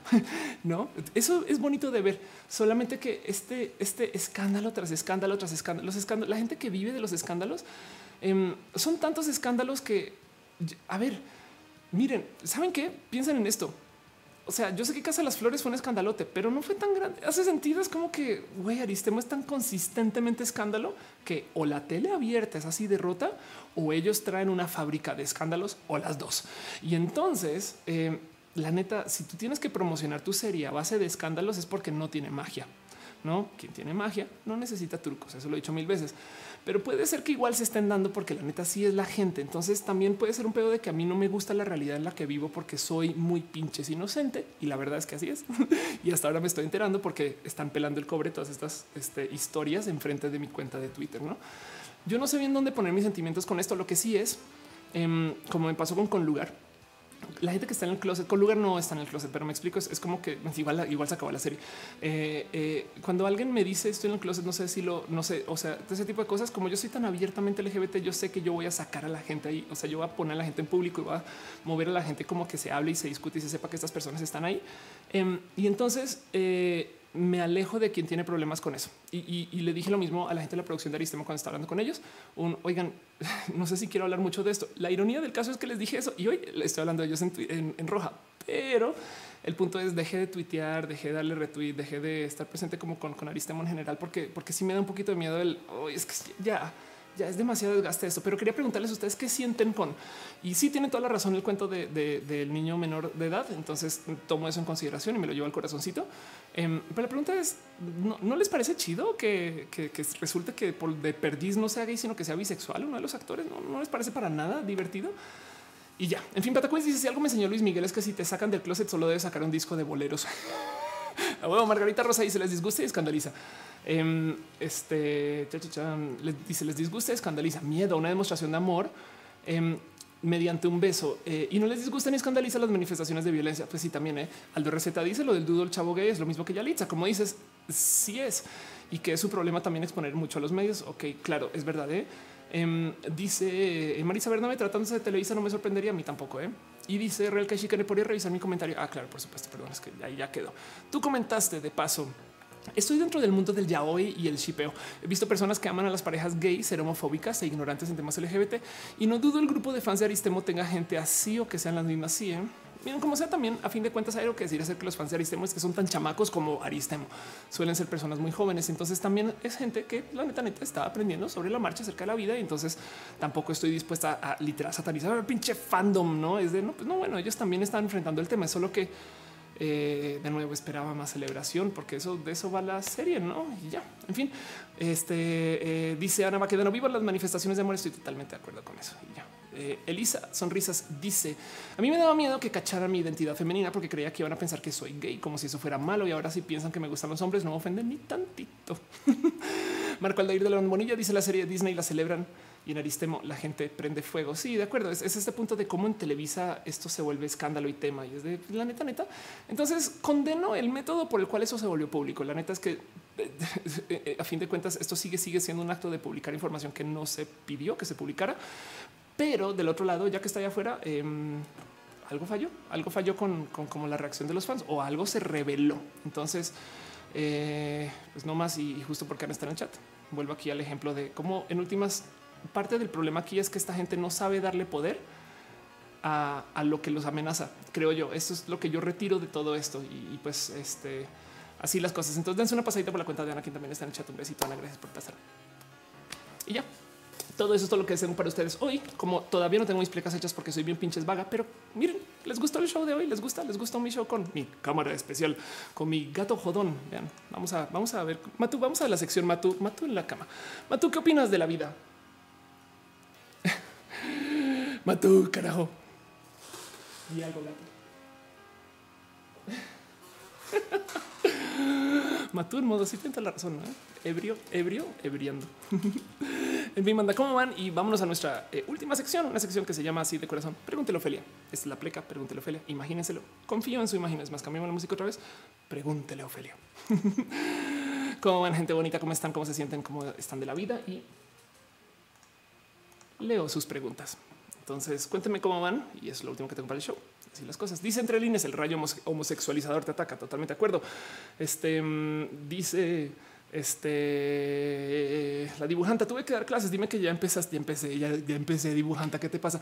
Ariel Rosas dice Aristemo, la novela donde se van a casar, pero no se puede empezar. Sí, no?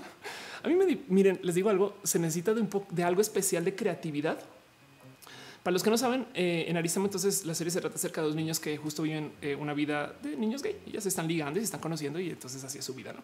Y el cuento es que este, eh, los chicos gay justo en algo, o sea, son pareja, ¿no? Pero no pueden decir que son pareja porque al parecer no tienen permiso para eso y estas cosas que son un poco raras si lo consideran. Y entonces luego hay una escena donde se confiesan su amor y entonces y acaban siendo novios, ¿no? Y yo creo que se requiere de algo especial en la creatividad. Yo creo que se requiere de como escritores eh, un poco de muela y colmillo rara para poder bajar ese balón como lo hicieron y en vez de decir somos novios, porque así es la escena. Y entonces está ahí. Quiero que estés conmigo, música, bailarines, banderines LGBT en la cama, en la toma. Y de repente le da la mano y le dice es que somos somos Aristemo. Y es de, güey, ¿por qué chingados no puedes decir somos novios? No, ese qué pedo, quieres ser mi Aristemo, no manches. O sea, lo peor es que está bien, pero es como de, güey, no. En fin, todo eso me da un chingo de rabia y es una lesión. Pero bueno, ya como dices, así las cosas. Dice Beto Galo, insisto, hay una pintura del siglo XVIII, una mujer vendiendo quesadillas, Ana Gama Volantes, dice que yo solo mando saludos. Eh, Ana dice gracias por la mención. Siempre. Liz Jordan dice lo que no me cabe en la cabeza es cómo se va tan natural tener historias heteronormadas de todas las edades, pero en cuanto se dentro de la divergencia sexual, todos pierden la cabeza un poco. Eh, Celerático dice cuéntanos eh, cuándo y dónde compramos las entradas del 9 de marzo en Guate. Ok, eh, mi viaje a Guatemala, dame un segundo si busco los datos. Em, la, persona que me lleva a Guatemala es 10 eh, veces di. Entonces es Diego Beares. Em, o sea, mi manager en Guatemala, por si quieren verlo así, es nadie más y nadie menos este que aquí está Diego Beares, 10 veces 10. Eh, y él puede tener toda esta información, ¿no? pero lo dejo ahí eh, igual y pues igual y él me dio un link. Entonces, más seguro si lo busco. Y aquí está. Ok, aquí está y si no, por lo menos para que sepas dónde es y lo más probable es que en el lugar en sí consigas boletos. Entonces ahí está. Esto es donde voy a estar. La revolución del género por Ofelia Pastrana. Es tan revolucionado el género que voy a volver a ser pelirroja para ese show. Pero bueno, aquí están los productores. Pastrana tiene estudios, como dicen, realiza esto mi pinche bio. Pero aquí está, me va a presentar la ciudad de Guatemala el sábado 9 de marzo del 2010 en en el restaurante Sabérico en 4 grados norte a las 20 horas, seguido de un conversatorio moderado por Ben K. Chin de Visibles. What? Ok. Y luego en Antigua voy a estar el 10 de marzo. Entonces me estoy enterando también que voy a dar dos shows. Así las cosas, no pasa nada. Este yo me había anotado para eso. Dice Alan Delgado, ¿tú crees que ella puede dar cuenta de que eras trans cuando eras niña o piensas que todo el tiempo que pasó fue necesario para darte cuenta? Había un chingo de señales. Yo creo que así la más clara es por ahí a los story time, por ahí a los como 14 años, creo. Yo le robaba las pastillas anticonceptivas a mi hermana para sentirme como mi hermana. Yo creo que ya no se dio cuenta, aunque raro que no se dé cuenta que se desaparecían sus pastillas anticonceptivas, pero ella era desorganizada, entonces las perdía, supongo, en su cabeza. Em, y el cuento es que hoy en día yo sé que me estaba hormonando pero en ese entonces no entendía qué. Y, fíjense que creciendo en el colegio, entonces yo literal, y más a los 14, saben, a esa edad definitivamente sí tienen un efecto. O sea, poquitas pastillas y tu cuerpo está listo y esperando. ¿Dónde están las hormonas? Dámelas. Así que eh, yo crecí un poquito de boobs y, era mi cruz. Eh, tan, me había asustado el tema de traer boobs a los 14 Eh, que yo entonces y dejé de tomar las pastillas. Entonces, muy tontos, em, pero como sea, en algún momento entonces fui a que me los perforaran y entonces em, yo creciendo era este niño que tenía esos boobs raros y todo el mundo le decía no es que son así porque están perforados, ¿eh? pero, pero, pero, hoy en día sé que me estaba hormonando. Eso está ahí presente. Y luego la verdad es que yo siempre tenía este tema de, o sea, es que en mi casa mis padres son divorciados y yo me crié con mi hermana, mi mamá mi abuela, a veces mi tía, dos perras, saben? No había un solo hombre en mi familia ahí cercano. Mi papá lo veía de vez en cuando y entonces también la verdad es que yo no sé, manejaba mucho como esta vibra femenina de todos modos para muchas cosas. Hay muchas cosas de los tratos que yo tenía con mis parejas, con mis amigos, con la gente que hoy en día sé que es porque traía en mi cabeza un tema que era femenino o del cuidado o de la energía femenina, como le quieran llamar y como le quieran bajar. Este pero pues que en ese entonces yo decía, pues es que soy diferente a los demás, no? O sea, yo no soy como los niños que hacen estas cosas que además me parecían como súper fuera de lugar. Em, y hoy en día he hecho como mirada hacia atrás y digo, claro, güey, es que te estabas viendo desde otro punto de vista, pero pues no sabía nada. O sea, yo la verdad es que el tema trans mm, eh, lo comencé a vivir a los 28 porque a esa edad me enteré que se podía, güey, y ya. Pero pues bueno, así las cosas. Entonces mis boobs de chiquita Brandon Gaspar dice cómo conociste a Vico. Ah, bueno, Jam dice que si siguen perforados, no, porque cuando me puse mis implantes me los quité y la neta duele tanto que no lo volví a hacer. Todavía tengo la lengua perforada para los que no están. Ahí lo ven. Este, pero bueno, eh, Brandon Gaspar dice que cómo conocí a Vico. La historia con Vico es espectacular. De hecho, la tengo documentada en una entrevista que hice en mi propio canal. Eh, vamos a ver si hay menciones en Twitter de esto. Vico, em, justo todo lo que hablé del closet y estas cosas, no? Vico es una persona que conocí porque cuando yo estaba saliendo del closet era primero que todo era muy difícil encontrar a gente trans con quien hablar y con quien compartir y estas cosas. Em, y entonces, em, cuando, cuando yo comencé a hacer contenidos, me daba pena decir y hablar del tema trans. Estamos hablando del 2013, 2012, creo yo. Entonces yo decidí buscar a una persona que pudiera hablar de eso en público y darle herramientas para, porque en ese entonces yo era manager de muchas personas y ese tipo de cosas eran una realidad.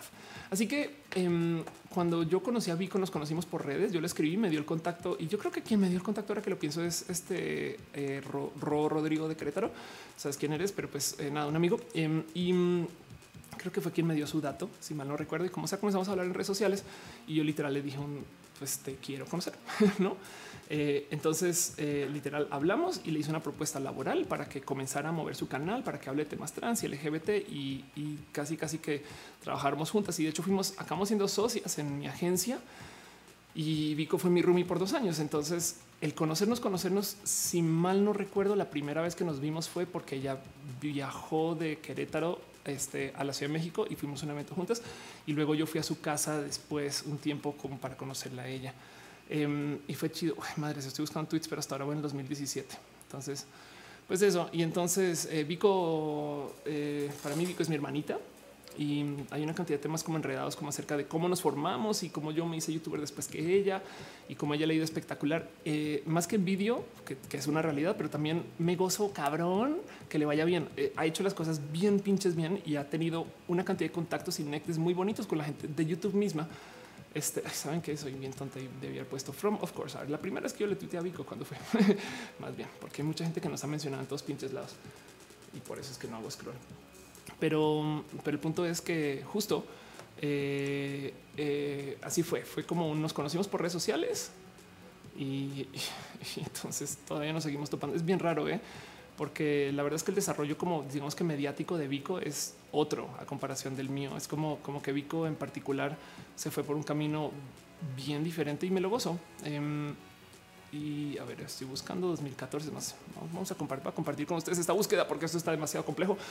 ya ni recuerdo. Me muy bien con el 2014 y ahí sigue, ¿no? Ah, caraja vida, pero perdón. Estoy bien, güey. Estoy bien, bien pinche. Perdón, les puse la intro. Espero no haberlos dejado sordos porque yo sí.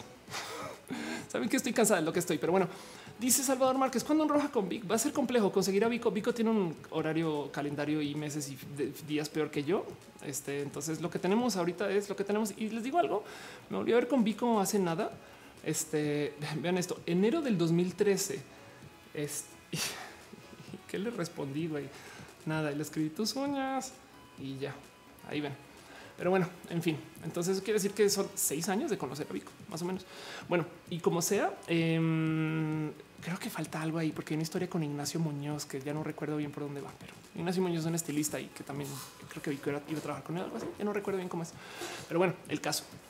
Este así las cosas. En fin, y para que Vico esté aquí en roja, eh, complejo, porque no más un tema de tiempos, igual y ojalá otra entrevista, quizás. La verdad es que miren, después de mucho tiempo de no ver a Vico cuando ella salió de casa y fue a hacer su vida profesional y personal solita, em, nos volvimos a ver para grabar un video y me llegó al corazón lo roto que es eso. Saben, como un güey, me estoy viendo con mi roomie en el peor de los casos, mi hermanita en el mejor de los casos y alguien que tengo muy cerquita al corazón y nos vimos para grabar un video. Es como de qué vacío, qué es eso, como a nivel de interacción humana, saben?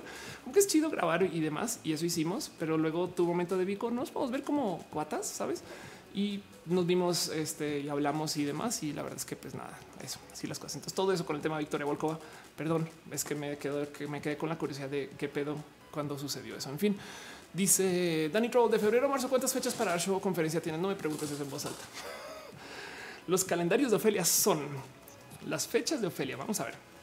O sea, que es que marzo de por sí es el día de la mujer, entonces tengo muchas cosas que vienen por eso. Pero, por ejemplo, em, mañana en la noche vuelvo a Hermosillo, voy a estar Hermosillo, ya nos podemos ver luego, vuelvo. Este y eh, la verdad es que tengo muy poquito hasta el lunes de la otra semana, donde eh, de hecho tengo un tema con Televisa Digital, donde vamos a grabar algo muy tontito, un brunch y ya, porque Día de la Mujer.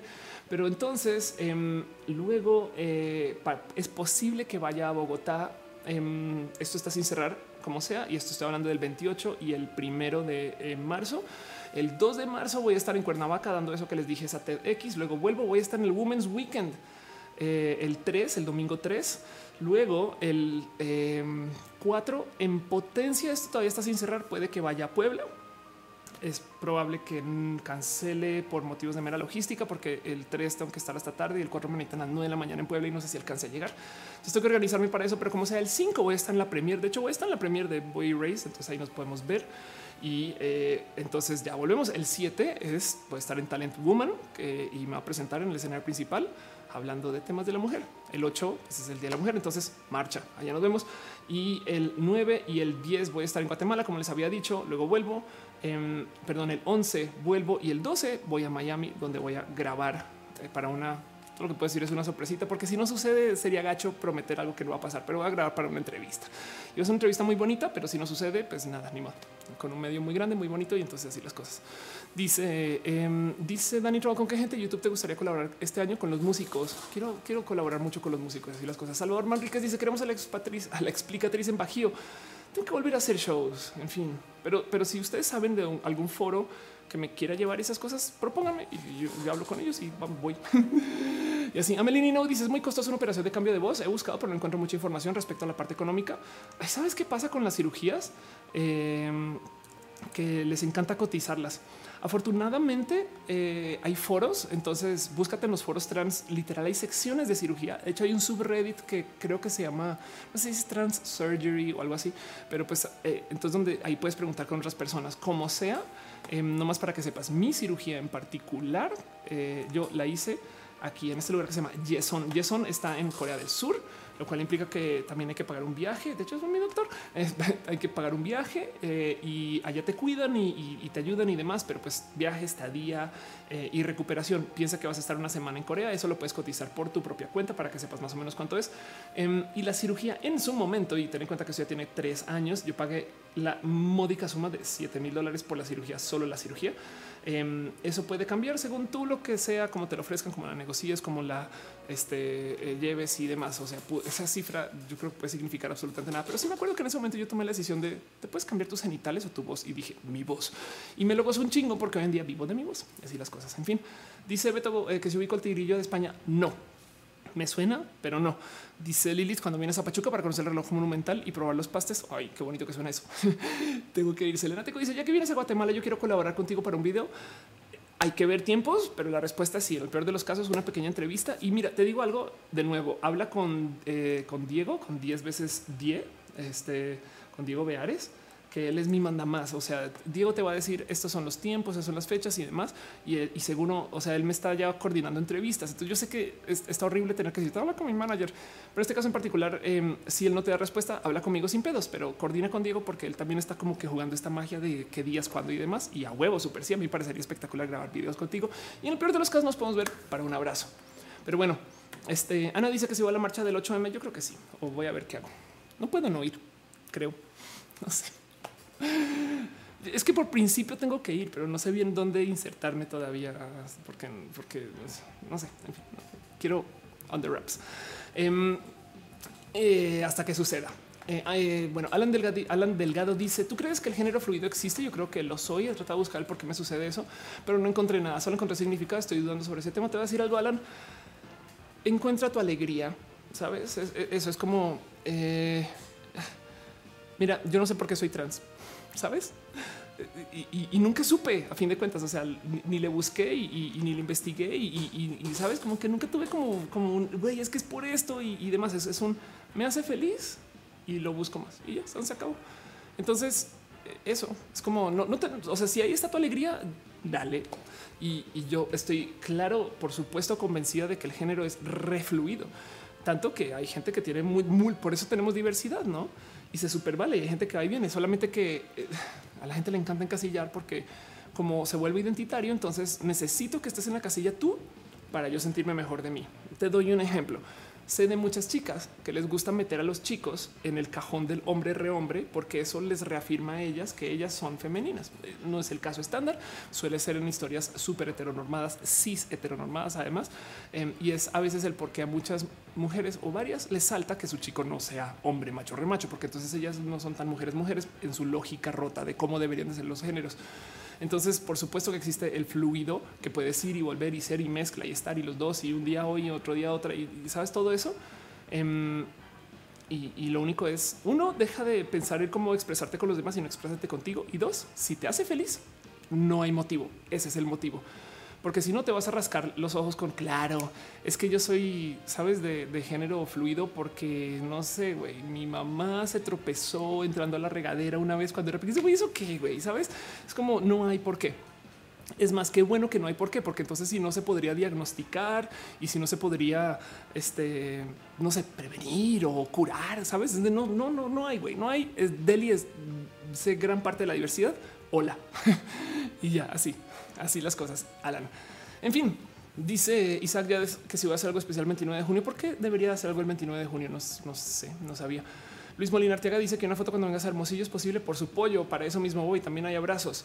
Em, dice Arturo González: Tengo una amiga que estudia la especialidad de otorrinolaringología y tiene la idea de hacer un programa para ofrecer fonocirugía para chicas trans. Está en busca de chicas interesadas en la Ciudad de México. Eh, dile que hable con la gente del de, Kite. Eh, a ver, Kite es eh, Kite. Transgender Center. A ver si eh, ¿qué, chingados puse. No, es Kite. Eh, ah, vamos a buscar México Transgender Center. Em, bueno, es otro lugar, pero bueno, el caso es que hay varias personas que están también enredadas en esto.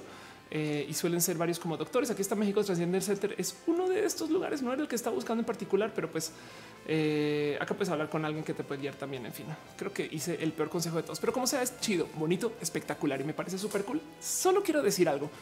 No es que esté arrepentida de mi cirugía, pero vaya como he aprendido que no se necesita tanto. Estoy súper hablando desde el privilegio, como yo me gradué desde de maestría, ahora puedo decir, no necesitas una maestría para la vida.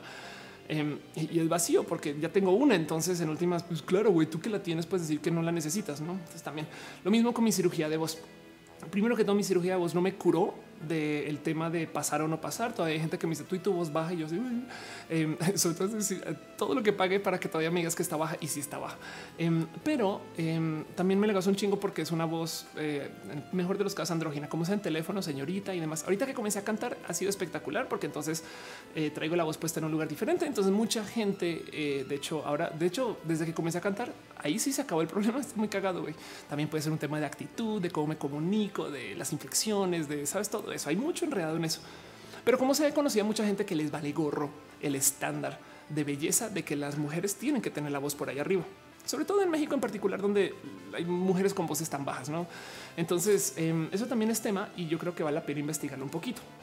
Y entiéndase, em, tengo una amiga trans que, por ejemplo, paquetea mucho. No es o sea, paquetes salen vestido y güey, se le ve un paquetote. Este y entonces un día me acuerdo que yo platicaba, le decía, qué chido, no? Y me decía, pues sí, porque es que, eh, o sea, usar push up bra es un estándar de belleza y hay quien le quiere entrar. O sea, yo tengo implantes, me explico también. Entonces, entonces hay quien le quiere entrar. Entonces decía, pues que una mujer no tenga paquetote también es un estándar de belleza y no deberíamos de estar obligadas a entrar a que las mujeres tienen que tener no su vientre plano. bueno, y sus genitales también. Este, eh, entonces hace sentido eso, lo mismo con la voz. Em, y, bien que, bien que eh, quizás eh, también puede ser un tema de, mero imponer y ser queer y demás. Ahora parece chiste para qué te operas todo y para qué eres trans, no sabía que puedes decir, güey, soy vato y entonces soy ese tipo de mujer que soy tan tomboy que barba, no sé, que se puede, se super puede y hay gente así. Entonces no tiene que ser el caso estándar, es solo un em, la cirugía de voz, yo pensaba que era el único modo de vivir y tener y existir cuando, cuando la hice. Yo hoy en día sé que no, no es, fue entrarle un estándar de belleza. Dejando eso de lado, se super vale ser vanidoso o vanidosa. Y por supuesto que te puedes operar todo lo que quieras y eso le habla a tu vanidad y a tu gusto personal y es algo electivo, no un me tocó. Los me tocó siempre es donde las cosas se rompen. Es un me tocó operarme la voz porque tú nací con una voz baja. No, no te tocó, güey. Es, te gusta tener una voz así y bien que puedes también. No digo, es un poco la vida trans. Alguien me decía, ¿cómo son ustedes las trans? que un día se despiertan y dicen yo no entro al estándar de belleza. Entonces, en vez de cambiarme a mí, voy a cambiar el estándar de belleza. sí y así, así ha funcionado. Entonces, todo eso eh, me parece muy chido de considerar y no más que es parte de la mezcolanza. Cada quien con sus decisiones se vale, por supuesto, em, pero, pero solamente quiero decir que, que, no es obligatorio operarte la voz y eso lo aprendí operándomela. Y el único problema es que como me la operé, entonces ahora estoy hablando desde el privilegio y así las cosas. En fin, en fin, así las cosas. Sol Simón Gregoire dice: Tengo 40 años, he sido ama de casa por 15. No sé si sepa trabajar, no soy sujeto de crédito y me es posible que me divorcie pronto. ¿Para dónde jalo? me late ser mesero. No sé, I need money. Em, te digo algo. Em, aprovecha la oportunidad si es pronto y demás de, rascarle algo que esté cerca a tu pasión que puedas comenzar a monetizar en unos meses. O sea, no ahorita, pero en un tiempito. Me explico. Es como que si, si te vas a reinventar, busca tu pasión. No es un, es un güey y tu pasión puede ser dibujar. ¿eh? Y tengo amigos que viven de la ilustración. Es más, tengo amigos tatuadores que hacen un, o sea, un dineral por tatuarse o por, perdón, por tatuar este, y es porque querían dibujar, güey. Entonces eso también. Entonces el punto es, yo me iría en rascale algo que se acerque a tu pasión antes de, si necesitas dinero ya, ya, ya, pues entonces comienza a hacer compromisos. Ok, bueno, güey, ni modo, voy por acá. Pero si no, te lo juro que hay cómo ingresarte en rubros que estén más atadeados a lo que te puede gustar. En fin, Elena Botón dice: Yo, como mujer trans, tengo voz gruesa y jamás quisiera cambiarla. Además, al cantar me gustan mis graves y no quisiera perder ello. Y estoy totalmente de acuerdo. De hecho, fíjate que hice mi paz con los, con los graves ahorita que estoy cantando, porque descubrí que justo es donde, pues es donde está mi voz. O sea, yo estoy cantando contra alto em, y últimamente me está dedicando a bajar canciones, no como todas esas canciones que cantaba antes. Ahora las estoy cantando por aquí, bien abajo, bien cool, bien rudo y es muy divertido y así. Sara de Noche dice hace algunos años paqueteaba. Chido. Y es divertido también. ¿eh? Yo, Julio Hernández dice: Mis papás se dieron cuenta de que me he visto de mujer que pueda hacer. Em, ¿Cuántos años tienes, Julio? Depende de eso. ¿eh? No, no, te pongas, no te expongas eh, si, sin necesitarlo. Tú solo sigue y ya. En el peor de los, mira, Vico, ya que hablamos de Vico, Vico me decía que sus discusiones con su familia al mero comienzo era Vico diciendo cosas como pues es que esta es mi moda, mamá. Así soy. Eso es lo que me gusta ponerme. Entonces, no necesariamente es de mujeres que así me gusta. Es mi moda de loquito, pero realmente se estaba trasvistiendo cabrón porque quería transicionar. Pero bueno, en fin, eh, Mr. Worldwide. ¿Por qué llega Pitbull al chat? Dice hola, pero duele un pecho de hombre eh, crecerlos como las mujeres.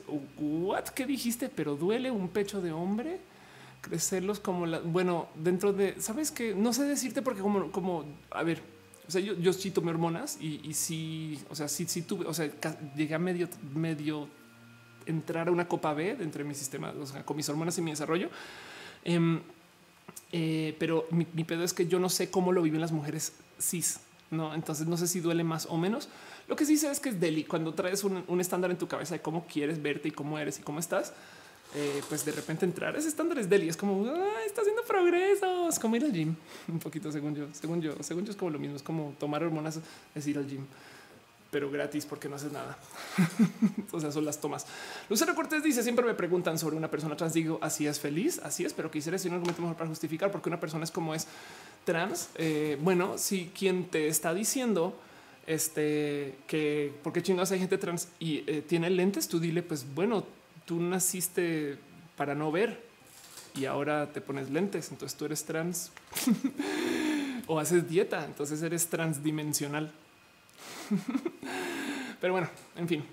Dice Alexander Villa que pique, pica ese gato para ver si sigue con nosotros. Vamos a ir con nuestro corresponsal de la calle, este señor Don Matú. Eh, necesitamos saber si usted sigue vivo. Señor Don Gato, por favor, por favor, de, señas, de señas de felinidad, de felinidad alegre. A ver, gato,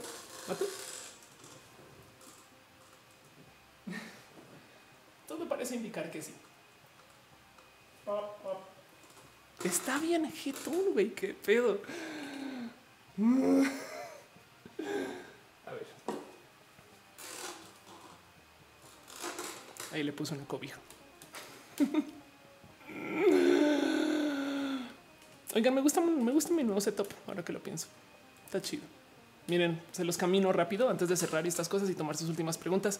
Este Mr. Worldwide dice que le gusta aprender siempre chido, bonito. Miren, cosas que cambiaron en este stream. Pues primero que todo, yo no estoy usando el sillón acá atrás, lo tiene Matú. Tengo el micrófono acá arriba, va a golpearlo. Ahí está. Este y em, literal, ahora tengo todo aquí eh, como en la mesa y estoy usando esta cámara que es una eh, literal handicam, pero está bonita porque el lente enfoca bien y entonces es el lentote que tenía para eh, hacer como esa como toma abierta. Ahora lo estoy usando para esa otra cámara y está chido. dice Elena. Hasta aquí mi reporte humana. De acuerdo.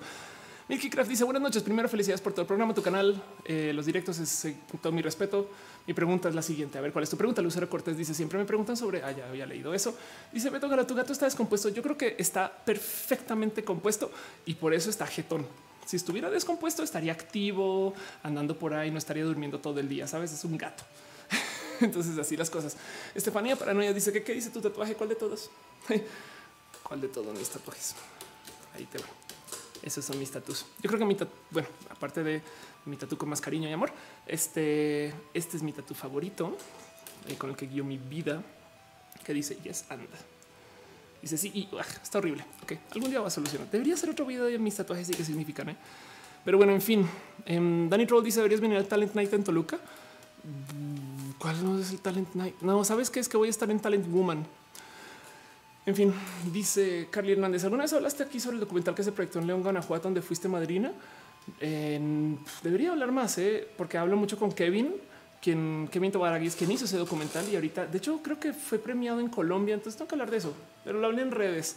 Entonces, eh, lo siento, pero sí es un documental que se llama el documental LGBT que levantó la historia de eh, em, una cantidad de demostraciones que hubo justo en León y donde fue en León, no? Sí, eh, en León, donde también hablaron y entrevistaron a la gente del ámbito conservador y están bien güeyes para muchas cosas, pero así las cosas. En fin, Creo que eso es hora para eso es nomás un indicador de que es hora de ir cerrando. Según mi contador o formal, llevo al aire tres horas y cuarenta y tantos minutos, lo cual quiere decir que ya es hora de ir cerrando. Cris así dice: No he tenido tiempo de ver el último roja y no, no estoy feliz y enojada. No te preocupes, que vienen por lo menos cinco videos esta semana si me da chance, porque tengo entre TechMex, tengo la entrevista que hice con Leos que va a tratar de subir a mi canal. Luego aparecí en las noches con él y voy a ver si logro subir eso al canal también. Y luego este está esto. Entonces voy a estar publicando mucho si puedo. Eh, y luego está Georgie, em, pero también a estar de viaje. Entonces vamos a ver cuánto logro, depende de cuánto me puedo trasnochar. Y saben que no se les olvide que si algo les pasa mal, si algo les pasa mal durante toda la semana, es por culpa de nadie más y nadie menos que el amarillo agua fresca. Pinche coche, te odio con todo mi corazón. Pinche amarillo agua fresca, es de lo peor. Quiero que vean cómo son las cosas. El color, el color que tuiteó el bot de colores justo después del amarillo agua fresca fue nada más y nada menos que el rojo ausente. Que yo creo que esto es el bot de colores diciéndome, oye, ya, eh, ya bájale.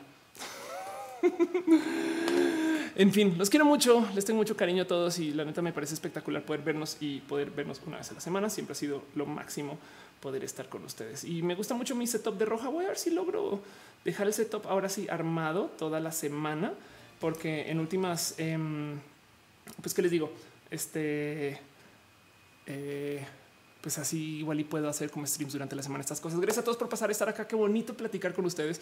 Me llena el corazón que eh, nos podamos seguir viendo. Y además, además de todo, pues siempre es bonito seguir haciendo roja. Entonces, así las cosas. Dice un Lemus, ya le hice la noticia del ex monje budista que ahora es chica trans y modelo en Instagram. No manches, no. Dice Scarlett Cat. Eh, hay consejos para el pánico social, dejar un poco la introversión a un lado cuando se requiere. Uf, eh, más o eh, mira, lo único que te puedo decir es, horas de vuelo. Las primeras veces va a ser raro, pero luego tienes que seguirte. O sea, a ver, eh, el tema de ser una persona valiente es que eh, te va a dar miedo, sabes? O sea, tienes que entender que siempre va a estar ahí ese feeling. Siempre, siempre, siempre. A mí me da estrés hasta roja, saben? y entonces, si, si, si eso está presente, entonces lo que tienes que aprender es por qué quizás y, el, me aventé como el borras y ahora veremos. Em, y ya sobre la caída, solucionalo. Hace sentido, es como piérdele un poquito de miedo al fail, pero solo se soluciona haciéndolo. De hecho, mira, si lo ves, los chicos populares de la escuela y demás son personas que han estado muy expuestas a, como situaciones sociales. Hace sentido como que eh, los chicos que, tienen como que ya como esta como soltura y demás es porque lo han hecho muchas veces comenzaron desde más chamacos. hay gente que fue ansiosa social y luego salieron de eso, pero es rife al comienzo es rife y es, es consciente y entonces eh, lo mejor que te puedo decir es fake it till you make it, que en español lo que quiere decir es, fingir hasta fungir. Ok, entonces si tienes que, o sea, eso que se usa mucho en la comunidad LGBT de hoy es que una inventada y no sé qué. Sí, güey, es que hay que ser inventadas al comienzo. Tienes que comenzar en algo. Güey. Y pues así, en fin, todo eso. Dice Sira Strange que se habrá roja de viaje. Habrá redes sociales de viaje. Yo creo. Dani Troll dice que eh, ya necesita verme. Qué chido. Gracias por estar acá. Le dice muy buen show. Como siempre, mucha info interesante. Gracias. Gracias por todo eso. Y pregunta que si Matú va a ser el próximo roja. Pues puede que sí. Pero bueno, como sea, ya saben cómo es. Eh, YouTube no siempre eh, levanta todos los nombres. Entonces voy a dejar ahí la lista de YouTube a ver si carga otros nombres. Em, muchas gracias a la gente eh, bonita que se presentó en este todas, todas, todas las redes sociales. Muchas gracias por tuitear, comentar. Un abrazo a Ravionet Police Girl en este en Mixer y a Flat Goldfish, John Alice, Mapache, Raccoon y Stitch Sniper, quien también llegaron acá. Y a Ake, que saludó y dejó también sus regalitos y esas cosas. Y a la gente bonita que estuvo también en el Twitch. Este un abrazo bonito y especial. Este a Inter. Tour y a Jackman 2109 1982, a Jorge, a Lili 73, a NetDef escrito con 3, a Oscar James 17, a Polizia Positivity Botarrel Kai a RS-HDZ Hernández, supongo sangre de guerra, Selva del Trueno, a Slow Cool, a Yumi Harris y Caro de paso. bueno, hay, hay más nombres, perdón, estoy bien huella.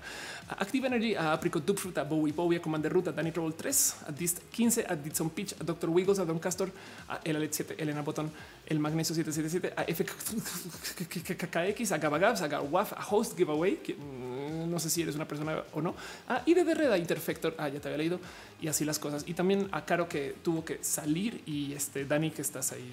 Es que me parece lo máximo que, que puedan pasar. Si, no apareció su nombre, lo siento, solamente váyanme avisando y así las cosas. Dice Elena Botón se echó, eh, ya me gusta, de hecho me gusta ya me es roja en Twitch, chingón, por eso estoy en varias plataformas, no pasa nada.